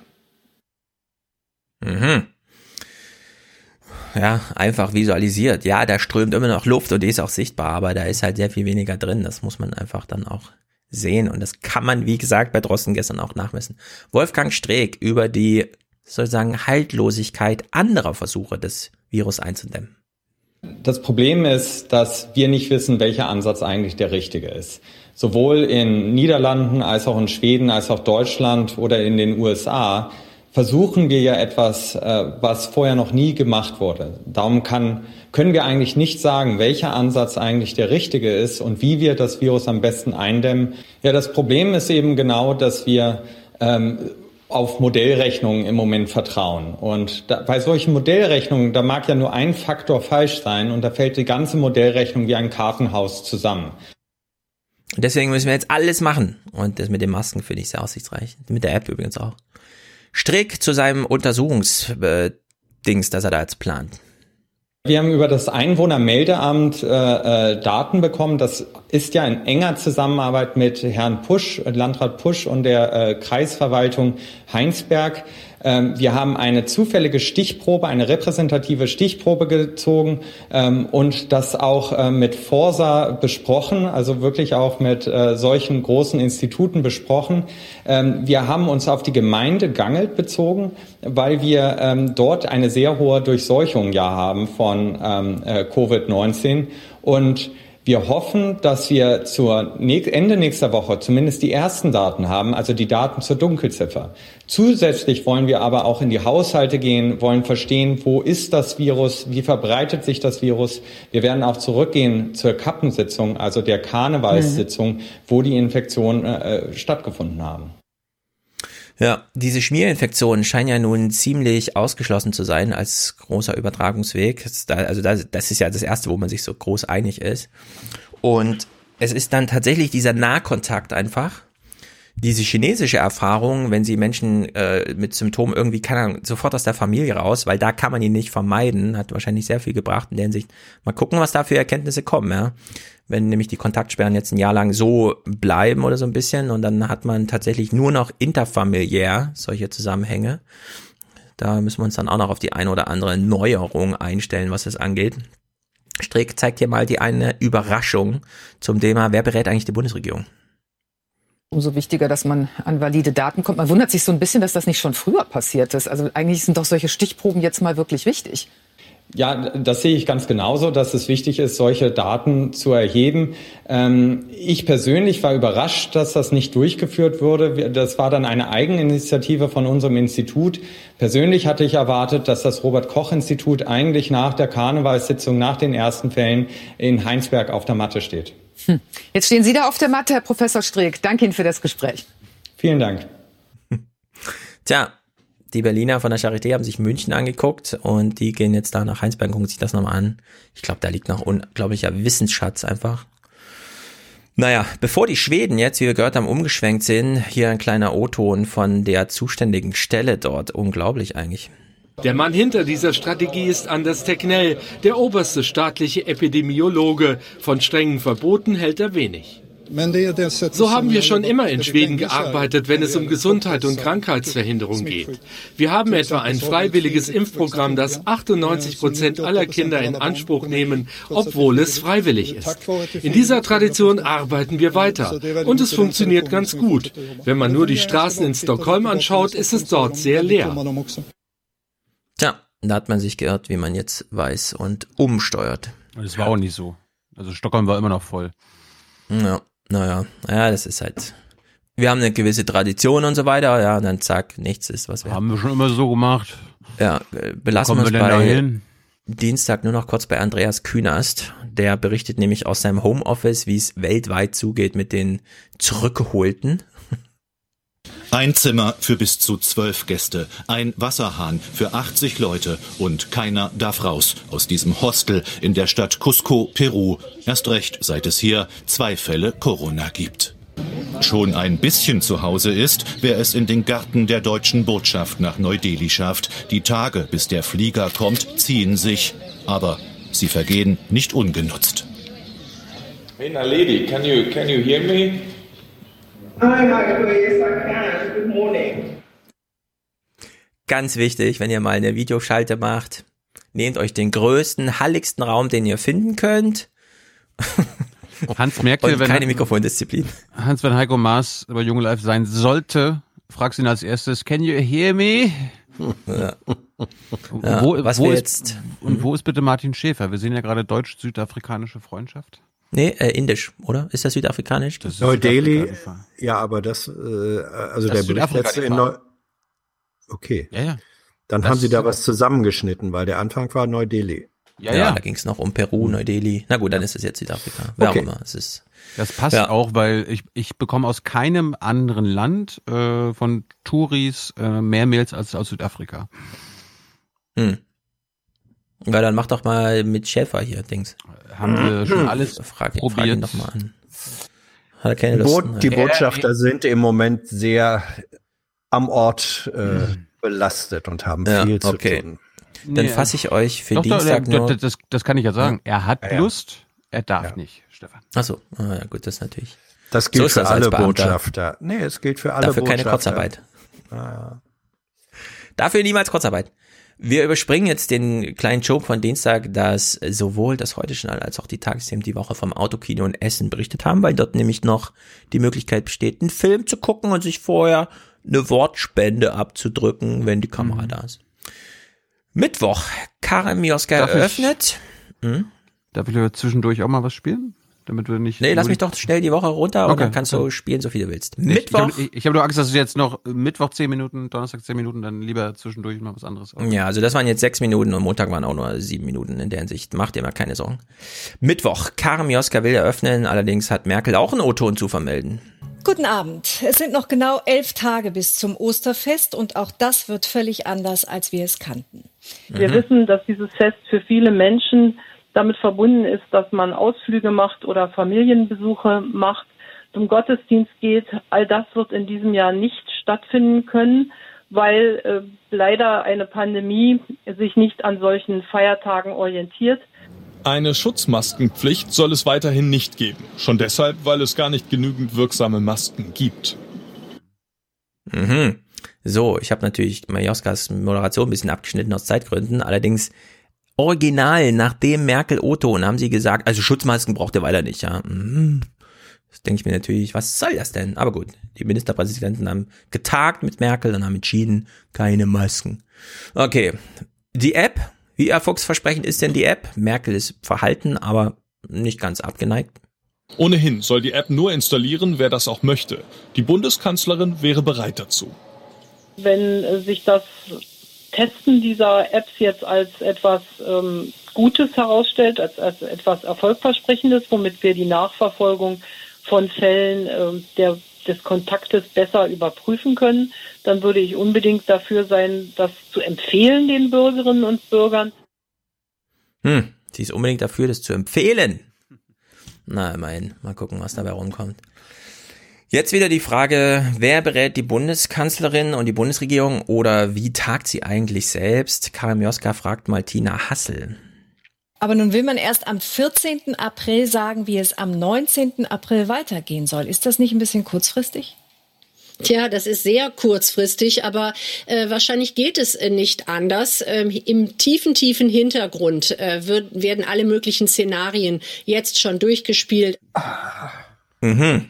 Deep, deep Background. Im tiefen, tiefen Hintergrund. Das ist, Herr Schulz, das sind die Hintergründe, wo selbst Hans Jessen und Thilo Jung nicht eingeladen werden, ja, sondern nur staatstragende. Hans, wie kommt man denn dazu, vor der Kamera zu sagen, also im tiefen, tiefen Hintergrund? Was meint sie denn? Damit sind nicht Hintergrundgespräche nee, nee. gemeint. Sie wollte uns sagen, sie hat keine Ahnung. Nö. Sie hofft einfach, dass jemand was macht. Ach nein, das, äh, das Boah, wissen tiefen, die schon. Hintergrund. Das wissen die schon relativ gut. Guck mal, es gibt es gibt äh, Papiere, Strategiepapiere aus dem BMI, die äh, als äh, VS, also eingestuft worden ja. sind, ne? und die dann trotzdem das Licht der Öffentlichkeit. Äh, Damit sie mal haben. jemand liest. Ja, ähm, die wurden auch schon nicht nur für den Papierkorb geschrieben hat. Nee, die wurden auch schon vorher ziemlich intensiv. Das ist sozusagen der tiefe Hintergrund und dann gibt's noch mal eine Ebene naja. dahinter, wo Leute sich dann die solche Papiere schreiben, äh, noch mal eine Ebene deutlicher verständigen. Ja. Ich finde jedenfalls, die sollen mal ein bisschen deutlicher werden. Keine Ahnung, kleine O-Ton-Collage, Stress, Stress, Stress zum Thema Stress. Ich könnte mir vorstellen, dass ein Stück weit eine Art von Entschleunigung wir auch als, ähm, als angenehm empfinden. Also mhm. ich zum Beispiel. Es ist leiser insgesamt. Also so, es, es geht so ein gewisser Stress raus. Ne? Wir haben also jetzt ein großes gemeinsames Thema und es gibt so eine gegenseitige die Wertschätzung. Und Zeit nachzudenken mhm. über die Gesellschaft, über Rücksichts- und Rastlosigkeit. Ich hoffe, dass so ein bisschen das im Hinterkopf bleibt. Vor allem ähm, dieses ganze Reisen, dass man jetzt merkt, okay, das muss halt nicht immer sein. Man kann auch zu Hause bleiben. Während also manche den Stillstand als Bereicherung erleben, lernt Uta Bolze bei der Telefonseelsorge ganz andere Seiten und Sorgen kennen. Ja, man wollte es sich nicht ersparen, auch darüber schon mal zu sprechen, denn das kommt natürlich als Thema. Aber man hat es angefangen, ja, mit diesen gefühligen, aha, wir sind doch jetzt alle nicht mehr so gestresst und so. Klar, diese Privilegien werden jetzt neu verteilt, ja, nicht im stressigen Leben zu sein. Eine Sache, die mich extrem geärgert hat, äh, Kamioska spricht hier mit Armin Nasei, der hat nichts Interessantes gesagt, außer mal wieder, der, also äh, bei Armin Nasei reagiere ich so, wie ihr alle auf Kikole reagiert. Der so das ist ein arroganter Sack. Hm? Also gegen den ist, ist äh, Kekuli ein liebenswürdiger, ein zutiefst ja. liebenswürdiger Wissenschaftler. Ja. Das ist Wieder der Soziologe, oder? Nee. Das ist der Soziologe, okay. ja, ja. ja. ja. Hm. Hm. ja. Wir hören uns nur mal einen kleinen Ausschnitt an und danach, äh, es ist unglaublich. Lässt sich dieser Krise auch etwas Positives abbringen? Wir haben im Film Leute gehört, die gesagt haben, sie finden das schön, dass sie jetzt entschleunigen können. Naja, das mit der Entschleunigung, das muss man sich natürlich leisten können. Ich muss leider sagen, dass auch äh, Leute aus meinem eigenen Fach äh, jetzt also eine Entschleunigungstheorie äh, formulieren und sagen, das ist doch in der Tat eine Chance aus dieser beschleunigten, unglaublich schnellen, man muss auch sagen, zu komplexen Welt herauszukommen, endlich die Bücher zu lesen, die man immer schon lesen wollte, die Musik zu hören, die man hören wollte. Das ist sicherlich eine Generalisierung einer Erfahrung, vielleicht eines bestimmten Milieus. Bei den meisten Menschen ist es nicht ganz so romantisch. Ich habe gerade schon darauf hingewiesen, wenn Sie mehrere kleine Kinder in der Wohnung haben, wenn Sie sie womöglich beschulen müssen, wenn Sie das, was wir in der Gesellschaft, im gesellschaftlichen Leben normalerweise räumlich trennen, jetzt an einem Ort machen müssen. Das ist sehr belastend und äh, alles andere als entschleunigend. Ja, Armin, aber bitte schieb das, was du da sagst, nicht irgendwelchen Kollegen. Leider sind die jetzt ja, machen so Entschleunigungstheorien. Wir wissen natürlich alle, wen er meint. Hartmut Rosa, der nämlich so wohl gesehen hat, dass die Gesellschaft hier so ein bisschen aus der zeitlichen Balance geraten ist. Und da müsste man ja auch mal soziologisch drüber nachdenken. So, so ein Typ wie Hartmut Rosa, Professor in Jena, kriegt natürlich auch mit, dass gerade die Oma Vio ja, auf der Straße sagt, oh, ist aber toll entschleunigend. Und dann macht er sich natürlich auch Gedanken. Und jetzt, jetzt überprüfen wir mal, also Armin Asee hat gerade gesagt, er hat leider festgestellt, dass ein Soziologenkollege die Situation jetzt nutzt, um so ein Entschleunigungsding zu machen. Ja. Hartmut Rosa hat die letzten Jahre über Entschleunigung nachgedacht, ist jetzt beim SWR Forum eingeladen. Jetzt überlegen wir, jetzt hören wir mal zu und fragen uns, kann man diesen Vorwurf wirklich aufrechterhalten? Ich hatte tatsächlich ein bisschen diese Illusion zu denken, na gut, wenn ich drei, vier Wochen an einen Ort gefesselt bin, dann kann ich das wirklich nützen zum Entschleunigen. Und jetzt stelle ich fest, wie ich glaube viele andere auch, dass man bei weitem nicht so viele Sachen hinkriegt, wie man sich das vorgestellt hat und dass viele von diesen Dingen, die wir endlich tun können, vielleicht auch gar nicht so gut sind, wie wir sie ursprünglich mal dachten. Also man ist weniger produktiv, als man geglaubt hat vielleicht? Das ist wirklich erstaunlich, aber ja, das würde ich so sagen. Ja. Da kommen natürlich dann noch ein paar Belastungsfaktoren hinzu, wie die allgemeine Sorge um die Ansteckung, aber auch um die Wirtschaft und wie es weitergeht. Und für viele Menschen natürlich ist es auch verbunden mit manifester Existenzangst. Und das verhindert natürlich auch ein schönes Entschleunigungsgefühl. So wie ich sowieso sagen würde, das ist natürlich nicht die Entschleunigung, von der ich äh, gelegentlich geschrieben oder gesprochen habe, weil wir ja immer noch in dieser Gesellschaft leben, die auf Fortschritt und Beschleunigung geeicht ist, die sogar davon abhängt. Und wenn man so ein System einfach anhält, kriegt man nicht ein tolles neues System, sondern erstmal einen Unfall. There's another ja, lieber Amin Asehi, nee, hier prügelt gerade keiner eine Entschleunigungstheorie durch, sondern sagt, also das, was wir jetzt haben, und das sage ich mal als Entschleunigungsexperte, das ist ein belastender Unfall für alle. Ja? Also in der Hinsicht Amin Asehi hier voll, voll daneben geschossen, ja, ja aber ja, klar wird einfach so weggesendet. Ja, ja na, also was wir erleben, das sind ähm, das sind Des Desintegrationsprozesse von Gesellschaft, Segmentierungen, was völlig, was völlig richtig ist, weil all das statt, es findet ja äh, alles statt. Nicht? Es findet nur immer unter bestimmten Be Bedingungen statt und die einen können sich das leisten. Für die einen ist es so. Der Fehler fängt an, wenn du behauptest, äh, es sei eine generelle Geschichte. Ja. Und, ja, und ja Nasse hieß, ja, Nasse hieß äh, im Grunde dümmliche, finde ich, Unterstellung ist, äh, zu behaupten, die anderen machen das so und, und er wirft mit einer Generalisierung anderen Generalisierungen vor. Also das ist so doof. ja, ist mega doof einfach. Ist genauso doof wie von sich auf andere zu schließen. Also wenn man selbst sich ja. entschleunigt und oh, ja, ja. drei Bücher in der Woche liest, dann, ach, das können alle anderen auch machen. Hm. Also ich, genau. ich, ich ärgere mich, ich beschleunige aktuell. Also ich habe noch mehr zu tun als sonst. Und äh, selbst Aber eben Alltag, auch selbst gewählt. Ja. Ja, und es liegt auch unter, unter daran, dass BBK ja immer noch ist. Also mein geregelter Wochenablauf ist immer noch da. Und das Einzige, was man einstellt, ist die Freizeitaktivitäten. Aber dann hat man irgendwie dann doch wieder mehr zu tun, weil man dann drei Sendungen mehr hat in der Woche und da nochmal mit dem skypen muss und dann nochmal mal Stefan anrufen muss wegen irgendwas anderem und das nochmal und hier nochmal.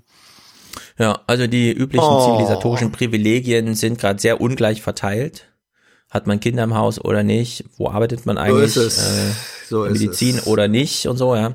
Und in der Hinsicht, äh, Amina See, das fand ich, ich dumm, unglaublich, ja, das so zu machen hier. Aber ich gut, kämpfe gegen die Einsamkeit an. Ich bin ja. der Einzige, der hier alleine lebt von uns.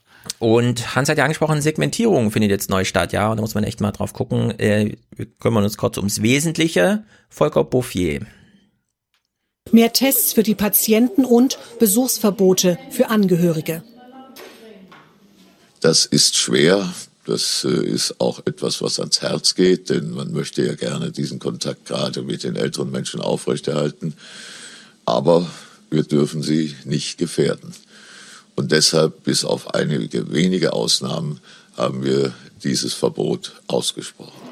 Eine deutschlandweite Maskenpflicht ist vorerst vom Tisch. Auch darüber waren sich alle 16 Ministerpräsidenten einig. Ja, also in Deutschland werden jetzt Familien radikal über eine Verbotsbestimmung getrennt, wenn ein Teil, und das ist dann der ältere, stationär lebt, ja, also einfach in Altenheim lebt und so weiter. Und das wird einen Einfluss auf die Lebensqualität da haben, das kann man sich noch gar nicht richtig vorstellen. Das ist unglaublich eigentlich. Es gibt eine, ich, ich mache eine kleine Werbung. Ähm, mhm. Die Zeit hat in der letzten Woche ein Dossier äh, gemacht über Einsamkeit äh, und die Folgen. Und da ist eine Reportage drin, eine sehr schlichte über die Zustände in einem alten Pflegeheim, ähm, auch gekoppelt mit Menschen, äh, die normalerweise die, die alten Menschen dort äh, besuchen, also Familienangehörige. Das ist ganz schlicht und chronologisch beschrieben und es zerreißt dir das Herz. Also. Ja, ja, also dass, dass wir so eine klar definierte Risikogruppe haben ja, und dass es genau die ist, die sowieso schon vernachlässigt ist über die letzten Jahre.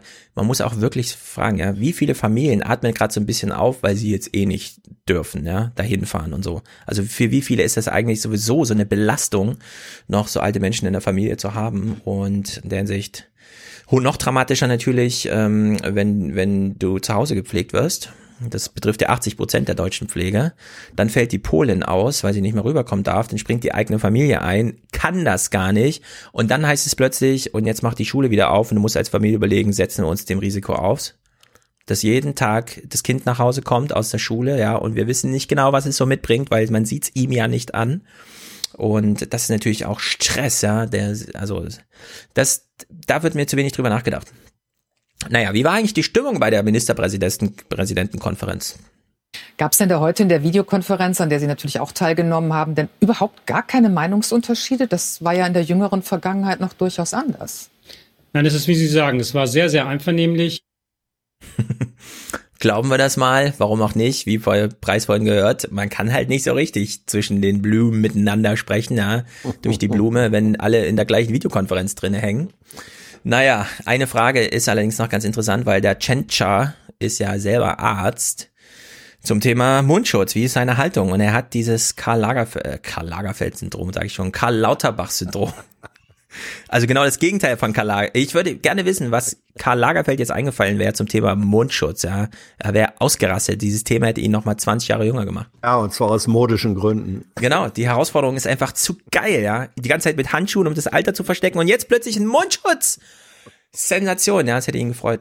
Heißt mit anderen Worten von dieser österreichischen Mundschutzpflicht, gegebenenfalls auch selbst genäht, halten Sie nichts. Auch als Arzt halten Sie davon nichts. Wir haben jedenfalls gesagt, dass wir für Deutschland zunächst äh, diese Maßnahme nicht äh, beschließen wollen. Wir müssen jetzt die Schutzkleidung, die es gibt, äh, in den wichtigen Bereichen einsetzen. Mhm. Na gut. Ja, das wissen wir, das kennen wir, das Argument. Das hebt aber das andere nicht auf. Und das muss man dann auch so deutlich sagen. Wir sparen uns auch am Mittwoch. Vielleicht sollten, vielleicht sollten sie einfach nicht Maskenpflicht sagen, sondern Mundschutzpflicht. Das ist doch dann. Ne, die sollten wie Merkel von den Alltagsmasken sprechen und die ganz klar unterscheiden und dann so langsam ranrobben, ja. Die sind ja auch irgendwann wieder verfügbar, so in drei, vier Monaten, keine Ahnung. Naja, naja, naja. Äh, Deutschland 52 Prozent erneuerbare Energien im ersten Quartal. Neuer Topwert ist natürlich geil. Mehr als die Hälfte das erste Mal. Strom. Strom, ja. Was habe ich gesagt? Energie. Ja gut, Strom, Stromenergie. Da kommt Wärme, äh, Straßenverkehr dazu. Genau. Donnerstag. Man beginnt mit einer Berichterstattung über uns selbst. Ja, wie ist denn jetzt? Haben wir eigentlich Sorgen? Bei einem Podcast? schweren Verlauf. Ist ja die Frage, ist es wirklich so, dass jeder Kranke auch angemessen behandelt werden kann? Und in diesem Zusammenhang machen sich 37 Prozent der Bürger Sorgen, dass genau das nicht möglich ist, dass nicht jeder Erkrankte angemessen medizinisch versorgt wird, weil möglicherweise unser Gesundheitssystem überlastet ist. Ja, was heißt angemessen? Die Therapielosigkeit spricht ja Bände. Man weiß überhaupt nicht, wie das alles funktioniert, wenn erstmal ein kritischer Verlauf da ist. Ein Drittel der Deutschen sind in großer Sorge, dass es vielleicht nicht ordentlich hinhaut, wenn man betroffen ist. Finde ich ganz schön deutlich. Worüber macht man sich noch Sorgen? Wenn man auf seine persönliche finanzielle Situation guckt, da sagen 34 Prozent, ich äh, mache mir Sorgen, dass sich die persönliche wirtschaftliche Lage verschlechtern könnte, also zum Beispiel eben durch Kurzarbeit oder Jobverlust. Mhm. So, Das sind natürlich Partikularinteressen, die treffen nicht alle gleichermaßen. Diese beiden Werte werden nämlich geschlagen von einer Sorge viel allgemeiner gesprochen, was das Leben an sich angeht. Da sagen 42 Prozent der Bürger, ich mache mir Sorgen, dass meine Freiheitsrechte längerfristig eingeschränkt werden könnten. Ja, das ist natürlich schon ein deutlicher Wert, der auch das eine oder andere sagt. Ist man zufrieden mit der Bundesregierung oder mit den Maßnahmen, die jetzt gemacht werden? Das sind krasse Werte hier. In einer Blitzumfrage der Forschungsgruppe raten, Sie werden hoch sein. Sagten 58 Prozent, dass sie die staatlichen Maßnahmen für gerade richtig halten. 28 Prozent meinen sogar, sie müssten noch härter ausfallen. Diese große Zustimmung lässt, wohl, lässt sich wohl auch dadurch erklären, dass die Zahl der Bürger gestiegen ist, die das Virus als gefährlich einschätzen. Inzwischen sagen 60 Prozent, dass sie ihre eigene Gesundheit gefährdet sehen. Ja, da kann sich das BMI auch ein bisschen auf die Schulter klopfen. Natürlich zu Recht, es ist eine gefährliche Lage. Allerdings äh, war ja schon deutlich, dass da so von so Schockkommunikation die Rede war und so. Umfrage zu dieser App, die ich natürlich technisch total herausfordernd finde, äh, weil Linus Neumann hat es ja ganz ausführlich erklärt, was so die äh, Stolpersteine sind, was Privacy bei Design angeht und so weiter. Die Bereitschaft der Deutschen ist so ein bisschen durchwachsen noch. Neun Prozent sagen, ich nutze generell keine Apps, das ist mir technisch zu kompliziert. Oma Helga. Neun Prozent. Oma Helga. Neun Prozent sagen, es ist mir zu kompliziert. Das sind, ja. finde ich, erstaunlich wenig. Mhm. Ja, findest du? Ja. Ich finde es immer noch einen erstaunlich hohen Wert dafür, dass ja eigentlich jeder äh, die familiäre Hilfe bekommt, wenn er sie da braucht und so. Ja, aber du sprichst doch immer von der Rentnerrepublik. Ja, aber die rüsten ja trotzdem voll auf. Ich, ja, was so. Aber meine Opa, meine Oma haben keine Handys. Ja. Opa hat Rentnerrepublik betrifft außerdem hauptsächlich die Babyboomer natürlich, ne? Die jetzigen hohen betagten Rentner, die man nicht mehr zum Smartphone bekommt, die sind ja dann auch schon weg in zehn Jahren. Hm. Naja, 9% wollen ja gar keine Apps haben. 14% sagen, das ist überflüssig oder bringt sowieso nichts. Aber die meisten, nämlich 41% der Nichtnutzer, die sagen, ich habe Datenschutzsorgen oder Persönlichkeitsrechtssorgen. Ich finde, da wurde Deutschland gut trainiert die letzten Jahre. Ja, aber da wollten die Deutschen wirklich gut drauf vorbereitet, auf so eine Situation. Jetzt hier nicht locker lassen und Freiheitsrechte und Datenschutz mhm. einzufordern. In der Hinsicht mal gucken, ob das nur eine Umfragedings ist und dann da kommt doch die Palantir-App und so. Wer weiß. Wurde schon sind, ausgeschlossen. Na, das hoffe ich, dass das auch so nicht nur kommuniziert wurde, sondern auch gilt, weil das wäre wirklich das Schlimmste, äh, was man sich vorstellen unter, kann. Unter drei, mir gegenüber sogar noch deutlicher als öffentlich. Okay, das ist natürlich sehr gut. Denn auch ich bin sehr zufrieden mit der Arbeit der Bundesregierung. Im November 2019 waren 32 Prozent der Bürger zufrieden mit der Arbeit der Bundesregierung im Allgemeinen, also knapp ein Drittel. Das meanderte dann so ein bisschen bei diesem Wert herum bis zum Vormonat 35 Prozent. Jetzt aktuell 63 Prozent Zufriedenheit mit der Arbeit der Bundesregierung. Das ist ein Rekordwert und das ist ein noch nie gemessener Anstieg innerhalb eines Monats. Ja. Ihr könnt ja mal, wenn Merkel dann mal wieder irgendwo auftritt, fragen, äh, wie, wie ist es so mit der Krise? Sie kriegt ja manchmal so gefühlige Antworten. Wie fühlen Sie sich in der Krise? Und dann sagt sie, ja, welche Krise? 63 Prozent, hören Sie mal. Ja, nur Trump. Äh. Ja, ja. Nein, aber das ist, äh, es ist, äh, es ist völlig aber ist, klar. Das ist, das, ist das nicht die Umfragesituation in allen Ländern gerade? Ja, also, natürlich dass die Regierenden gerade gelobt werden. Ah, ja, natürlich. Wer weiß, wie es in ein paar Monaten ist, wer weiß. Also in es, der, der Mechanismus ist uralt in Krisenzeiten. Wenn die Häuptlinge nicht etwas fundamental erkennbar falsch machen, mhm. sind alle zufrieden. Weil die, ja. weil die allergrößte Gefahr offenbar von ihnen ferngehalten wird. Das, der Mechanismus funktioniert global, äh, überall. Ja. Ach, da funktioniert auch ein ganz klein. Jeder ja. kennt dieses Gefühl als ja. Kind, einfach froh zu sein, wenn so ein bestimmter Erwachsener dabei ist, wenn man in den Wald geht zur Wanderung, ja, weil man einfach weiß, der kann ein Messer so bedienen, ja, der hat ein genau Feuerzeug so dabei und so. Ja, ja, ja, Der Hinsicht. Und man muss halt wirklich sagen, ne, die deutsche Bundesregierung, insbesondere Olaf Scholz, der war 2008 Arbeitsminister. Also da ist auch sehr viel Erfahrung einfach drin. Merkel war damals da, Boris Johnson war damals noch Bürgermeister in London und so. Trump, ja, wir haben halt auch eine Bundesregierung, die äh, wirklich viel äh, Wissen einfach hat, wie man so mit solchen Sachen umgeht.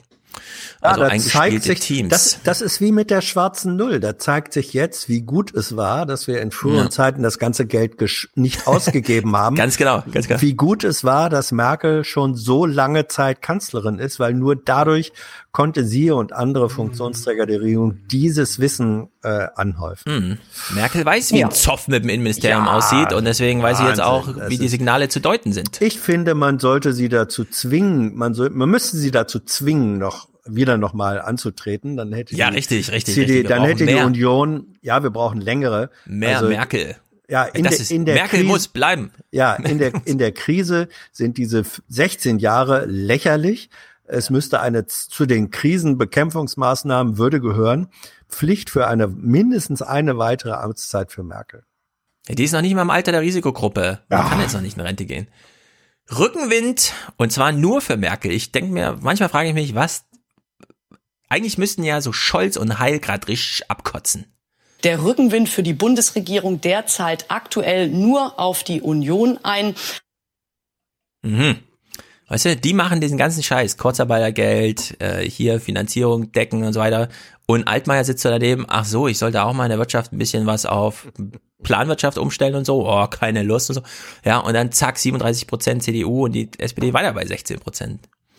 Naja, Oliver Köhr macht hier mal ein Statement. Jetzt müssen wir kurz ernst werden, muss ich ganz ehrlich sagen, denn Oliver Köhr macht hier mal kurz ein Statement. In der Corona-Krise kann und muss sie Politik machen, wie es Merkel liegt. Auf Sicht fahren, nicht die großen Linien zeichnen, sondern Schritt für Schritt eins nach dem anderen abarbeiten, die Lage jeden Tag neu bewerten. Die Vision, die über Monate oder Jahre trägt, erwartet jetzt keiner und das Krisenmanagement aller Merkel trägt zur Beruhigung bei. Hm. Das kann sich als der nächste große Stolperstein hier herausstellen, wenn man wieder zu lange wartet und sagt, nee, wir müssen erstmal konkret Krise bewältigen, bevor wir ins große Denken reinkommen, denn wir brauchen jetzt eine Corona-Wirtschaft, ein neues Europa und so weiter und so fort. Hallo. Hallo, Hm. das, das wird, das, darüber sprechen wir nach der Krise. Ja, warte, also ich meine das ganz ernst. Die öffentlich-rechtlichen Rundfunk, der begeht weiß. hier vielleicht gerade einen Fehler. Denn wir hören mal kurz Thomas Schäfer, äh, das ist der Finanzminister von Hessen gewesen. Drei Tage vor seinem Suizid hat er diesen Corona-Nachtragshaushalt im Hessischen Landtag eingereicht und ihn so verteidigt.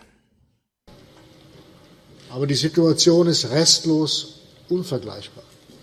Restlos.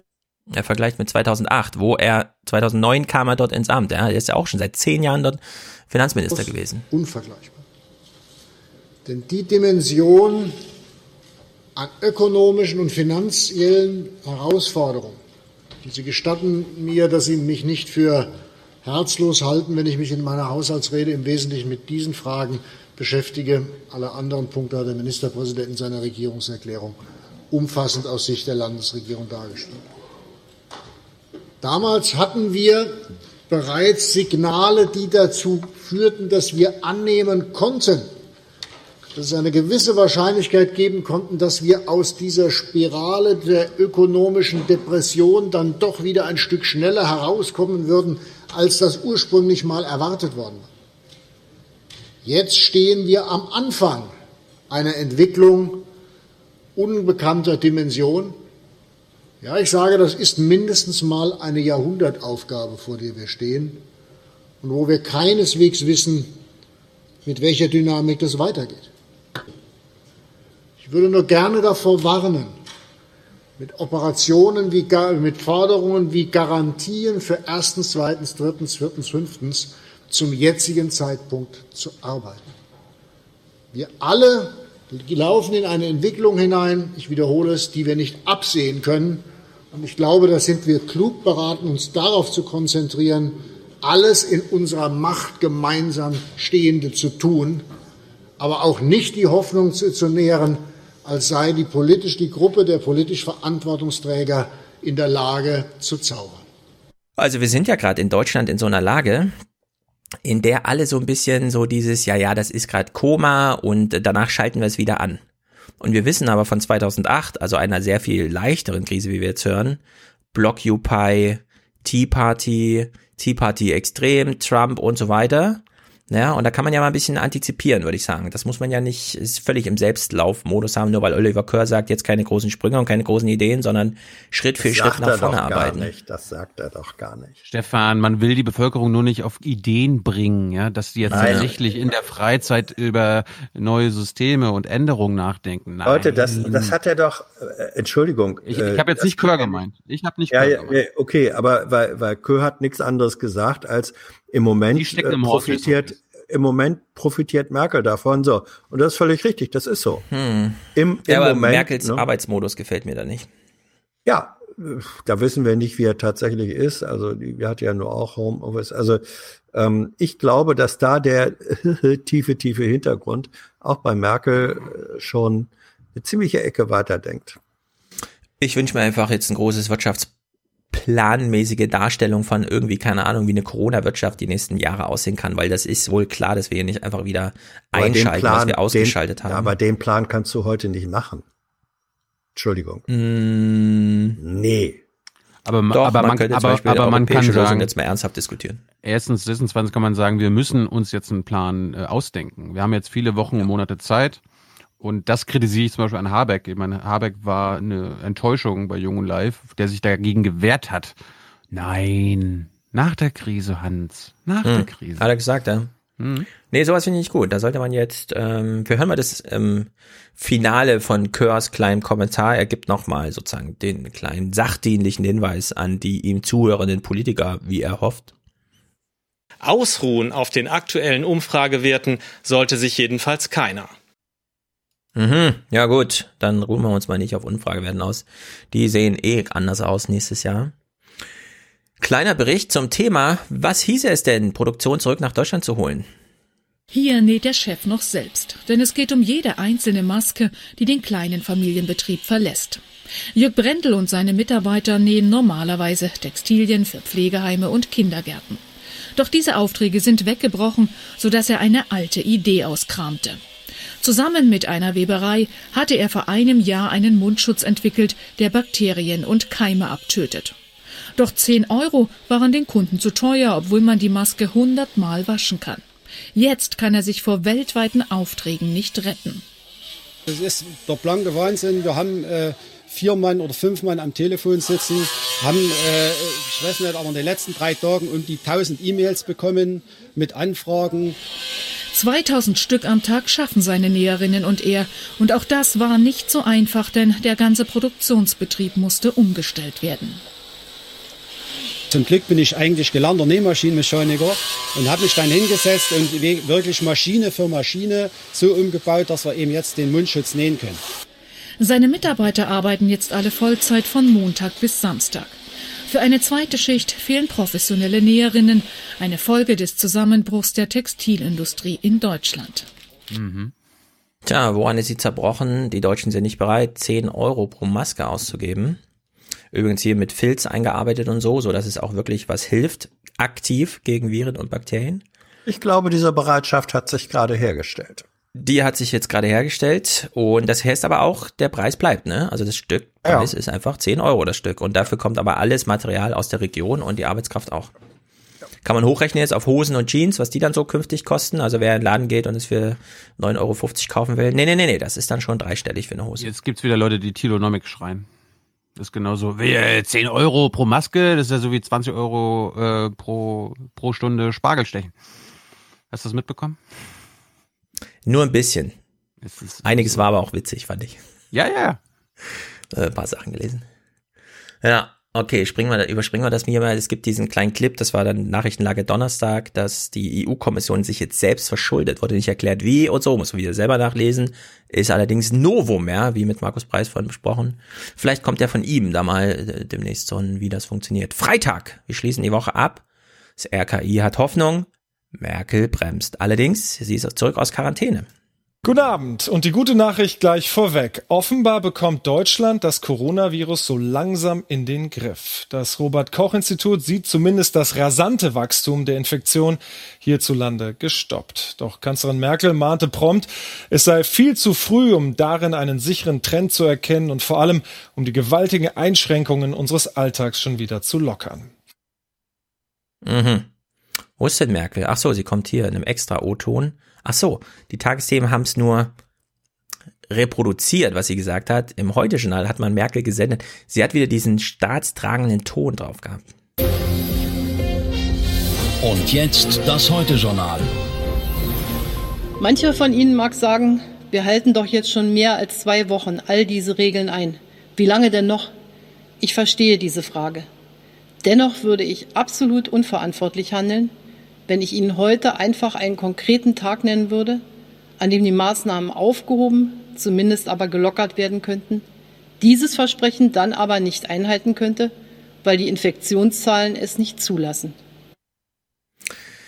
Ja, wir sehen sie vor den Adlerschwingen stehen. Das ist natürlich auch ein schönes Bild irgendwie, oder? Ist mir noch nie so aufgefallen, dass sie da so eine Kameraposition. Engelsgleich, hatten wir mehrfach, ja. Ja, Bei sehr gut jedenfalls. Ja, ähm, im RKI haben sie Hoffnung geschürt mit dieser Bekanntgabe dieser R0 Ansteckungsquotenzahl, die sie da haben. R1, R1. R0 wäre schön. Nee, R0 heißt die Zahl und sie ist jetzt bei 1. So ist es.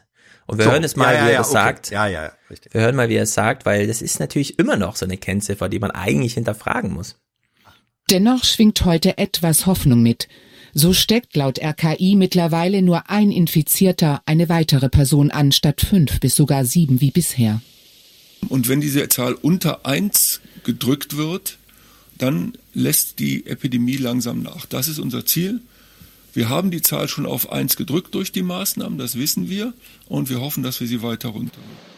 Was mich bei der Ansteckungszahl immer interessiert, ist ja, äh, wenn das so früh infektiös ist, und dann steckt man alle drei Tage, besteht die Chance, dass man jemanden ansteckt und der Krankheitsverlauf ist aber trotzdem drei Wochen im kritischen Fall, dann ist ja mit R01 auch nicht viel erreicht, so ein bisschen, ne? Also das heißt auch in der Sozialdimension, also Großveranstaltungen, Kneipengänge, Restaurants und so, sind dann wirklich erstmal ausgeschlossen, weil man hat zum Beispiel ganz andere Ansteckungswerte da, wo Menschen aufeinandertreffen, wie zum Beispiel hier bei einem russischen Arzt. Wie wichtig der Schutz der Ärzte ist, zeigt ein Fall im Nordosten Russlands. Ein infizierter Krankenhausarzt steckte 55 Patienten mit Corona an. Ja, einmal nicht aufgepasst, 55 ja. Leute und wahrscheinlich an ja. einem Tag, ja, das geht ja dann auch wahnsinnig schnell. Und also was äh, was ich äh, was mir ein Rätsel ist bei dieser Wieler-Zahl, Erstens, wie schnell von äh, der vor, der Wert zwei Wochen vorher war gewesen, Reproduktionszahl war eins zu 2,5 oder eins zu drei. Wieso das jetzt auf einmal eins äh, zu eins sei oder eins sein soll, wie messen Sie das äh, eigentlich überhaupt? Sie wissen ja tatsächlich noch nicht mal, ja. ja, aber aber abgeleitet. Das ist wirklich eine, das ist wirklich eine ziemliche Daumenpeilung. Und ähm, das, also wir haben in der Bundespressekonferenz danach gefragt, das Gesundheitsministerium, ob sie diesen äh, Wert nachvollziehen mhm. können oder nicht. Und da war die sehr karge Antwort, ja, man habe eben auch gehört, dass Herr Wieler diesen Wert genannt hatte. Also, ob, ja, ne? ja, ja, ja. Ja, ja, sie hat, sie hat gesagt, ich zitiere, wir halten die Zahlen für belastbar. Ja, ja. Gut. Also die Bundesregierung gibt aber, ihrer aber eigenen Bundesbehörde ein bisschen genau. Bedeutsamkeit. Genau, naja, okay, genau, okay. Weil das RKI das berechnet hat, halten wir das für belastbar. Ja, ja. Hm, naja, gut. Ich setze sehr viel auf diese Arbeit von dem Streeck. Das scheint mir sehr wichtig zu sein. Und vielleicht ist ganz gut, dass er da ein bisschen Distanz auch hat zu dem, was das RKI ansonsten macht und im eigenen Auftrag arbeitet, weil an Geld mangelt es ja gerade nicht, was solche Forschung angeht. Ähm, bundesweit sind auch schon Krankenhausmitarbeiter infiziert. Die Zahl ist gar nicht so klein. Bundesweit sind mittlerweile 2300 Krankenhausmitarbeitende selbst mit dem Coronavirus infiziert, sagt das Robert Koch Institut. Mitarbeitende von Arztpraxen und Pflegeheimen sind darin noch nicht einmal erfasst. Ja, es geht erstmal nur um die Krankenhäuser. Und deswegen finde ich, und da muss auch Druck jetzt gemacht werden auf Peter Altmaier, es gibt jetzt hier einen Arbeitsauftrag für den Bundeswirtschaftsminister. Der Bedarf an Schutzmaterial, er ist schon jetzt enorm. Allein die niedergelassenen Ärztinnen in Deutschland brauchen im nächsten halben Jahr etwa 115 Millionen einfache Schutzmasken. 115 Millionen, das kann man nicht einfach jetzt, das muss jetzt organisiert und gemeinsam gemacht werden. Er hat sich für nach Ostern bei Jung Live angekündigt. Du darfst gerne deine Frage stellen, die stelle ich ihm. Ja, da, da will ich jetzt hier Planwirtschaft. Das kann so nicht weitergehen. Also so würde ich es nicht formulieren. doch, ich stelle die Frage genauso. Wo bleibt die Maskenplanwirtschaft, Mann? Geht doch das bestimmt noch irgendwie. Ja, hm. überlebenden VEB Textil Zwickau oder sonst was, die kann man doch wieder ja. reaktivieren. Genau. Ja. ja. Fabriken sind doch alle noch da. Schickt mal ein paar Menschen hin, dann macht ihr ordentliche Kaltzahlung. Das Innenministerium hat jetzt hier eine Aktion gemacht, also Globalisierung können wir uns das nächste Jahr erstmal abschminken. Bundesinnenminister Seehofer plant nach einem Bericht des Spiegel weitere Einreisebeschränkungen nach Deutschland. Sie gelten bislang an den Grenzen zu fünf Ländern und sollten auf vier weitere Staaten ausgedehnt werden, darunter Polen und die Niederlande. Wie das Ministerium heute bestätigte, will das Corona-Krisenkabinett in seiner Sitzung am Montag darüber diskutieren. Vorgeschlagen sei auch eine Quarantäneverpflichtung für alle Einreisenden über den Luftweg. Ja, Lufthansa macht zwar Kurzarbeit bis 31. August, aber ich glaube, das wird erstmal bleiben, bis Impfstoff auch dann verfügbar ist und so. In der Hinsicht, naja, denn Singapur, eins der Vorbildländer aus dem asiatischen Raum, das es bisher ohne Lockdown geschafft hat, muss jetzt auch umswitchen. Singapur muss seine Corona-Strategie ändern. Schulen und die meisten Geschäfte schließen ab nächster Woche. Ein Schritt, den die Regierung vermeiden wollte. Bisher konzentrierte man sich auf Infektionsketten, schottete Infizierte konsequent ab, auch mit Hilfe von Handy-Apps. Das galt als beispielhaft, die Zahl der Erkrankten stieg trotzdem. Hm. Wenn, ich, wenn ich die Experten richtig verstanden habe, dann muss es beides geben. Social Distancing, also zu Hause bleiben und die Isolation der Infizierten. Ja. Ja, Smart Distancing, wie ja. der Picoulé sagt. Ja, also das ist im Grunde äh, das, was Lauterbach als äh, ziemlich präzise ausgeführt hat. Ja. Hm. Aber es sind vor allem diese Großveranstaltungen, man kriegt jetzt mit, wie so, also diese, diese chinesische Erfahrung mit den Familien, ne? Da haben wir ja noch kein richtig gutes Konzept und es wird ganz schön viel intergenerationell gewohnt in Deutschland. Nicht so viel wie in Italien, aber trotzdem ganz schön erheblich. Aber mal gucken. Auch in deiner Familie. Naja, meine, also ich bin der Älteste in meinem Haushalt. Eben. Aber Echt? du hast schon eine jüngere Generation. Ja, aber die ist ungefährdet ja, und ich bin auch noch relativ ungefährdet. Aber wir haben jetzt keine Eltern Nein. oder sogar Großeltern hier. Und das, ja. stell dir das mal vor. Ja. In einer Wohnung, wie man das, das kann man gar nicht separieren. Ja. In der Hinsicht bin ich mal gespannt, wie, wann hier irgendwann mal, wie, also wie der Schulunterricht weitergeht und so. Was heißt, er geht ja weiter. Ich bin ja ein toller Lehrer, aber ich meine jetzt professionell. Naja, belassen wir es mal hierbei, dass in Tschechien jetzt die Wohnungen bis zu 30 Prozent günstiger sind mit Blick auf irgendwelche tollen Krakauer Touristenattraktionen, weil die Airbnb-Leute ihr Dings nicht mehr vermietet bekommen und deswegen alles vermieten, zwar dauerhaft. ist natürlich eine Sensation. Krakau in Tschechien? Polen. Aber mhm. es geht um Tschechien, es geht um diese ähm, Brücke da, wie heißt sie? Du, ja, ihr kennt euch da besser Karlov Most. Karlsbrücke. Wie auch immer. Die Karlsbrücke, Karlsbrücke wahrscheinlich. In Prag. ja. ja so sicher den, vorgetragen, dass ich jetzt einfach mal sage, ja, es ist die. Ja, de, den besten Blick auf die Karlsbrücke hat man übrigens aus der deutschen Botschaft. Mhm. Siehst du mal, diese deutschen europäischen Übernahmen von irgendwelchen Gebieten im Osten. Oh. Naja, gut, das war die Woche, dass, dass sie am Ende nochmal ausstiegen, dass Maria Slomka diese Marilyn Ado in Hamburg fragte, was brauchen Sie jetzt? Zeit, Geduld, Geld? Und sie dann sagt, nein, ja, gar nichts davon. Alles. Und Geld habe ich genug. Ah, oh, ja, sie hat gesagt, Geld habe ich genug.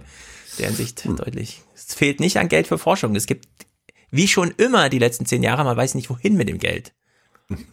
Alle haben Geld für Masken. Ja, Die jede Familie hat gerade 10 Euro für eine Maske, aber keiner hat eine Maske. Das Beantragt ist, man kann keiner. Geld nicht essen. Deutschland habe ich zwei Clips noch. Einmal müssen wir beim Premieren, wenn ein Fellow Podcaster mm, ja. bei, bei Klausi Kleber äh, auftritt. Und Klausi äh, so ein bisschen Hans die, die Datenschützerbrille jetzt aufsetzt und das ist ganz, oh. ganz ungewöhnlich. Also, Oder absetzt. Ja, ja, normalerweise, normalerweise ist ihm das ja scheißegal, ja. Also normalerweise mhm. Überwachung, äh, Überwachungsstaat, das findet er gar nicht schlimm. Aber wenn Ulf dabei ist, dann. Oder so. nachspüren.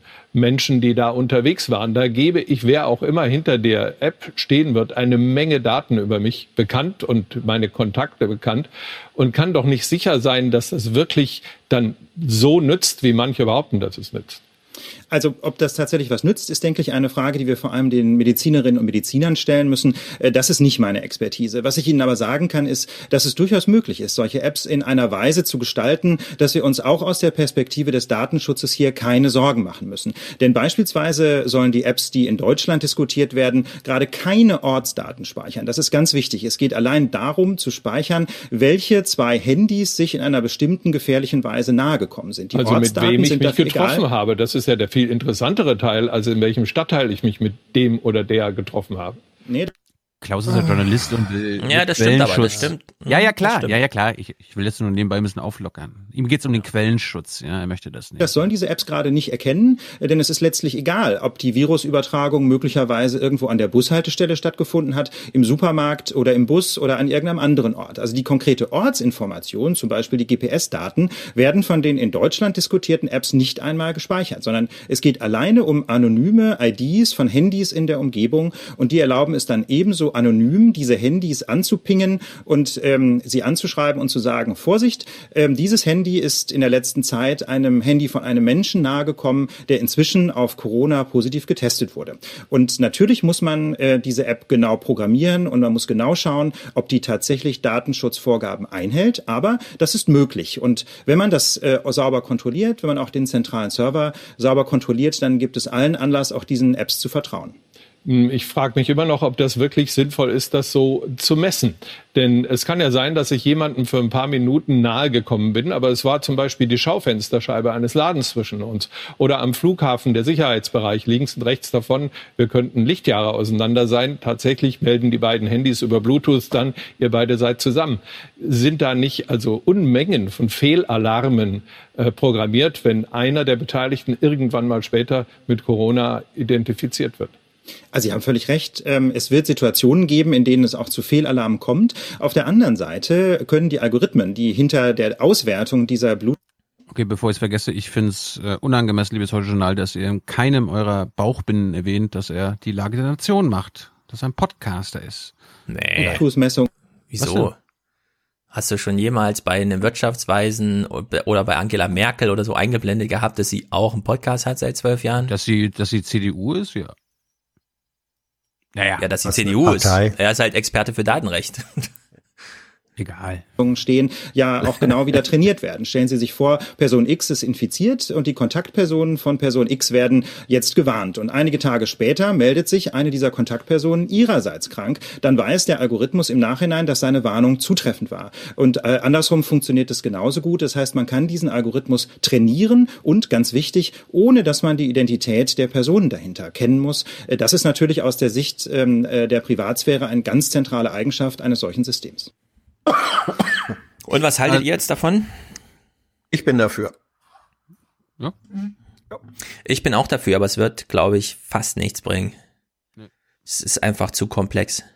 Ah, das, das weiß ich nicht. Also das, da bin ich jetzt ein bisschen bei deiner Mundschutzargumentation. Äh, Alles, was ein Stück weit hilft, ist gut. Ähm, es ist ja, ja allerdings, ähm, das Ding wird ja einen Fehler nach dem anderen werfen. Das glaube ich nicht, ähm, weil die, weil ich vermute mal die Situation, wo es tatsächlich eine, eine physische Nähe gegeben hat, also eine ungetrennte, ähm, die werden deutlich mehr sein als diese hier konstruiert mit der Schaufensterscheibe äh, dazwischen.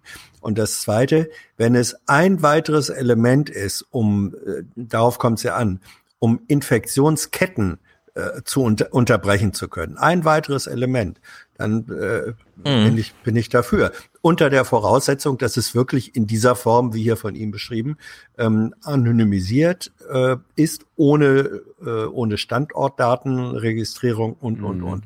Wenn das so ist, würde ich jedenfalls mitmachen. Ja. Während wir podcasten, vermeldet Daniel Lücking, der hat recherchiert, äh, die Firma, die das die die App gerade erstellt, ist M-Health Pioneers, wo unter anderem Carsten Maschmeyer der Investor ist. Ah, ja. Naja, die App wird natürlich kostenlos sein und alles und auch werbefrei und so. Deswegen die Möglichkeiten, klar, da kann man jetzt so ein bisschen ne, hier und so, aber ich, ich wollte es ich, also, ich, ich nur erwähnen gerade. Ich finde das Projekt selbst super spannend, ja? da, weil da kann man jetzt, wie Linus Neumann auch sagte, in äh, Logbuch Netzpolitik, alle Ideen, die man zu Privacy hatte, einmal einbauen.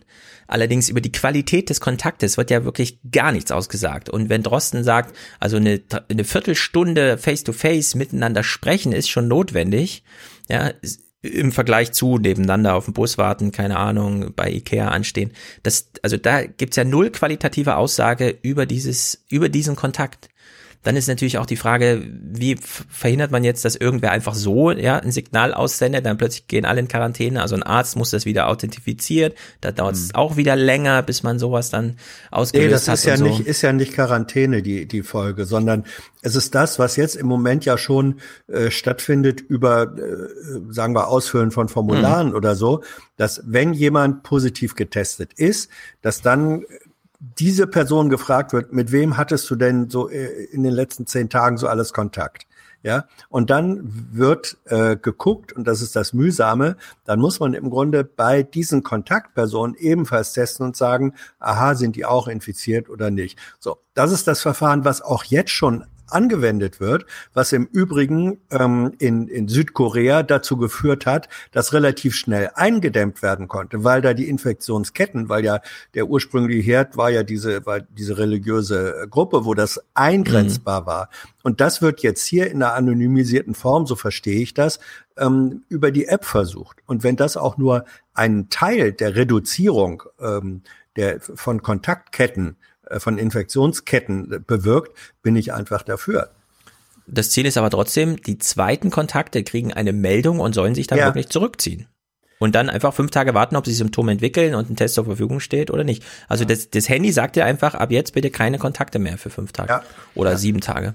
Gut, wir ist das schon erheblicher Eingriff in auf äh, tja, muss, also da, da ist noch viel Forschung, soziale Forschung. Ja, Völlig, da bin ich, bin ich Begleitforschung irgendwie. Ja, ja. Wenn er schon sagt, das lernt dann selber mit, ja, und so, da ja, ja. bin ich ganz skeptisch. Mann, KI. Äh, wir hören mal, wie, wie Klaus das abmoderiert hat. Da ist eine interessante Beobachtung bei Umfragen zu machen. Die Menschen akzeptieren mit über 90 Prozent diese doch sehr drastischen Begegnungsbeschränkungen, die wir im Moment haben. Aber wenn man fragt, wollt ihr so eine App, dann ist die Antwort etwa 50-50. Das bedeutet, sie werden noch eine Menge Überzeugungsarbeit leisten können. Wer weiß, vielleicht war dieses Gespräch ja ein erster Versuch für Sie. Vielen Dank.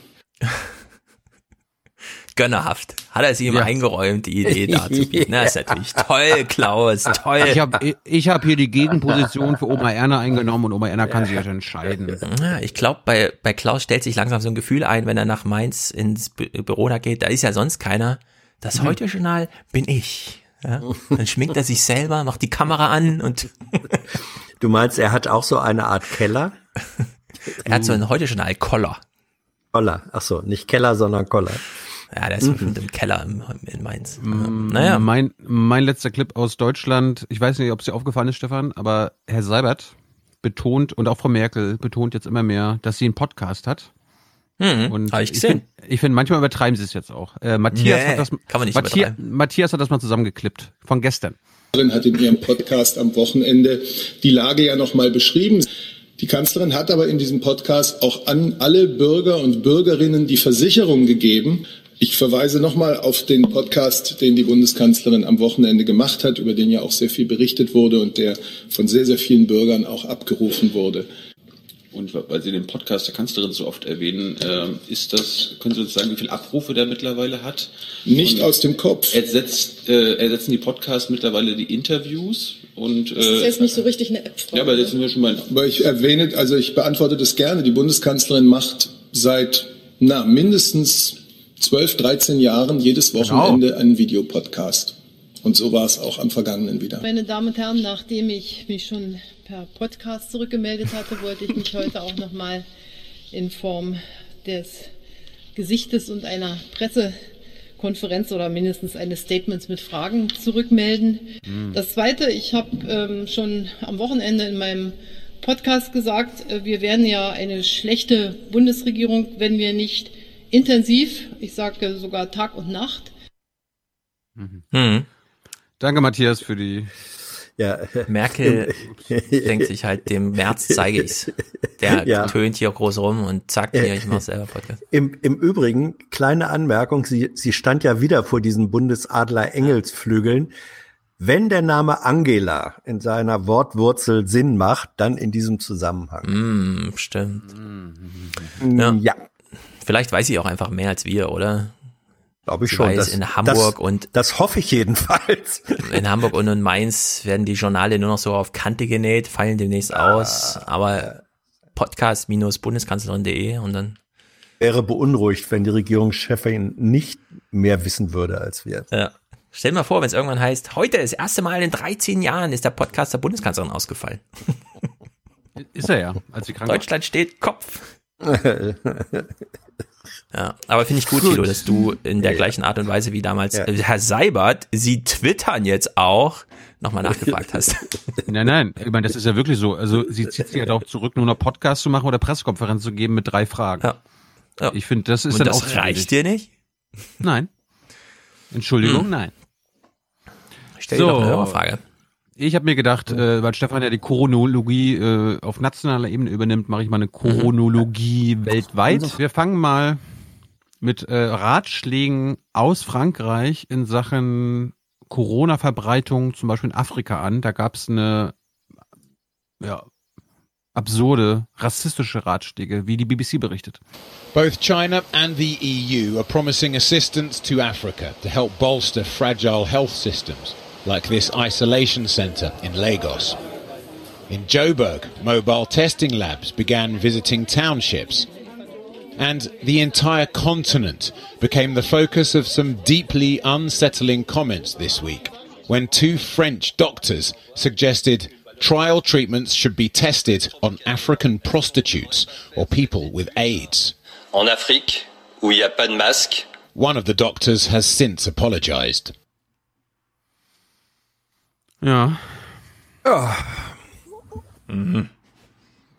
Ja, solider kolonialer Background. Ja. So ist es. Also kolonialistischer, genauer Mhm. gesagt. Dann gehen wir weiter mal auf die Insel, Großbritannien. Äh, wir haben gestern Abend noch gehört, Boris Johnson liegt mittlerweile auf der Intensi- Intensivstation. Er wird noch nicht künstlich beatmet, aber schon beatmet. Ist das richtig, Stefan? So war es, ne? Mhm. Er kriegt schon extra Sauerstoff, Mhm. um die Lunge ein bisschen mehr zu motivieren, davon aufzunehmen. Dabei hat er ja letzte Woche noch mitgeteilt, ihm geht's wieder besser und auf dem, er ist fast durch mit der ganzen Sache. Channel 4 hat das mal äh, chronologiert, ne, chronologiert. Shifting language in Downing Street about Boris Johnson's actual condition has fed questions ever since he first said he'd got COVID 19. I've developed mild symptoms of the coronavirus. That's Mild symptoms became the Downing Street briefing mantra, but not today, when number 10 dropped it in favour of persistent symptoms. Last week he was shown chairing a COVID committee and cabinet, both from isolation, all intended to show he was still doing the job. although I am uh, sequestered here uh, in number 10 Downing Street. And he was seen coming out the door to clap the NHS on Thursday night. On Friday, he pronounced himself well on the way to recovery with only one uh, minor symptom, a temperature. Alas, I still have uh, one of the symptoms, a minor symptom of I have a, I still have a temperature, and so But number 10 today said he also still had a uh, cough, the other main uh, symptom. Typischer Verlauf, wie wir gehört haben, ne? Ja. erste Woche und dann muss man ganz rapide von heute auf morgen gucken, wie es ist. Ja. Übrigens, diese, wie er da auf dem Balkon stand und klatschte, das war ein Déjà-vu. Ähm, nee, das war ein Déjà-vu zu Assange. Ja, da stand da vor der Straße, aber da kennen wir auch alle Ja, die, die Tür ja. Number 10 und so. Ja, das ist ein bisschen anders. Naja, gut. Gut, wir gehen mal nach Schottland. Dort gibt es auch einen Chief Medical Officer. Hm. Und ähm, die hat ja auch natürlich auch Gab Ratschläge. es. Gab es. Hans, hör auf zu spoilern. Sonst fliegst du ja aus dem Podcast raus. Ohne ist ja ein Scheiß. Spoiler. Ja, das ist ein Spoiler. Jetzt wissen die Leute ja schon, dass irgendwas passiert. Sowieso. Gucken Also- wir gleich einen Clip? Ja, pass auf. Geil, Podcast es mit gibt eine, Schott, eine schottische Medizinerin, die Folgendes empfiehlt und dann anderes macht. The government hasn't got anything specific in mind, but today warned vaguely that if people flout the rules on reasonable outside exercise, it may take further steps. So I say this to the small minority of people who are breaking the rules or pushing the boundaries. You're risking your own life and the lives of others, and you're making it harder for us all.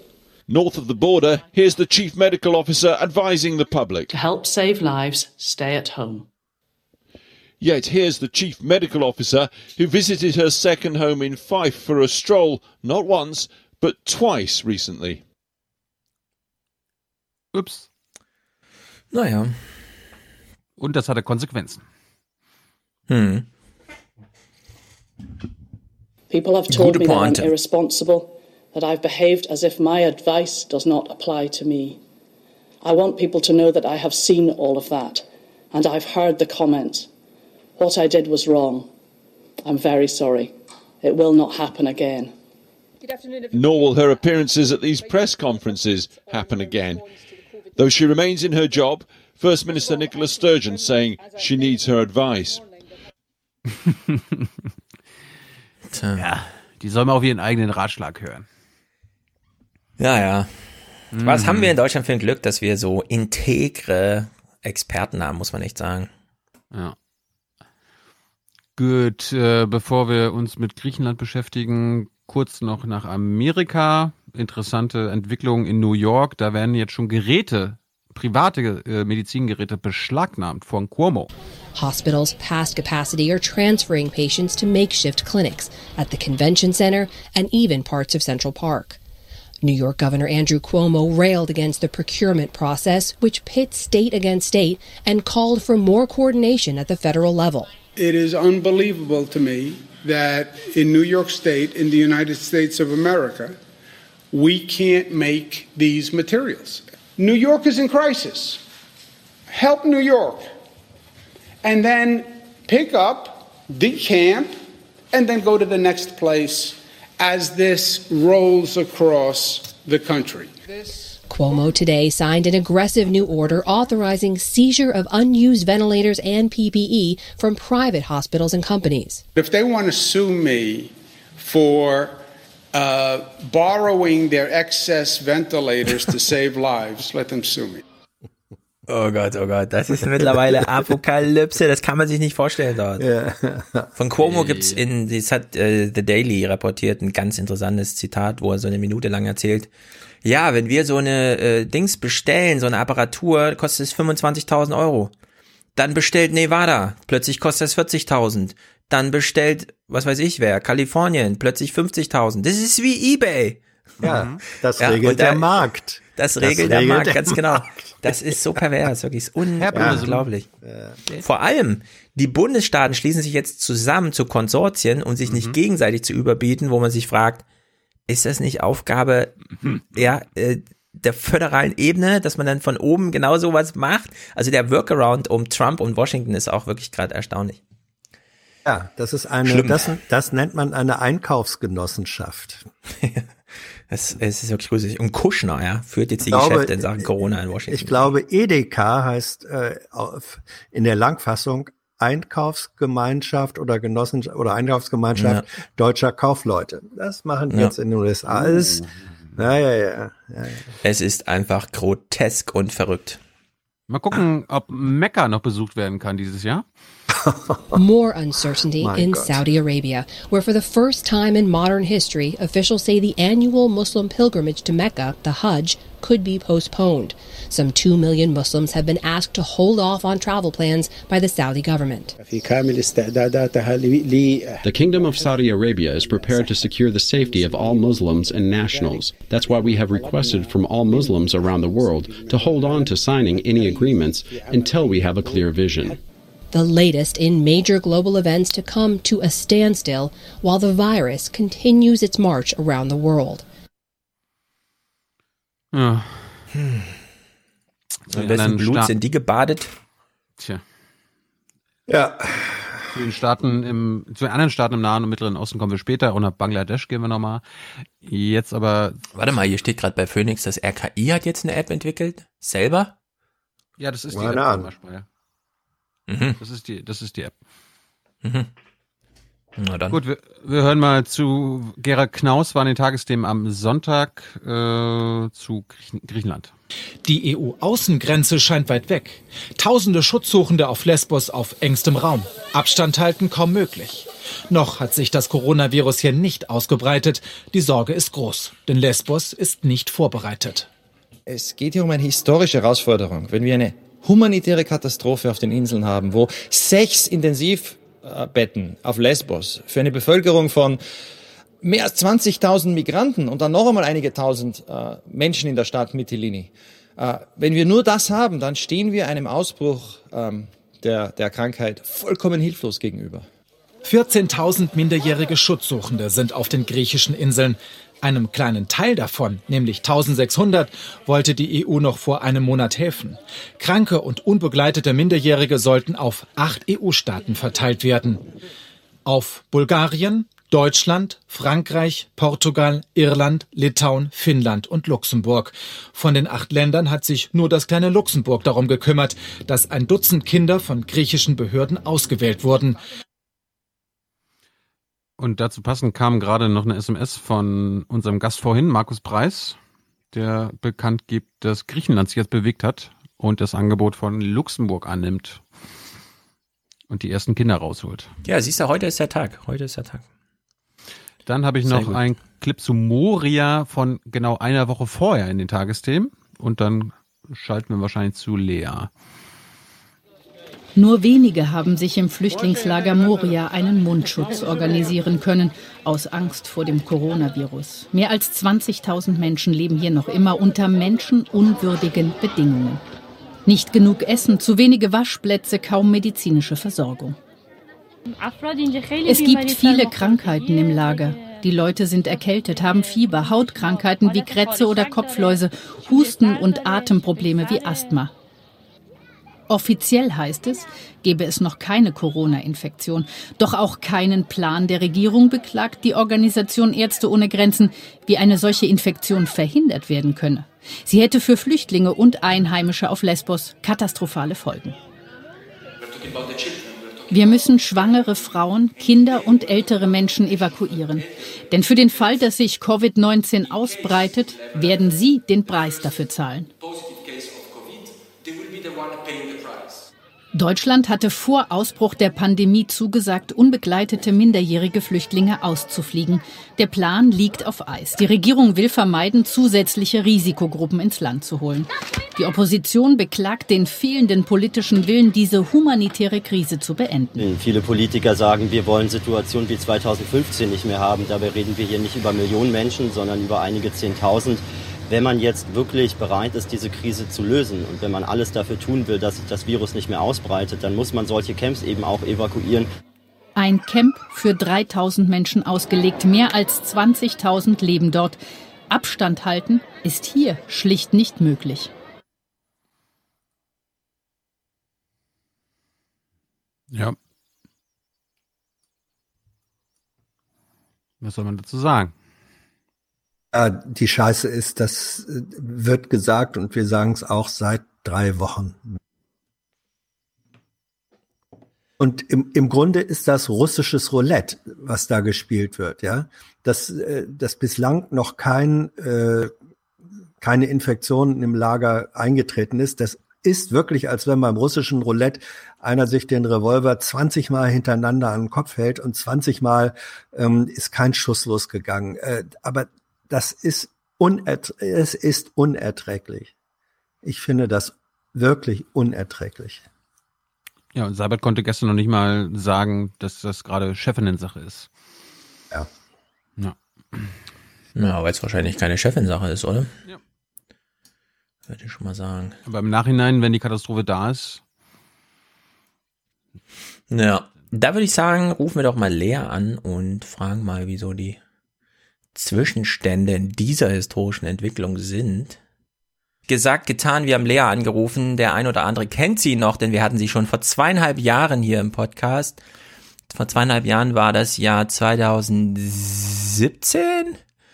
Ja, ungefähr. Und da, da kochte die ein oder andere Suppe, die jetzt gerade wieder so ein bisschen kocht. Und es gibt unglaublich viele Themen, über die wir mit dir sprechen können.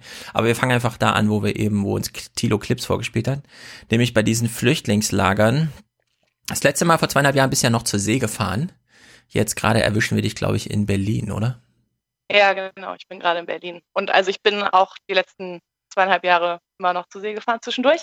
Äh, ja, aber jetzt gerade bin ich in Berlin, genau.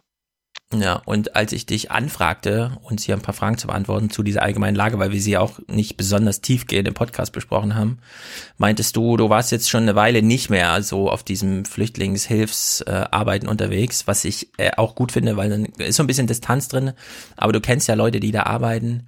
Diese Lage in Griechenland, ich weiß nicht genau, wie man anfängt. Kann man die irgendwie beschreiben? Kann man die beschreiben im Vergleich zu 2015? Was ist anders? Was ist neu? Also jetzt abseits von Corona.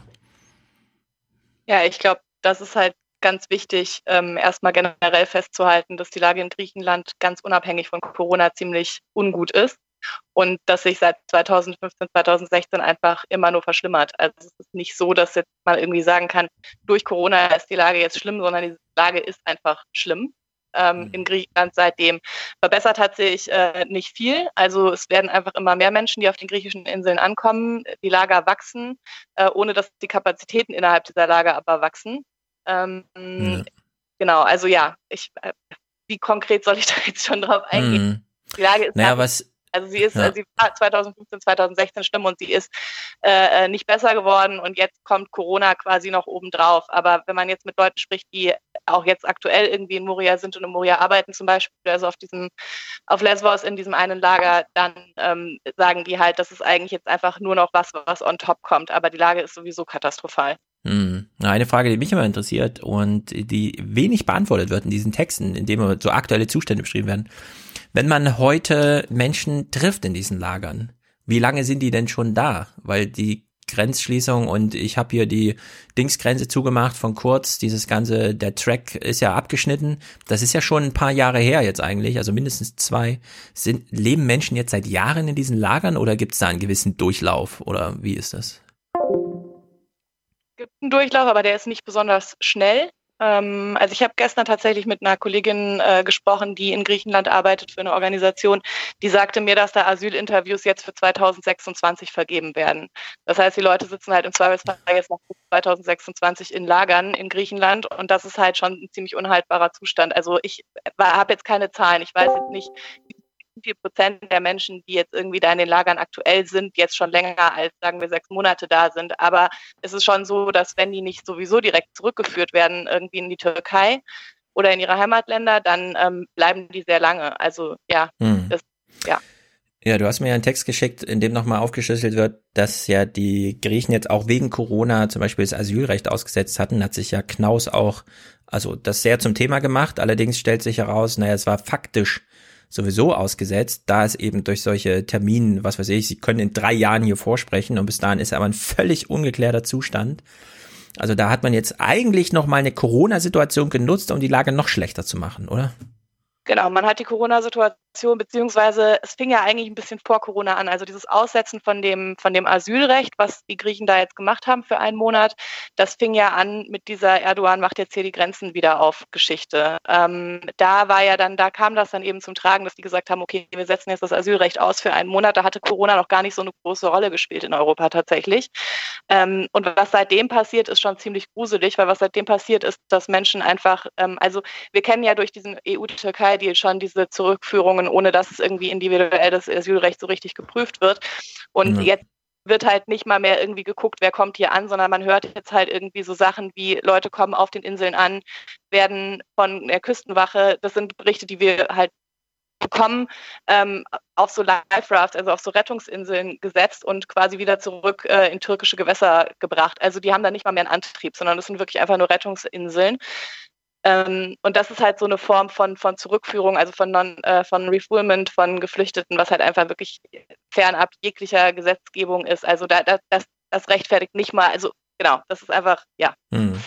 Scheiße. Ja, und um da so ein Nach, äh, nach ähm, wie, ähm, so ein Nachschub an neuen Flüchtlingen abzuschneiden, hatten wir vor vier Wochen oder so hier im Podcast mal so einen Halbsatz aus den Nachrichten, wo es hieß, Frontex wird jetzt aufgerüstet und das Ziel ist, die griechischen Inseln abzuschirmen. Wir haben uns dann gefragt, was heißt denn abschirmen?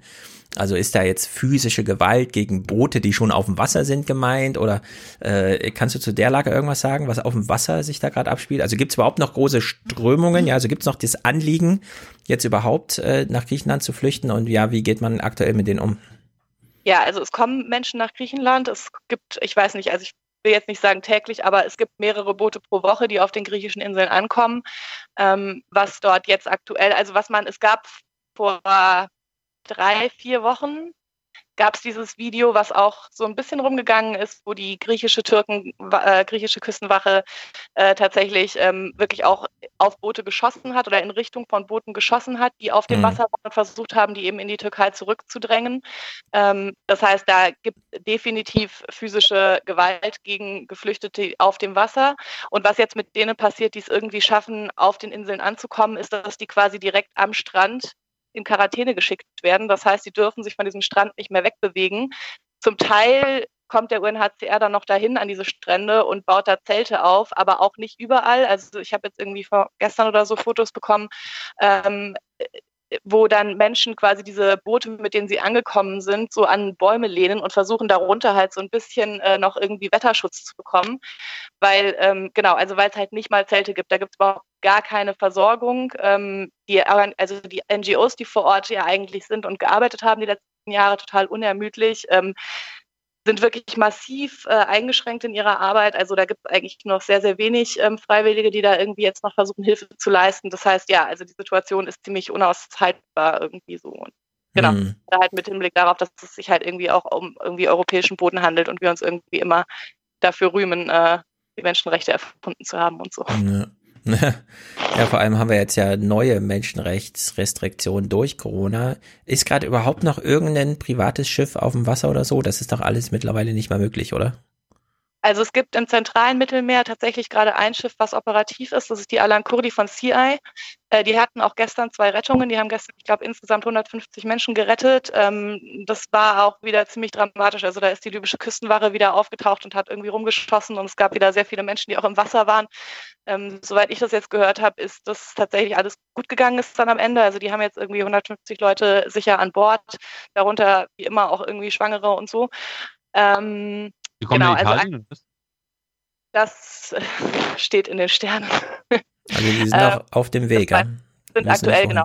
Sind im Moment mhm. noch in der Suchrettungszone. Ich glaube, die hatten die zweite Rettung gestern erst gegen Abend irgendwie. Ähm, ich weiß nicht genau, wo die jetzt hin. Also das, ich denke mal, das wird sich, das, da wird es jetzt eine europäische Lösung brauchen, wo diese Menschen jetzt irgendwie kommen.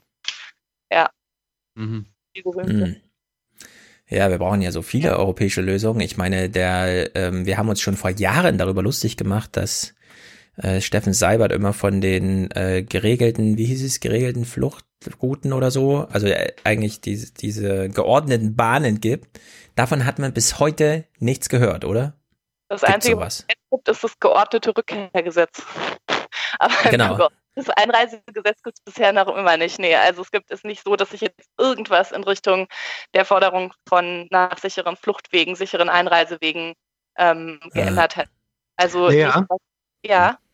Ähm, wir hatten vorhin mit Markus Preis in Brüssel äh, gesprochen über die Situation auch in Moria und er hat gesagt, ähm, man habe den Eindruck, dass es derzeit vor allem die griechische Regierung ist, die die Rückführung selbst im humanitären äh, Rahmen, also mit den äh, unbegleiteten Kindern, blockiere.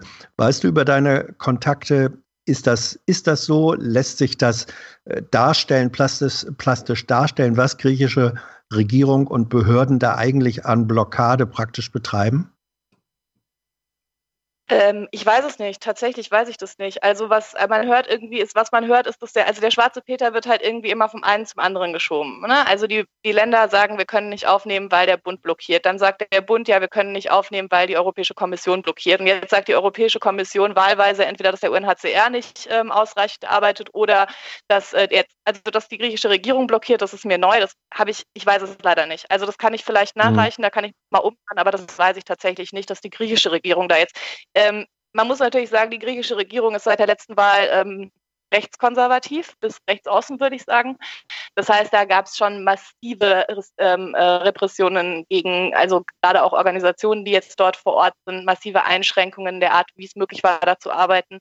Ähm, Stefan, du hattest gerade nochmal nach äh, Schiffen auf dem Wasser gefragt und ich habe jetzt nur fürs zentrale Mittelmeer geantwortet. Also in der Ägäis ist es so, dass die jetzt ein Sperrgebiet ausgerufen haben, was hm. ausschließlich für die, äh, ein militärisches Sperrgebiet, was ausschließlich für die also für diese Schiffstypen gilt, den die NGO-Schiffe beziehungsweise genau die NGOs vor Ort da irgendwie haben. Das heißt, da kann irgendwie jeder mhm. Fischer rumfahren, aber halt eben keine Rettungsorganisation mehr, um halt eben zu beobachten, was da los ist.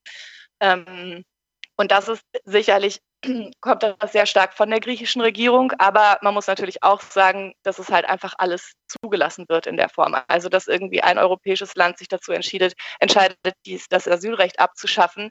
Das würden die ja auch nicht machen, nehme ich an, wenn sie nicht wüssten, dass die EU-Kommission oder die Europäische Union das halt irgendwie, also mindestens mal stillschweigend äh, tolerieren würde. Ähm, ja. Hm. Jetzt äh, redet man ja seit, also ich erinnere mich jetzt daran, dass zu Weihnachten Robert Habeck davon anfing zu sprechen, man könnte ja die Kinder da rausholen. Die müssen ja im Grunde inzwischen identifiziert sein, oder? Also äh, eigentlich, wenn man jetzt sagt, die Kapazität wäre da, die rauszuholen und der gesicherte Fluchtweg oder wie auch immer Seiber das nannte, auch, man wüsste wen. Also man hat die soweit identifiziert, man weiß, wer in den Lagern steckt und so weiter, wer da unbegleitet ist, oder? Also, also soweit ist es doch vor Ort zumindest dokumentiert und fortgeschritten. Also davon sollte man ausgehen, ja, dass der UNHCR, der ja zuständig ist für diese Lager, weiß, wer in diesen Lagern lebt. Ähm, das Argument, was jetzt ja irgendwie, also auch irgendwie so aus der SPD irgendwie zwischendurch kam, weil dieses, der UNHCR arbeitet hier nicht ausreichend und wir wissen nicht, wen wir evakuieren sollen. Ähm, ja. Mal abgesehen davon, dass die Forderung jetzt einfach nur die Kinder daraus zu holen, angesichts der Corona-Krise ja eh irgendwie zynisch ist. Ne? Also wir müssen darüber reden, dass diese Lager komplett evakuiert werden müssen. Es reicht nicht, da jetzt irgendwie 1000 Kinder rauszuholen. Das ist oder auch 1500 Kinder, die dann unbegleitet sind. Und dann, also ich habe jetzt gerade nochmal irgendwie vorher Zahlen nachgeguckt und irgendwie sind 34 Prozent aller, ähm, aller Kinder oder aller Menschen, die als Geflüchtete auf den griechischen Inseln leben, sind Kinder. Also das ist halt irgendwie, da ist 1500 ist so eine Zahl, wer hat sich das ausgedacht und warum? Also mhm. wir müssen versprechen, dass diese Lager komplett evakuiert werden, weil anders kann man, äh, dass da eine Katastrophe ausbricht, eigentlich überhaupt nicht vermeiden. Und dadurch, dass man das jetzt seit 2016 vor sich herschiebt und seit 2016 dieses Problem, was irgendwie einfach besteht, nicht ernst nimmt, ist jetzt die Situation halt so, dass man jetzt eigentlich wirklich drastischen und radikalen Maßnahmen da ergreifen muss, um diese Lager leer zu machen und zu verhindern, dass da drin Corona ausbricht. Also da ist es jetzt auch nicht damit getan, irgendwie 1500 Kinder da rauszuholen. sind nur 10 Prozent. Also 14.000 haben wir vorhin gehört. 14.000 14 Kinder. Kinder. Hm. Ja, ja, passt ja. ja. ja. Wie könnte denn ähm, Corona da hinkommen? In manchen Lagern hat man ja gehört, gibt es schon erste Fälle. Äh, aber also wie abgelegen sind die denn? Sowohl die Inseln als auch die, die Lagerstätten. Kann man da, also wie viele Leute haben denn da überhaupt Zugang oder sind dann auch regelmäßig da? Kann man, kann man ja, das irgendwie, weil ich habe da null Gefühl für. Also auf Lesbos gibt es ja schon Fälle. Es gibt auf Lesbos schon identifizierte Corona-Fälle. Es gibt in dem ersten Lager auf Kios zum Beispiel, wissen wir, dass es auch schon die ersten Corona-Fälle in dem Lager gibt. Das heißt, da ist es einfach auch schon ausgebrochen. Da redet man immer nicht so viel drüber, weil es halt einfach nicht so groß ist und nicht so dramatische Bilder projiziert wie, wie Moria. Aber ähm, die Situation ist genau die gleiche. Viel zu viele Menschen auf viel zu engem Raum. Ähm, was, wie kommt das dahin angeht? Die Leute sind da drin ja nicht eingesperrt. Also die können ja rein und raus gehen und gehen zu den Supermärkten die sind weit entfernt. Also diese Lager sind schon abgelegen. Moria ist ein ehemaliges Militär, ähm, Militär, ich weiß nicht, was genau für eine Einrichtung, aber die war, ist ursprünglich vom Militär genutzt gewesen. Das heißt, es ist ein bisschen abgelegen. Ich schätze, dass der nächste Supermarkt so um die drei Kilometer vielleicht entfernt ist, aber das laufen die halt dann. Also die hm. Menschen ja nach wie vor rein und raus. Die fangen jetzt wohl an, habe ich gehört, ähm, so Beschränkungen zu machen, dass irgendwie nur noch eine Person pro Familie rausgehen darf oder so. Aber das ist halt auch, also reicht ja eine Person. Also das ist ja, ja. Kann man da irgendwas mit Masken oder so, diese typisch äh, First World äh, Lösungen, die wir jetzt so haben, das, aber da ist man da weit weg, oder? Dass man irgendwie so ja, Masken zur Verfügung hat und verteilt. Tatsächlich ist es so, dass ähm, da sehr, sehr viel, also das fing schon vor irgendwie zwei, drei Wochen an, dass die äh, Geflüchteten da in den Lagern ähm, ähm, selber angefangen haben, Masken zu nähen und das läuft jetzt halt alles selbst organisiert ab. Also die großen Organisationen und von staatlicher Seite mal gar nicht zu sprechen, passiert da gar nichts in die Richtung. Also ich habe jetzt gehört, dass irgendwie die Polizei da jetzt vorfährt mit, ähm, mit, mit Streifenwagen und dann so Lautsprecher durchsagen macht, dass Menschenansammlungen vermieden werden sollen durch Corona, was natürlich ein bisschen zynisch ist. Ähm, aber was halt stattfindet, ist, dass die selbst organisiert anfangen, da Masken zu nähen, so Awareness, Corona-Awareness-Teams zu schaffen mhm. und dann halt eben selbst organisiert, die, also die Geflüchteten selber versuchen, sich darum zu kümmern. Ähm, ich meine, wir haben einen Engpass von Masken irgendwie in Europa, in Deutschland. So, ähm, das heißt, es ist sehr, sehr schwer, jetzt gerade überhaupt irgendwie das dahin zu organisieren, weil auch selbst, also auch wir als Organisationen, Hilfsorganisationen haben ja diese Masken nicht ähm, in, in rauen Mengen gebunkert, weil wir nicht auf dem Schirm hatten, dass wir das möglicherweise mal brauchen, ähm, es gibt auf jeden Fall Bemühungen gerade und das ist ja auch so ein bisschen, also diese die Spendengelder, die jetzt gerade reinkommen, sollen halt vor allen Dingen jetzt auch an medizinische Organisationen verteilt werden, die halt in Moria arbeiten oder auf den griechischen Inseln arbeiten und versuchen da jetzt eben präventiv vorzugehen. Aber wir müssen uns halt auch nichts vormachen. So, wenn das halt da ausbricht, dann bricht es da aus und da hilft auch die größte Anzahl an Massen nichts. Ähm, wir haben da eine Situation, wo wo es einfach, also in diesem Lager, das ist jetzt auch nichts Neues, das ist schon immer so, aber da gibt es halt teilweise stundenlang kein Wasser, also kein fließendes Wasser. Das heißt also, so regelmäßig Hände waschen ist da halt nicht. Ähm, so eine Sachen, genau. Hm. Ja, ist, äh, wir, werden, wir werden nachher noch bei, und, äh, bei uns sehen, wie es in Bangladesch und so weiter zugeht. Das erinnert mich an, an die Situation dort und das sind Slums. Und eigentlich müssten wir vielleicht auch von Slums reden auf Lesbos, Moria. Hat sich denn irgendeine Lage geändert hinsichtlich der Einstellung der Bevölkerung vor Ort? Die äh, scheint ja doch sehr angespannt zuletzt gewesen zu sein, aber da habe ich auch nur wieder so bruchstückhaft gelesen, dass es mh, mm, zu, naja, auch so ein paar rassistischen und so weiter, also wie soll man sagen, zu einer Ungehaltenheit, was Unzufriedenheit über die Politik, die da nichts macht und was dann aber sozusagen an den Flüchtlingen ausgelassen wird? Oder gibt es da vielleicht so ein bisschen, was wir hier auch beobachten, neue Solidarität irgendwie? Also was ich jetzt gehört habe, ist, dass äh, sich die Situation, was die Bevölkerung auf Lesbos angeht, gar nicht so extrem verändert hat. Was sich, also es gibt nach wie vor sehr, sehr, sehr große solidarische Strukturen, die wirklich wirklich wahnsinnig unterstützen ähm, an allen möglichen Ecken und Enden. Es gab diese, diese äh, ähm, Faschos, die da jetzt irgendwie Krawall gemacht haben die letzten Wochen, die gab es auf Lesbos auch schon immer oder auf den griechischen Inseln auch schon immer. Die sind im Moment besser organisiert und die sind irgendwie besser vernetzt. Und ich glaube, dass die halt auch einen ordentlichen Auftrieb durch diese äh, Rechtsregierung, die es jetzt in Griechenland gibt, einfach bekommen haben. Ähm, und dadurch ist die Gefahr vor allen Dingen, also für die Geflüchteten aber auch für die, für die Ehrenamtlichen vor Ort. Also ich habe jetzt gerade von einem Freund gestern gehört, dass irgendwie es einige, also das ist gerade eine relativ lange Zeit keine einzige Organisation vor Ort mehr ein Auto hatte, weil die einfach alle angezündet worden sind. Ähm, die Mare Liberum, die da ja als ähm, als Rettungsschiff noch ist oder als Beobachtungsschiff, die machen eine Beobachtungsmission im zentralen Mittelmeer, ähm, die wurde massiv angegriffen, also da, denen wurde Benzin aus Deck geschüttet von, von, äh, von Rechtsradikalen ähm, und das ist halt die Situation vor Ort. Ich, also so zumindest der Informationslage zufolge, die ich jetzt bekommen habe, ist es nicht so, dass es irgendwie viel, viel mehr irgendwie rechts, ähm, rechte Tendenzen gibt, sondern einfach nur, dass die besser organisiert sind. Und das halt sicherlich auch eben durch diese Unterstützung oder durch diese, durch diese Rechtsregierung. Hm. Was macht denn dein Angebot an die Bundesregierung, dass du äh, aushilfsweise als Pflegerin arbeitest? Also die Bundesregierung hat sich dazu nicht geäußert. Ähm, hab, äh, Merkel hat dich nicht angerufen? Sie hat mich nicht angerufen.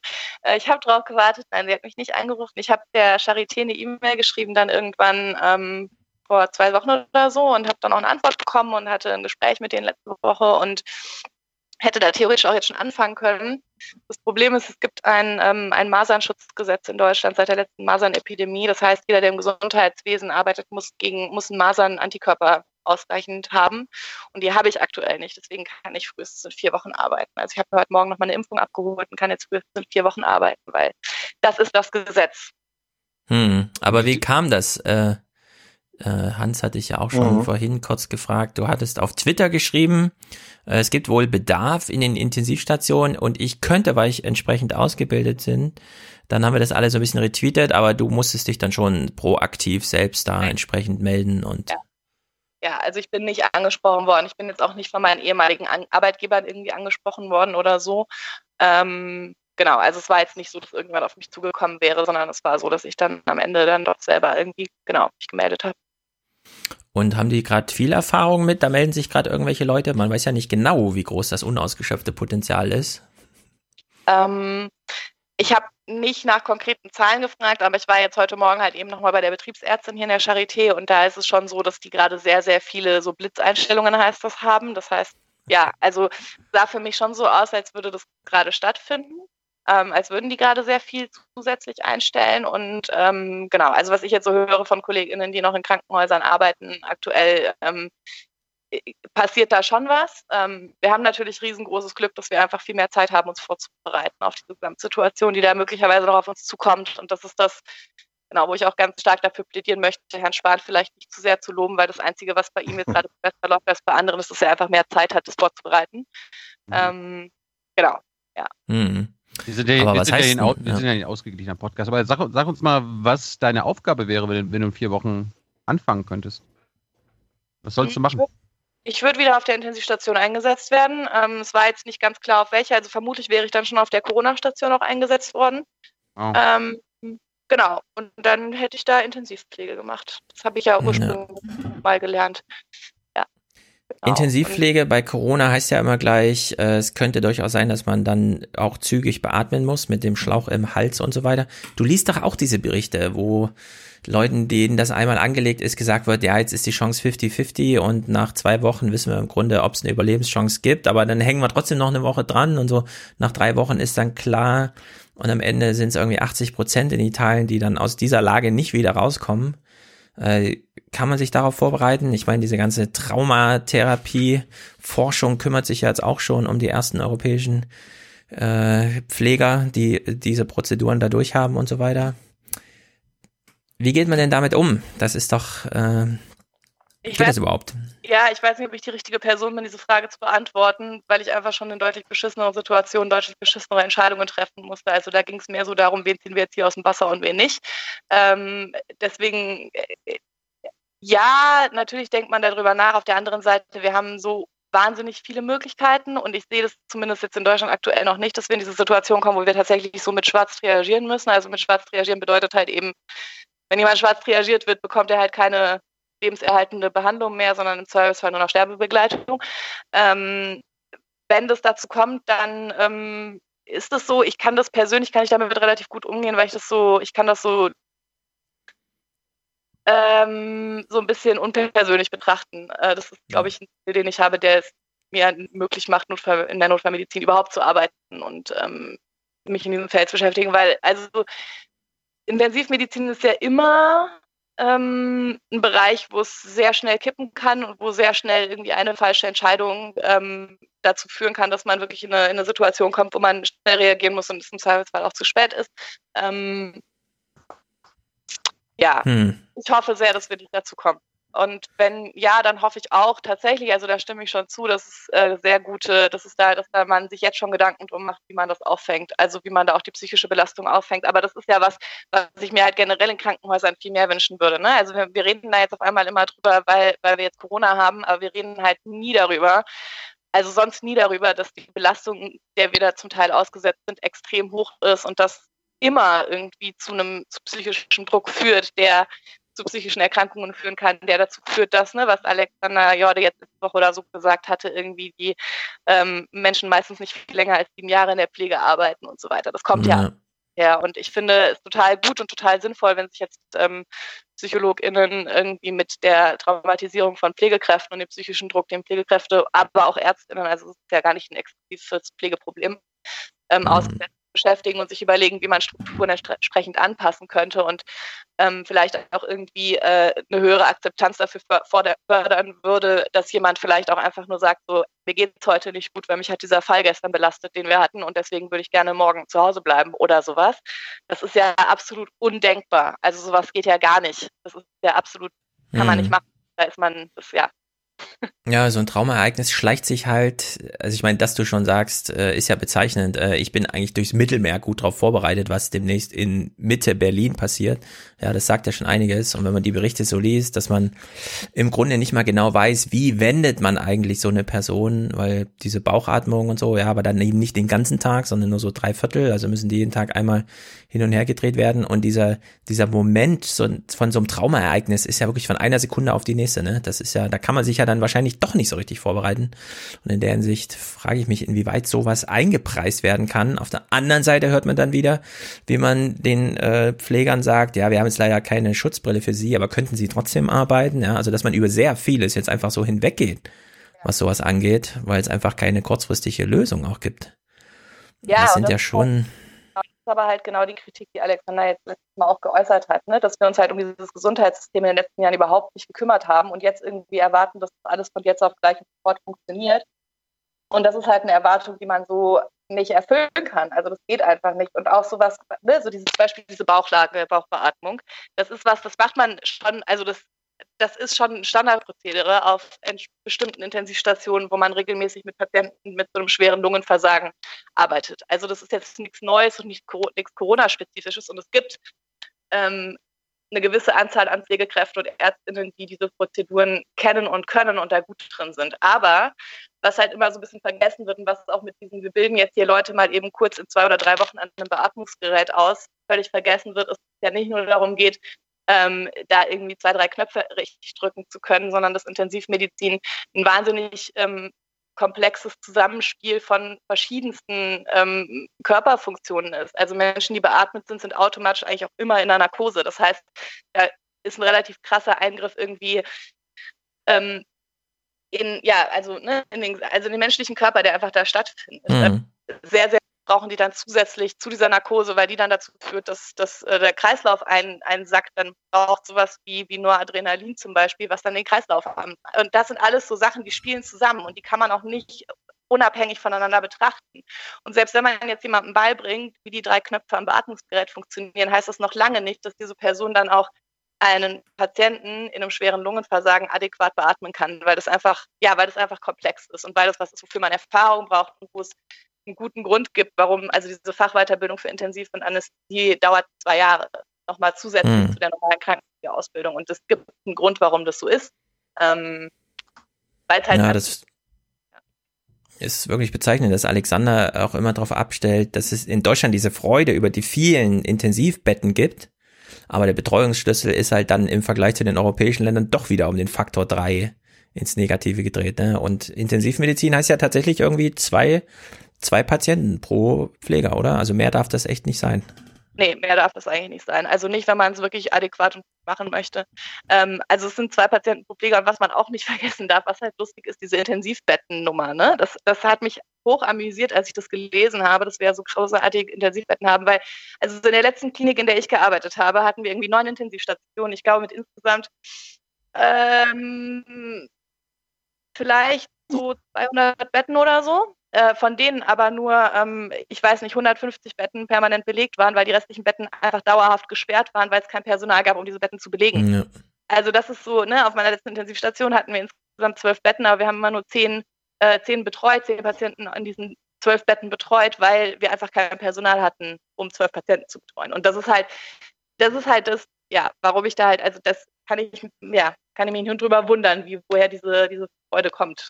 Ähm, mhm. du, du, meinst wahrscheinlich Gordon Repinski, äh, Kollege von uns, Hauptstadtleiter ja. von äh, Redaktionsnetzwerk Deutschland. Ich zitiere mal, die Zahl der Intensivbetten in Deutschland ist mittlerweile um 12.000 auf 40.000 erhöht worden. Es gibt 30.000 Beatmungsgeräte. Aktuell liegen 2.139 Corona-Patienten auf der Intensivstation. Wir leben in einem unglaublich großartigen Land. Hm. Also das ist noch krasser als Seibert.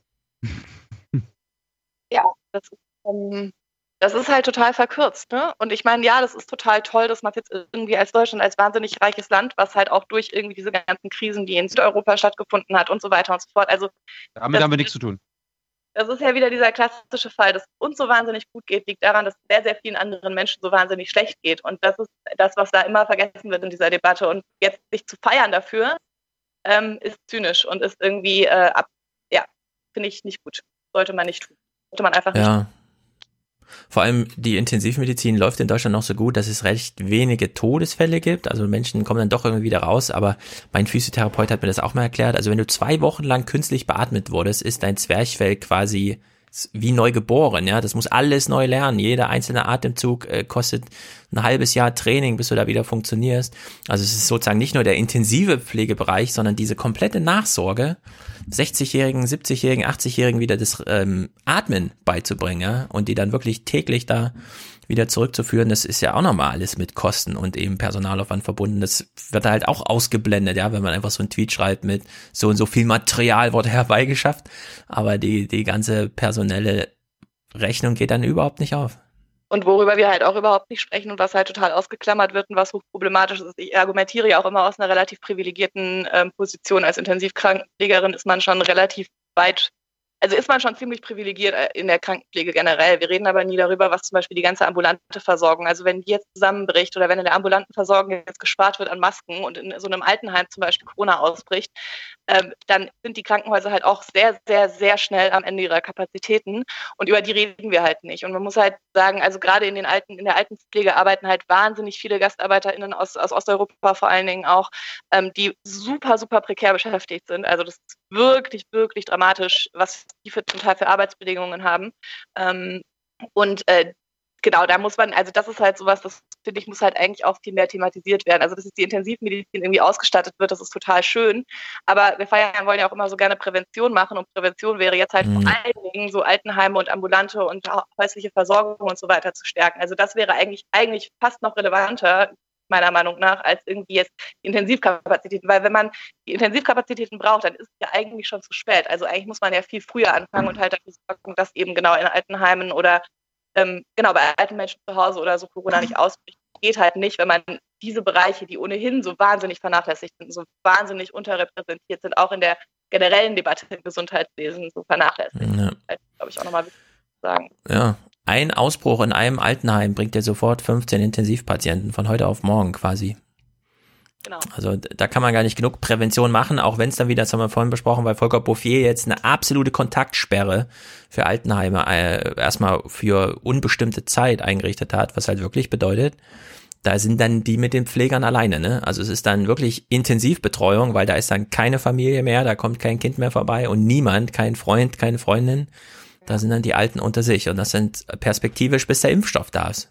Ja, und das, und dann nicht nur die, also dann das zum einen und zum anderen ist es so, dass das Pflegepersonal, was dann dort eingesetzt ist, zum Beispiel, oder Menschen, die dann in diesen Heimen arbeiten, die haben ja nochmal, also da, dagegen ist halt unsere Quarantäne, die wir hier gerade machen, ein Witz, ne? Weil, also die sind ja auch, also die haben ja, die sind ja aus Gründen in die Pflege ja. Das heißt, die werden wahnsinnig vorsichtig sein. Das heißt, die werden halt auch wirklich keine Kontakte haben. Die werden wahrscheinlich nicht mal die Spaziergänge mit zwei Meter Entfernung machen, weil wenn die halt, die wissen genau, wenn die jetzt Patient in Null in so einem Pflegeheim sind, dann haben die halt auch ein ganz gewaltiges Problem. Ähm, und das will man auch nicht. Also das kommt halt immer noch dazu. Also ich habe einen Freund, der ist irgendwie Arzt und der lebt alleine und für den ist es gerade auch. Also mit dem telefoniere ich gerade irgendwie so gefühlt jeden zweiten Tag, aber der, der sieht halt gerade nichts anderes mehr, seine Wohnung und sein Krankenhaus, weil es ihm halt einfach zu riskant ist, jetzt äh, krank zu werden und sich anzustecken. Ja. Ähm, und das ist, äh, wenn du halt eh schon in so einem wahnsinnig belastenden Beruf auch, also gerade in solchen Zeiten arbeitest, ähm, genau, also da ist genau diese psychische, diese psychische Komponente sollte man da wirklich vernachlässigen. Also auch wenn ich das gerade so ein bisschen abgetan habe, aber es ist schon relevant, ja. Ja, es ist halt ein sehr multidimensionales Problem, ist wirklich gruselig. Wir gucken natürlich hier immer nur Fernsehen. Ich habe dich schon mal bei Twitter gefragt, können wir irgendwas beisteuern? Nee, ne, es gibt jetzt echt nichts. Außer, dass wir nochmal den Aufruf machen, an Jens Spahn sich mal zusammenzureißen und an Altmaier mal die Masken zu drucken. Ja, das eine Frage für Spahn, Lea, am Donnerstag. Ich, ich, ja. denke ich denke mir eine Frage für Spahn aus, Tilo. ähm, aber ich glaube, was ich von euch halt wirklich, wirklich cool finden würde oder was generell so, was ich mir halt einfach von Medien jetzt noch mehr wünschen würde, ist, dass wir uns halt irgendwie nicht nur die Sachen angucken, die vielleicht jetzt gerade okay laufen oder die irgendwie gut sind, sondern dass wir uns halt auch wirklich die Stimmen anhören von den Leuten, die jetzt gerade besonders betroffen sind und darüber reden. Und damit meine ich halt auch nicht mal nur die Geflüchteten irgendwie an unseren Außengrenzen, sondern ich meine damit vor allen Dingen auch, also ich meine, wir haben auch die Situation in Geflüchtetenlagern in Deutschland, die gerade irgendwie ähm, extrem beschissen ist. Wir haben, wir haben die Situation von Obdachlosen, wir haben die Situation von Familien, die auf super engem Raum zusammenleben. Ja. Tafeln wegbrechen und so weiter. Also diese ganzen marginalisierten Gruppen, die halt auch in den Tagesthemen nicht vorkommen oder so, wo man halt irgendwie die Vorzeigefamilie aus der Kleinstadt irgendwie zeigt, die dann noch den Garten irgendwie zur Verfügung hat oder so.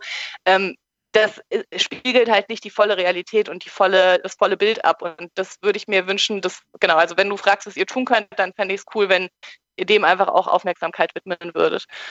Hm. Ja, die Tagesthemen haben tatsächlich nur einen kurzen Bericht von der Arche aus Hamburg. Ist halt um die Ecke und so, ne? Aber das ist für so viele Familien jetzt der letzte Anlaufpunkt, um beispielsweise nochmal äh, Zugang zu einem Computer, ja, um einfach von der Lehrerin die Aufgaben in Empfang zu nehmen, weil das zu Hause nicht geht, weil zum Beispiel nur der Vater ein Smartphone hat und sonst niemand. Das ist, äh, da werden jetzt die Unterschiede nochmal richtig ordentlich betont. Naja, wenn du dann anfängst in der Charité zu arbeiten, wie verändert das dann dein Privatleben? Du musst ja dann auch ein bisschen aufpassen, dass du nicht in so zwei Tage Ansteckungen reinläufst, die niemand bemerkt.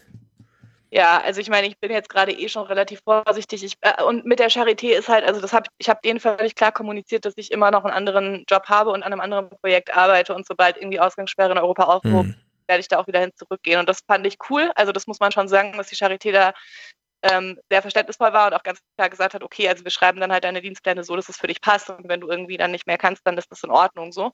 Ähm, das heißt, ich werde das auf keinen Fall auf unbestimmte Zeiten machen. Und was mein Privatleben angeht, ich bin eh vorsichtig. Also ich wohne halt in der Wohngemeinschaft und habe klar Kontakt zu den Mitbewohnerinnen hier, aber ähm, ansonsten ähm, treffe ich gerade eigentlich keine Menschen und ähm, wenn ich einkaufen gehe und so weiter, also diese ganzen Vorsichtsmaßnahmen habe ich halt sowieso oder halte ich sowieso ein.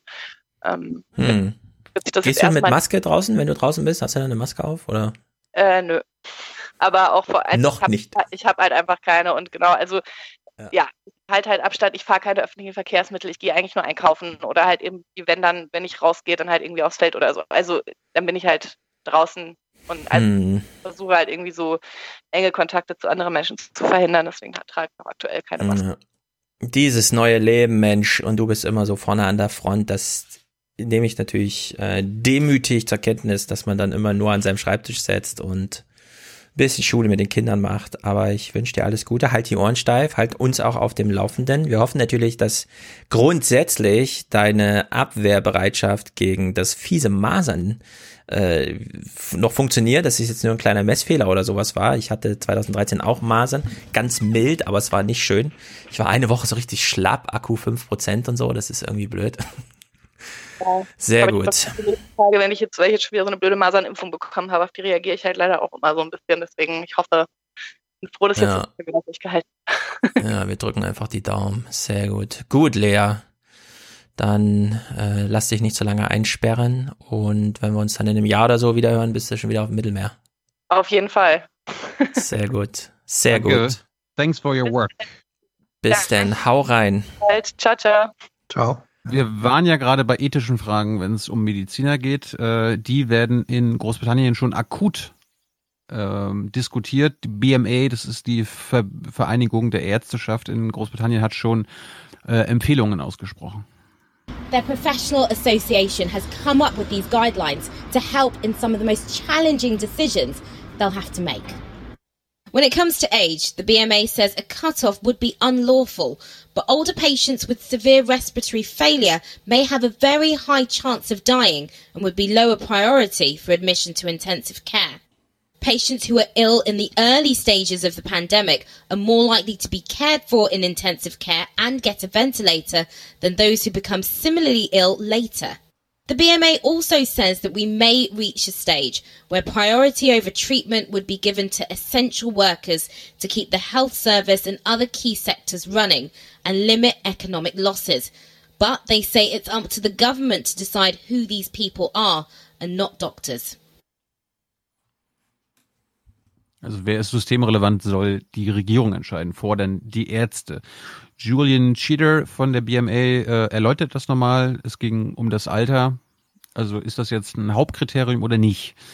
Now the guidelines say it shouldn't just mean that age means that you don't get treatment. Absolutely. But Absolutely. in what in what scenario would an older person be prioritized over a younger person? If, for example, the older person was fit and healthy and the younger person had underlying comorbidities that meant they were very unlikely to benefit from the intervention, then the older person would be prioritized. What we're interested in is identifying clinically relevant factors for the distribution of these resources. age in and of itself will not be a clinically relevant factor unless it is associated with underlying morbidities. Ein guter Punkt. Nur weil man alt ist, braucht man jetzt nicht Angst haben. Vielen Dank. Äh, keine, keine Versorgung zu bekommen. Es hat andere Gründe. Äh, Ja. Trotzdem sagt Cheater, dass man notwendige Diskussionen auch zu Hause führen muss. Er heißt Cheater. Er wird nur nicht so geschrieben, wie man sich das denkt, weil Stefan grinst gerade so. Nee, aber nee, nee, nee. er macht gerade nochmal einen guten Punkt.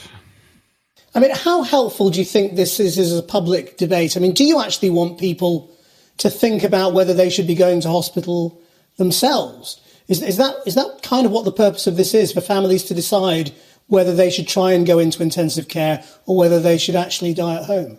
I mean, the guidance is both for, I mean, it's principally faced towards medical professionals, trying to support medical professionals when they are confronting these incredibly harrowing decisions. They don't want to make them. Nobody wants to be here. I also think it's a, it's, it's, it's an excellent idea that people decide in advance how they might like to be treated if these circumstances arise. It's a matter of individual choice and freedom and autonomy, and and it's a. Um, I mean, we strongly recommend that people start having those conversations now. Also im Prinzip sagt er, wenn man keine Ahnung, zu Hause die Oma hat, die schon Lungenprobleme hat und andere Krankheiten und dann noch Corona bekommt, sollte man in Großbritannien offenbar sagen, muss das jetzt noch sein? Muss sie noch ins Krankenhaus? Äh, in Deutschland krass. auch. Naja. Also klar, das liegt ja, ist sozusagen aufgehangen an der Notwendigkeit, dass es einen Mangel gibt. Allerdings haben wir im Februar das Sterbehilfeurteil von Bundesverfassungsgericht bekommen, dass diese Rechte ausdrücklich bei dem betroffenen Individuum erstmal sieht, um beispielsweise so eine Selektion zu treffen, weil ich kann mir durchaus vorstellen, dass man das auch mit freiem Geist und freimütig macht, äh, zu Ja, ja. sagen, Ja, das äh, soll, soll man ja nicht über Oma entscheiden, sondern mit Oma entscheiden. Genau, wenn ich 81 bin und es droht eventuell eine dreiwöchige Beatmung, die nur zu 10% gut ausgeht, dann kann man äh, diese Entscheidung, das hat das Bundesverfassungsgericht entschieden, dann kann man diese Entscheidung jetzt selber vorher treffen. Das ist, geht weit über so Patientenverfügung und so weiter hinaus, sondern da kann man jetzt ganz bewusst eine Entscheidung treffen. Gut, das ist die äh, ärztliche Situation in Großbritannien. In New York hat mal ein Arzt seinen Alltag beschrieben. Hello everyone, my name is Calvin Sun. I am a per diem emergentologist slash emergency physician working in the emergency rooms in New York City across the majority of the hospital systems, much like a mercenary or a gun for hire. So we're fighting a war on all fronts now.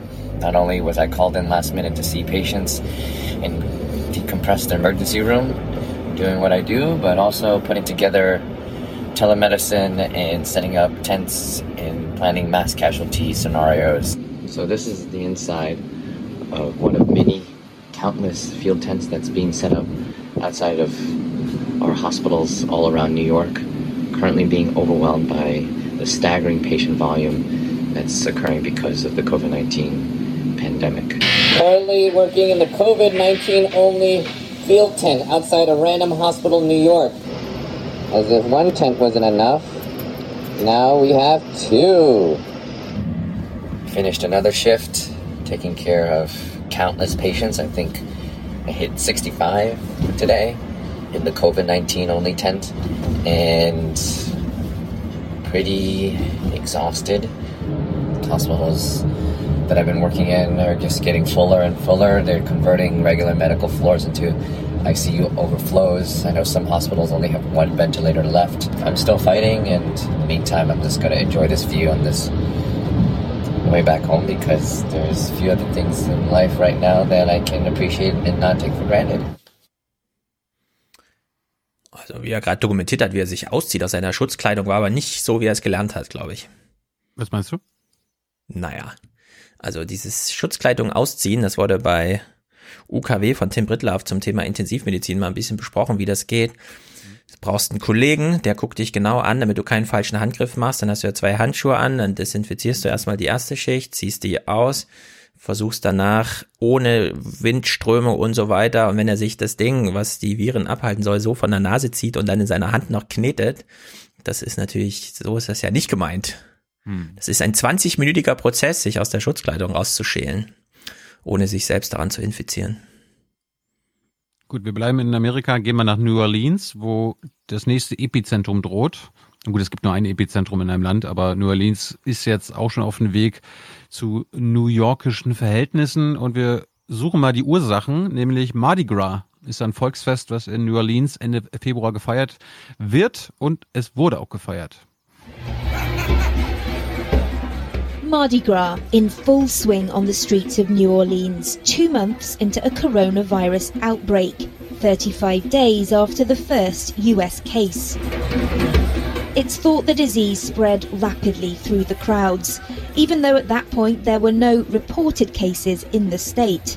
Oblivious to the risk, partygoers filmed themselves jostling in the cramped streets. Two weeks later, a dramatic surge in the number of sick shut down the city.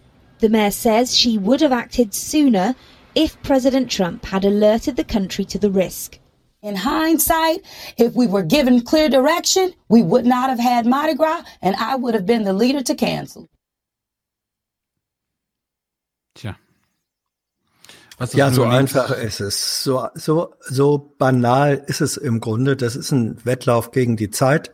Mhm. Und wer zum Beginn dieses Wettlaufs einfach ignoriert, was da auf uns zukommt, also in einem völlig harmlosen Beispiel, das ist wieder Bürgermeister eines Ortes am Fluss, der sagt, äh, ja Gott nur, dann wird der nächste Ort Strom auf. Da ist zwar gerade sind gerade alle Keller äh, und Häuser überflutet, weil da eine Flutwelle ist, aber die ist ja nicht bei uns. Ja? Eben. Das ist, ähm, das ist eine derartige erbärmliche politische Kurzsichtigkeit. Und ja, das dann, mh, ja, das war ja zeitgleich so. mit unserem Karneval, ne, mit unserem Fasching. Ja, ja. ja. Wo gilt er draußen auch, auch im Nachhinein meinte, ja, naja, gilt auch für uns.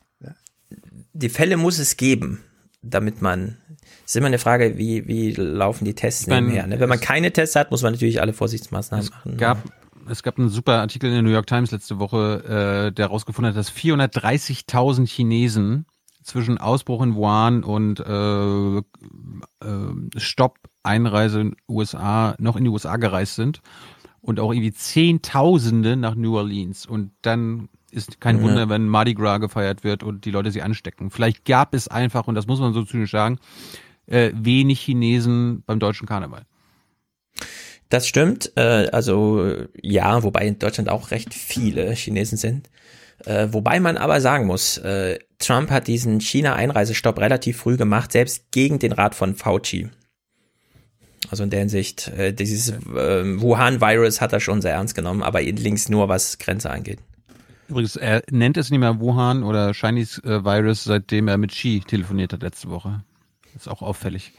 Ähm, ein Beispiel, äh, wie man in New Orleans stirbt, beschreibt diese Ärztin. Those deaths can be rapid too, meaning families, if they're even allowed to visit, may not get there in time to say goodbye. We had a 98 year old lady who uh, tested positive and um, she wasn't doing well, but um, because of her age, she was not going to be ventilated by her choice. So the family was called, but uh, as is so common with this, she just went bad really quickly. You know, it's rough to think that someone who had lived almost 100 years would end up dying with a stranger or relative stranger holding her hand. It's, it's rough.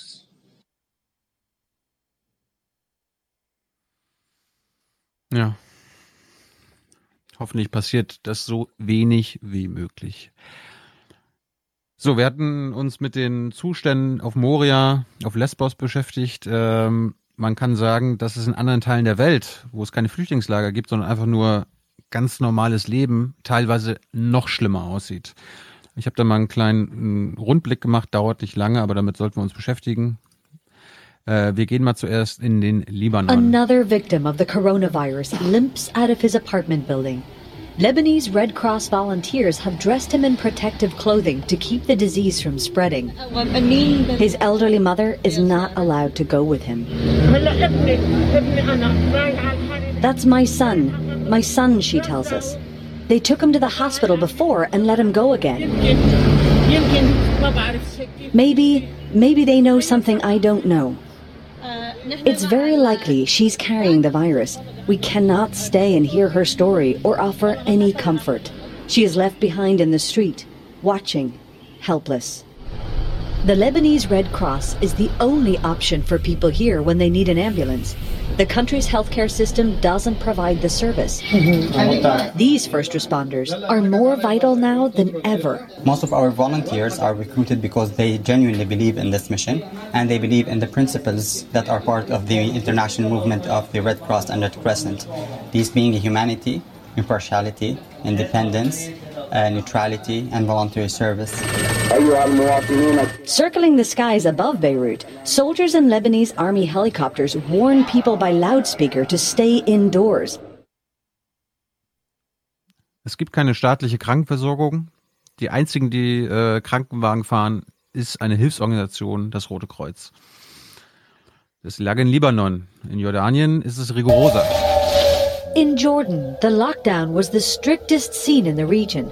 All cars have been banned from the roads, with military checkpoints to reinforce the new rules. For the first few days, they blocked anyone from leaving their homes, even for food, threatening up to a year in jail for anyone caught in the streets. Now people are allowed out, only on foot, to buy groceries. In Panama, ich weiß nicht, ob ich es gesehen habe, in Panama ist es so, montags, mittwochs und freitags dürfen die Männer auf die Straße, dienstags, donnerstags und samstags die Frauen und Sonntag niemand. Ja, war das Panama? Ja, Panama. Ja. Vielleicht mittlerweile auch woanders, keine Ahnung, aber in Panama hatte ich es gesehen. In Ägypten, was macht die Diktatur dort? Egypt's ancient pyramids lit up with social distancing messages on Tuesday night. Cairo is a city of 20 million people and known for its nightlife, but it's been under nighttime curfew for over a week. This is a disease. It's no joke. People must stay at home and not leave their homes after curfew hours. Egypt's dictatorship expelled a British journalist for reporting that the number of cases in the country is likely much higher than the official figures. Hm. Tja. Ist ein bisschen so China-mäßig, ne? Hat ja auch die amerikanischen Washington Post, Washington Journal, äh, Wall Street Journal, New York Times ausgewiesen. Wir, ja? Ja. Wir gehen zum Schluss, äh, fast zum Schluss, wir gehen noch nach Bangladesch danach, aber Irak und Israel. In Iraq, the religious site of Karbala, one of the most sacred in Shia Islam, has been closed and disinfected. But it may be too late to prevent the spread. The country's struggling healthcare system is ill-equipped to deal with the pandemic. Israel's health minister Yaakov Litzman has tested positive for COVID-19. He has been in close contact in recent weeks with embattled Prime Minister Benjamin Netanyahu. Both are now in quarantine. The country has over 6,000 known cases so far, and the military has been brought in to help enforce a strict lockdown. Mickey Rosenfeld is the spokesman for Israel's police. Our units are making sure that people are at home are only at a maximum radius of 100 of meters from any given area at any one given time. Ancient religious sites in Jerusalem, like the Western Wall and Church of the Holy Sepulchre, have been disinfected, while testing has been ramped up, with drive through tests now available. Yet, the virus is ravaging ultra Orthodox Jewish communities. It's very hard for us because normally here in, in this city we're always together and we like the community. Ja, dieser israelische Gesundheitsminister meinte ja vor zwei Wochen noch, dass die Strafe Gottes und so, ne? Ja, ja. Für ja, Schwule. Genau. Ja. Zack, hat er selber Corona gekriegt. Äh.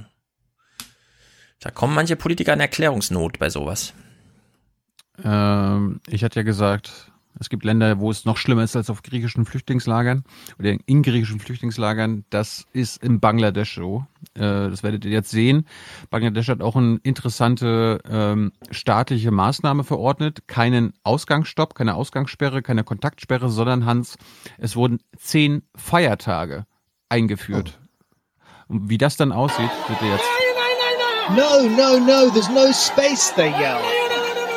Unheard, unheeded in the chaos. In the land of rivers, millions on the move. A panicked rush to leave Dhaka. after the government declared not a national emergency, but a 10 day national holiday to combat COVID 19. In a poor country with close to 180 million people crammed in, social distancing and self isolation are luxuries for the rich. On Independence Day, Prime Minister Sheikh Hasina said Bangladesh had courageously faced down past dangers. We won our war of independence, she said, and coronavirus is a war too. We will win again. As news of the sweeping contagion spread last month, a well meaning religious leader gathered the faithful to pray for deliverance offering healing Quranic verses. The mass prayer event triggered alarm. The true extent of infection in Bangladesh is unknown. An attempted national lockdown has left already impoverished people jobless, hungry, increasingly desperate, and dependent on handouts. With experts warning that only the immediate implementation of aggressive countermeasures can avert what they call unimaginable damage, the government's deployed troops to enforce social distancing. Streets sprayed with disinfectant. A senior Bangladeshi doctor, insisting on anonymity, told Channel 4 News they'd done what they could to prepare, but resources are limited. Our people are not aware of the danger, he said. If there is mass infection, our health system will be totally devastated. Die haben Angst, dass in Bangladesch zwei Millionen Menschen sterben. Zwei Millionen. Ja. Und dann, jetzt, jetzt wird es noch schlimmer, jetzt gehen wir mal in die Slums von Bangladesch. Coral Slum, Dhaka, a vast, tin-roofed shanty whose 50,000 densely packed residents have no ivory towers to retreat to. The people of Coral know about the virus but feel helpless. The lady in red says if they can't work, they'll starve. And her friend complains that food is being distributed unfairly. Asma's aware of the two meter rule. বস্তির থেকে তো এইগুলো মানা সম্ভব না লেগে আমরা খাই হলো দশ জনের লোকে আর দশ জনের লোকে ধাক্কা ধাক্কি করে তো আমাকে চলতে হয় কি করার আছে পরে থেকে যে পাইপের পানি এইগুলো দিয়ে আমরা ধুই সাবান তো আমার তো নাই গেন বারে বারে ধুমি করতে এত সাবান কম করি Also die Frau sagt, in einem Slum ist der Abstand, das Abstand halten unmöglich und äh, die haben noch nicht mal genug Wasser, geschweige denn genug Seife, um sich angemessen zu waschen. Und dann kommt noch dazu die ökonomische Katastrophe für Bangladesch schlechthin, die Textilunternehmen, also H&M und Co. und wer, wer Adidas und keine Ahnung, wer alles in Bangladesch herstellen lässt, die ziehen sich jetzt zurück, äh, stornieren Aufträge, was die Katastrophe nur noch verschlimmern wird. The government is distributing food to the poor and has offered emergency support to 4 million Bangladeshis in the garment sector, many of whom now face destitution after global clothing brands cancelled £2.5 billion worth of orders, including several leading British retailers. The Garment Manufacturers Association has appealed to fashion firms to honour contracts. If we don't have that support for the next three months, we will be having 4.1 million workers literally out on the streets. And this is a social chaos we cannot afford. Only a handful of firms have said they will pay for existing orders. Ja, aber daran zeigt sich auch mal, äh, ja. wenn Deutschland schon eine europäische Lösung nicht als allererstes einfällt, ja. dann ist so eine globale, also Globalisierung gibt's echt nur einseitig. Ich meine, wir, wir freuen wir, wir werden ausgenutzt und wir, wir werden uns wahrscheinlich ein paar Wochen freuen, dass wir die wenigsten Tote haben in Europa in Sachen Corona und überall anders in der Welt werden Hunderttausende, wenn nicht Millionen sterben. Ja, das war's. Den Rest nächste Woche. Mhm. Ja, und ich möchte noch ähm, eine Zahl mit da, dabei nennen. Mhm. Um, ähm, in der Zeit, in diesen ungefähr wieder sechs Stunden Podcast, sind weltweit ähm, 2000 Kinder unter fünf Jahren an Hunger gestorben. Das sind 25.000 jeden Tag. Also in der Zeit, in der wir über Corona und die Toten reden, ist äh, in diesen sechs Stunden sind weltweit mehr kleine Kinder an Hunger gestorben, ähm, als es insgesamt bislang Corona-Tote in Deutschland gibt. Das kann man selbstverständlich überhaupt nicht gegeneinander aufrechnen, Tote gegen Tote. Aber zu den Lehren, die man aus Corona ziehen wird ziehen müssen, gehört, dass wir ähm, das, was diese Welt äh, riskant macht, was sie belastet, was sie zerstört, was Menschenleben zerstört, das darf man eben nicht nur durch die nationale und, und kulturelle eigene Brille ähm, betrachten, sondern dann muss man schon auch sagen, so, so schrecklich diese 2000 Toten äh, in Deutschland oder äh, global 100.000 Corona-Toten sind, ähm, wenn uns das Anlass zur Sorge und zu Riesenpaketen und Maßnahmen gibt, dann müssen es die vier Millionen Hungertoten jedes Jahr, jedes Jahr weltweit erst recht sein. Ja, man darf sowieso nicht übersehen, wie die Gesellschaft einfach weitergeht. Und Corona ist nun ein großes, aber bei weitem nicht das größte Problem. Ich, mein, ich, mein, äh, das, ich, will, ich will nicht sagen, in Deutschland äh, leben äh, oder wird auch so gehungert wie in anderen Staaten, aber das wird ja auch ausgeblendet gerade. Ja. Also die Situation von Hartz-IV-Familien, die ihre Kinder äh, ich will nicht sagen, nicht mehr ernähren können, aber jetzt das Geld zusammenkratzen äh, müssen, damit die Kinder, die sonst in der Schule jeden Tag Essen bekommen haben, zu Hause Essen bekommen. Also. Ja. Gut, die Diese Kinder Seite. Werden, die, die, Kinder werden nicht verhungern. Ja. Worldometer ist eine sehr gute Seite. Die hat natürlich auch so ein Coronavirus-Update, aber da kann man sich die Dimension der Welt nochmal anschauen was derzeitige Einwohnerzahl angeht. Geburten dieses Jahr, schätzt mal, wie viele Menschen wurden dieses Jahr schon geboren bis jetzt? Weltweit? 7. April. Hm. 100 Millionen. Nee, 200 Millionen. Nee, 37. 37 Millionen Geburten fanden statt. 15 Millionen Todesfälle. Tägliche Todesfälle oder warte mal, Deaths Today und es ist jetzt 15.35 Uhr. Äh, 104.000. Es wird ganz schön viel gestorben. Allein in China sterben pro Tag 50.000 Menschen. Allein, also weil Menschen halt einfach sterben, ja. Ohne dass man da jetzt, ja, ungefähr. China ist ein großes Land. Naja. Deutschland sterben auch 3.000 Menschen am Tag. Zweieinhalb bis dreieinhalbtausend Menschen.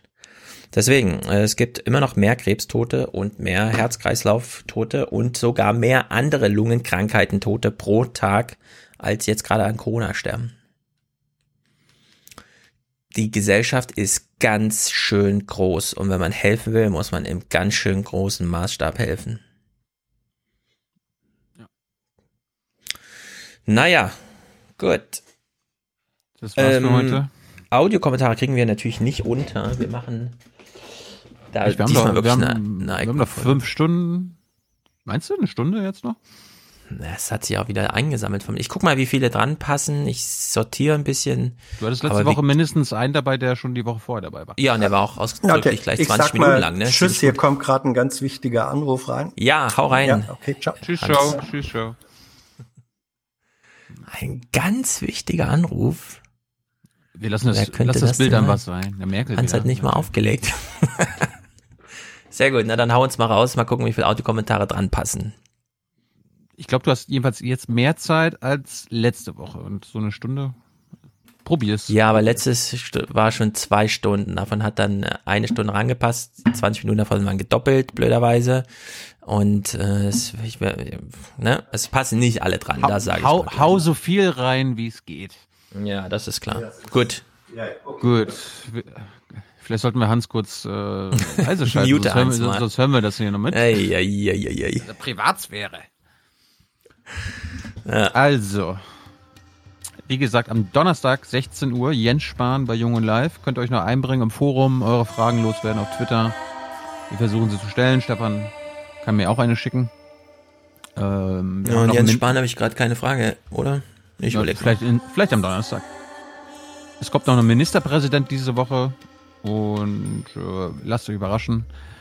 Und ansonsten brauchen wir für nächste Woche noch einen Präsentator, eine Präsentatorin.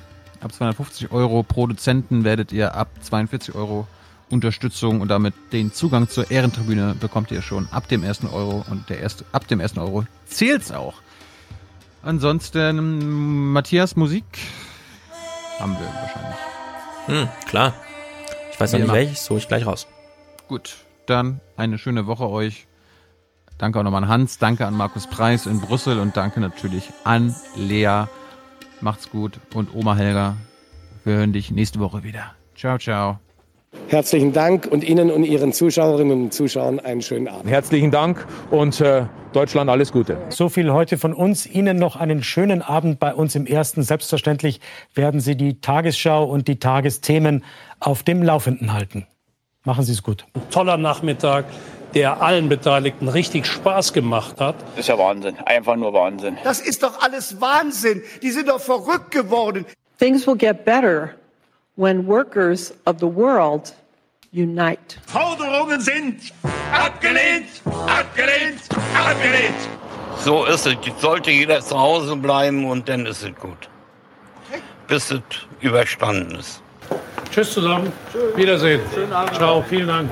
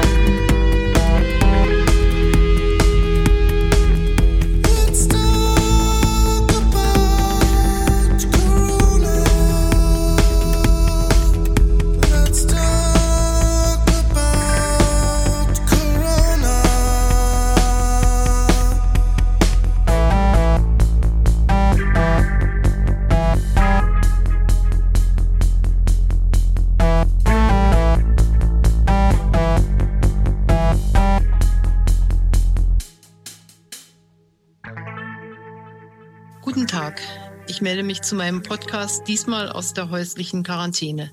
Deshalb auch am Telefon. Das ist ja eine Situation, die ich gerade mit vielen Menschen teile. Ich grüße also einmal alle, die jetzt Wohnen und Homeoffice verbinden. Man ist nicht krank und bleibt trotzdem zu Hause. Die meisten, die diese Erfahrung machen, werden mir zustimmen. Auch wenn es für viele nicht ganz einfach ist, Kinderbetreuung und Arbeit zu verbinden, so kann man von zu Hause doch viel Arbeit schaffen. Aber der Mensch ist nun einmal auf Kontakt und Nähe eingestellt. Und darauf freue ich mich dann auch wieder. Ich will Ihnen damit sagen, dass mir sehr bewusst ist, wie schwer die Kontakteinschränkungen sind, die nun in Deutschland für alle gelten.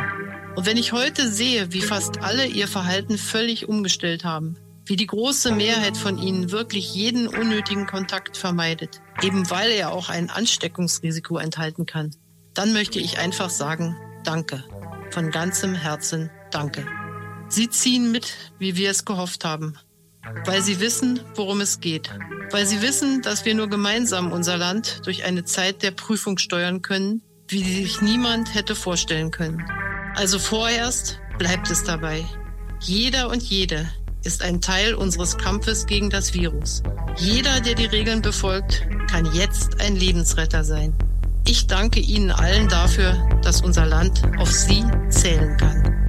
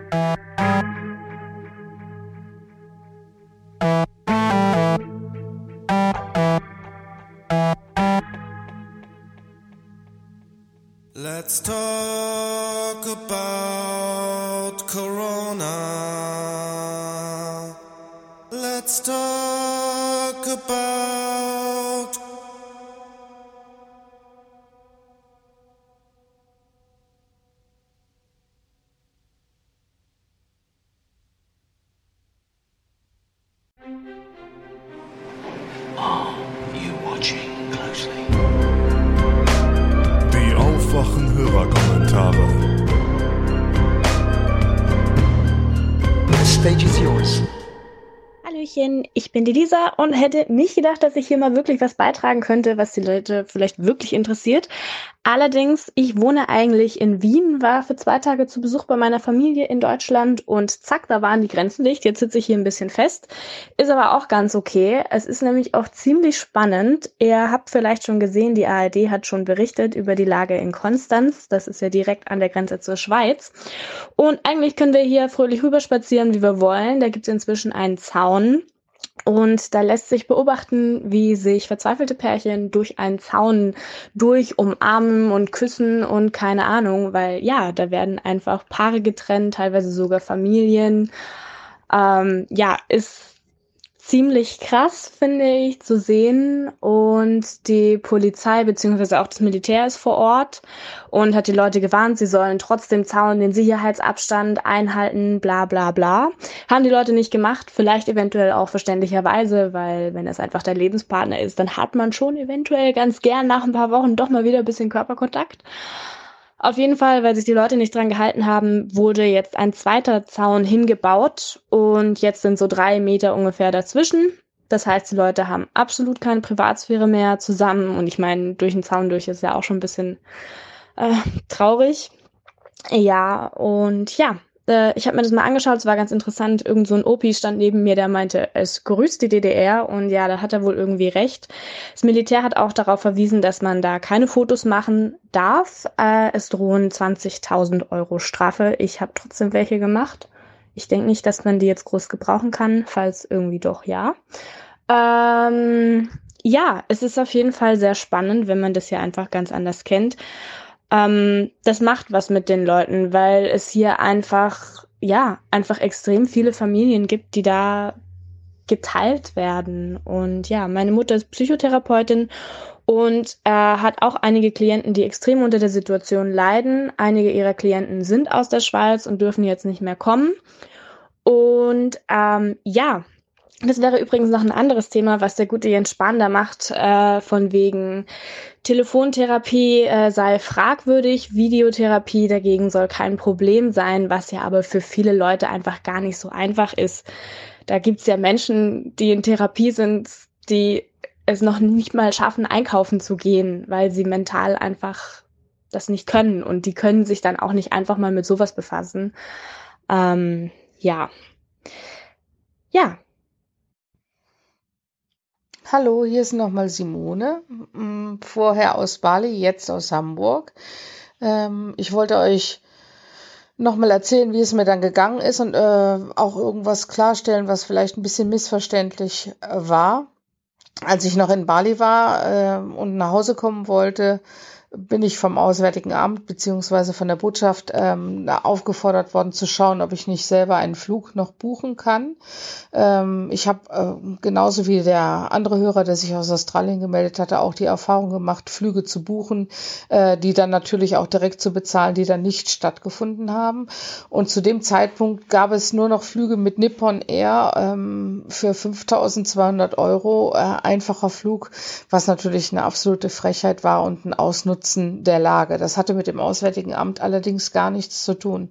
Also da bin ich sehr gut aufgehoben gewesen. Ich war immer sehr gut informiert. Äh, zusammen mit der Botschaft in Jakarta haben die ähm, als, also relativ schnell tatsächlich möglich gemacht, dass ich ähm, mit Katar nach Hause fliegen konnte. Mir ist schriftlich zugesichert worden, dass ich für diesen Flug den normalen, üblichen äh, Economy-Preis bezahlen muss.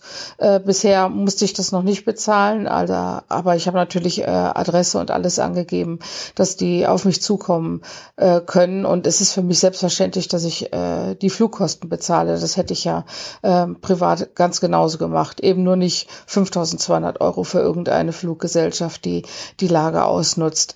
Naja, und äh, der Rückflug war wirklich sensationell. Es war super gut organisiert. Ähm, die Botschaft hatte das ganz toll gemacht im Flughafen. Man hat sich gut zurechtgefunden. Ähm, ich bin dann mit Katar geflogen. Wir sind ähm, bis nach Katar geflogen von dem Passar, mussten dann da äh, anhalten zum Tanken und da wurde der Essenscontainer ausgetauscht und so. Wir durften das Flugzeug allerdings nicht verlassen. Ähm, das machte aber gar nichts aus. Äh, die Stimmung war irgendwie sehr gut auch. Die F Leute waren irgendwie alle froh, dass sie jetzt dann in dem Flugzeug sein konnten. Und ähm, wir sind dann in Frankfurt gelandet. Auch da, das war schon ziemlich gespenstisch, äh, weil das ein Riesenflughafen ist und äh, es ist eben einfach nur noch ganz, ganz wenig los. Ähm, und nur ein einziges Kofferband war im Betrieb. Also das war schon äh, wirklich ganz, ganz komisch. Und dann habe ich mich wahnsinnig gefreut, das muss ich ganz ehrlich sagen. Der Flug ging halt nach Frankfurt, aussuchen kann man sich das nicht. Und ich musste dann mit dem Zug weiterfahren nach Hamburg, äh, wo ich äh, wohne, wenn ich in Deutschland bin. Und äh, die Zugfahrt war tatsächlich kostenfrei also mit dem Intercity, das kostet normalerweise um, um, ungefähr 100, 110 Euro oder sowas, äh, das Zugticket. Und äh, die Bahn äh, unterstützt aber die Leute, die zurückkommen aus dem Ausland, damit, dass man äh, damit umsonst fahren darf. Das fand ich auch wirklich nochmal ganz großartig. Und ich bin äh, wieder gut hier angekommen, wirklich bin ganz stolz irgendwie, dass ich äh, ein Deutscher bin und sich das Land so gut um mich gekümmert hat. Ich kann da also gar nichts Negatives sagen und genieße jetzt hier tatsächlich, dass man mal ein Homeoffice hat und wir ganz viel Zeit miteinander verbringen können. Er muss natürlich arbeiten, aber äh, das ist ja was anderes, als wenn man dann alleine zu Hause sitzt. Also viele Grüße an euch alle. Es geht mir ganz gut und äh, ich bin gut wieder nach Hause gekommen.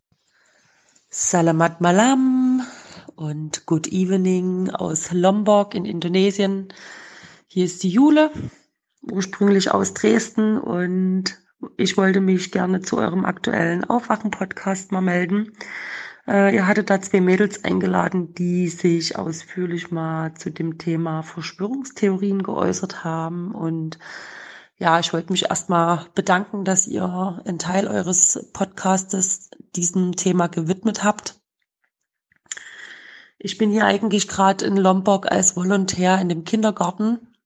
Allerdings, äh, wie Simone das von meiner Nachbarinsel Bali schon äh, gesagt hat, sind ja hier momentan Schulen und Kindergärten auch geschlossen in Indonesien. Deswegen habe ich gerade wenig zu tun und hänge halt auch viel von meinem Laptop und lese mir Artikel durch oder klotze mir Videos an im Internet, YouTube, was auch immer.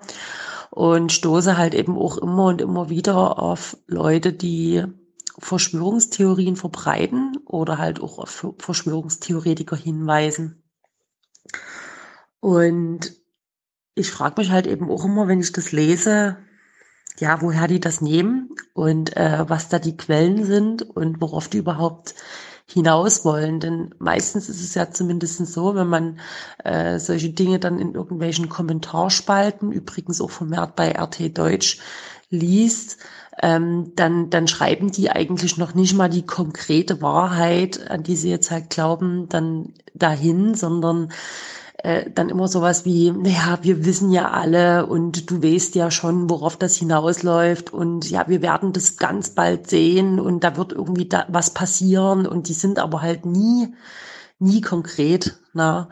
Und ich frage mich da schon manchmal halt irgendwie, auf was wollen denn die jetzt hinaus? Und man fragt sich dann, hey, bin ich irgendwie nie up to date? Habe ich irgendwie was nie mitgekriegt? Und dann fängt man halt irgendwie äh, schon teilweise manchmal an zu recherchieren.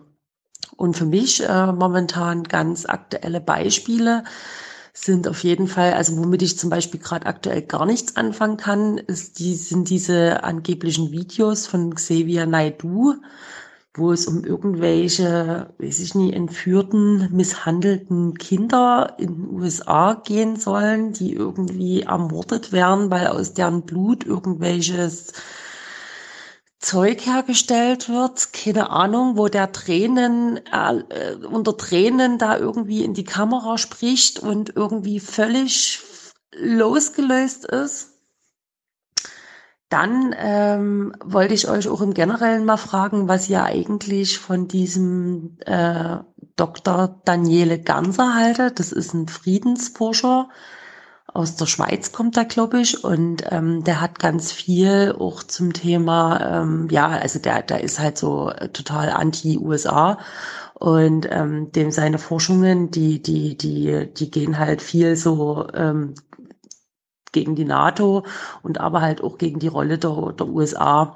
Und er hat halt ganz, ganz viele Vorträge so zum Thema 9-11 gemacht und letzten Endes äh, gehen halt seine Ergebnisse, ohne, ohne dass er das jetzt wortwörtlich schreibt, aber ähm, ähm, das, das, das, das kann man dann letzten Endes schlussfolgern aus seinen ganzen äh, äh Vorträgen, die er da halt hält, dass sozusagen, ja, diese, dass das halt alles inszeniert gewesen ist mit diesem 9-11 und dass quasi die, die, die USA das halt selber sozusagen in die Luft gesprengt haben. Und ähm, genau da, das, das würde mich auch mal interessieren, ob ihr den irgendwie kennt und was ihr von dem haltet.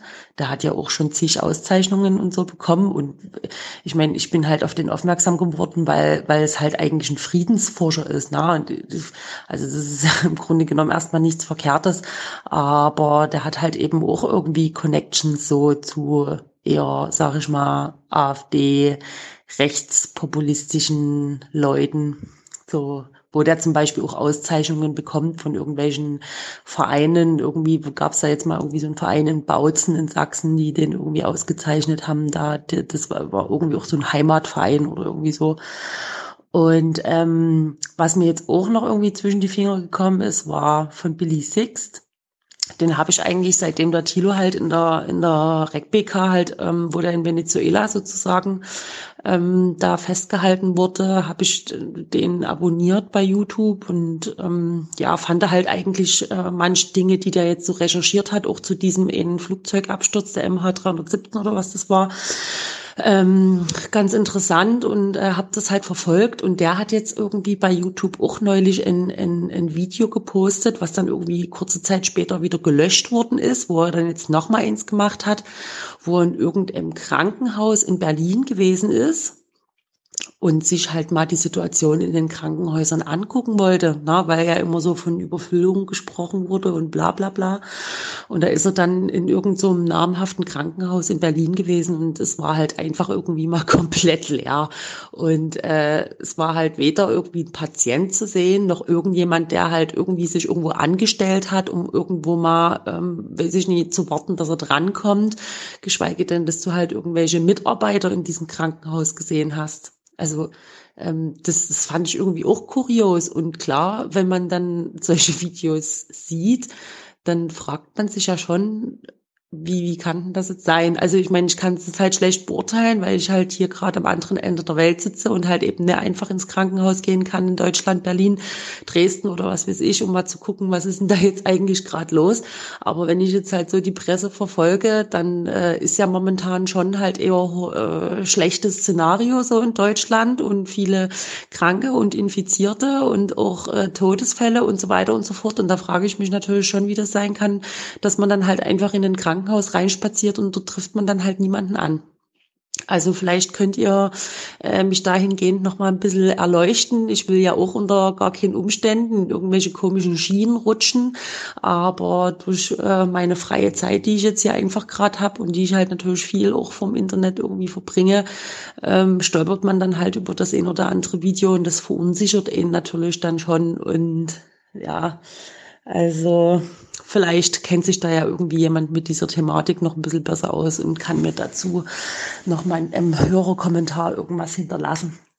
Ansonsten freue ich mich auf jeden Fall auf den nächsten Podcast von euch und wünsche euch noch eine gute Nacht. Viele Grüße aus Lombok. Ciao, ciao.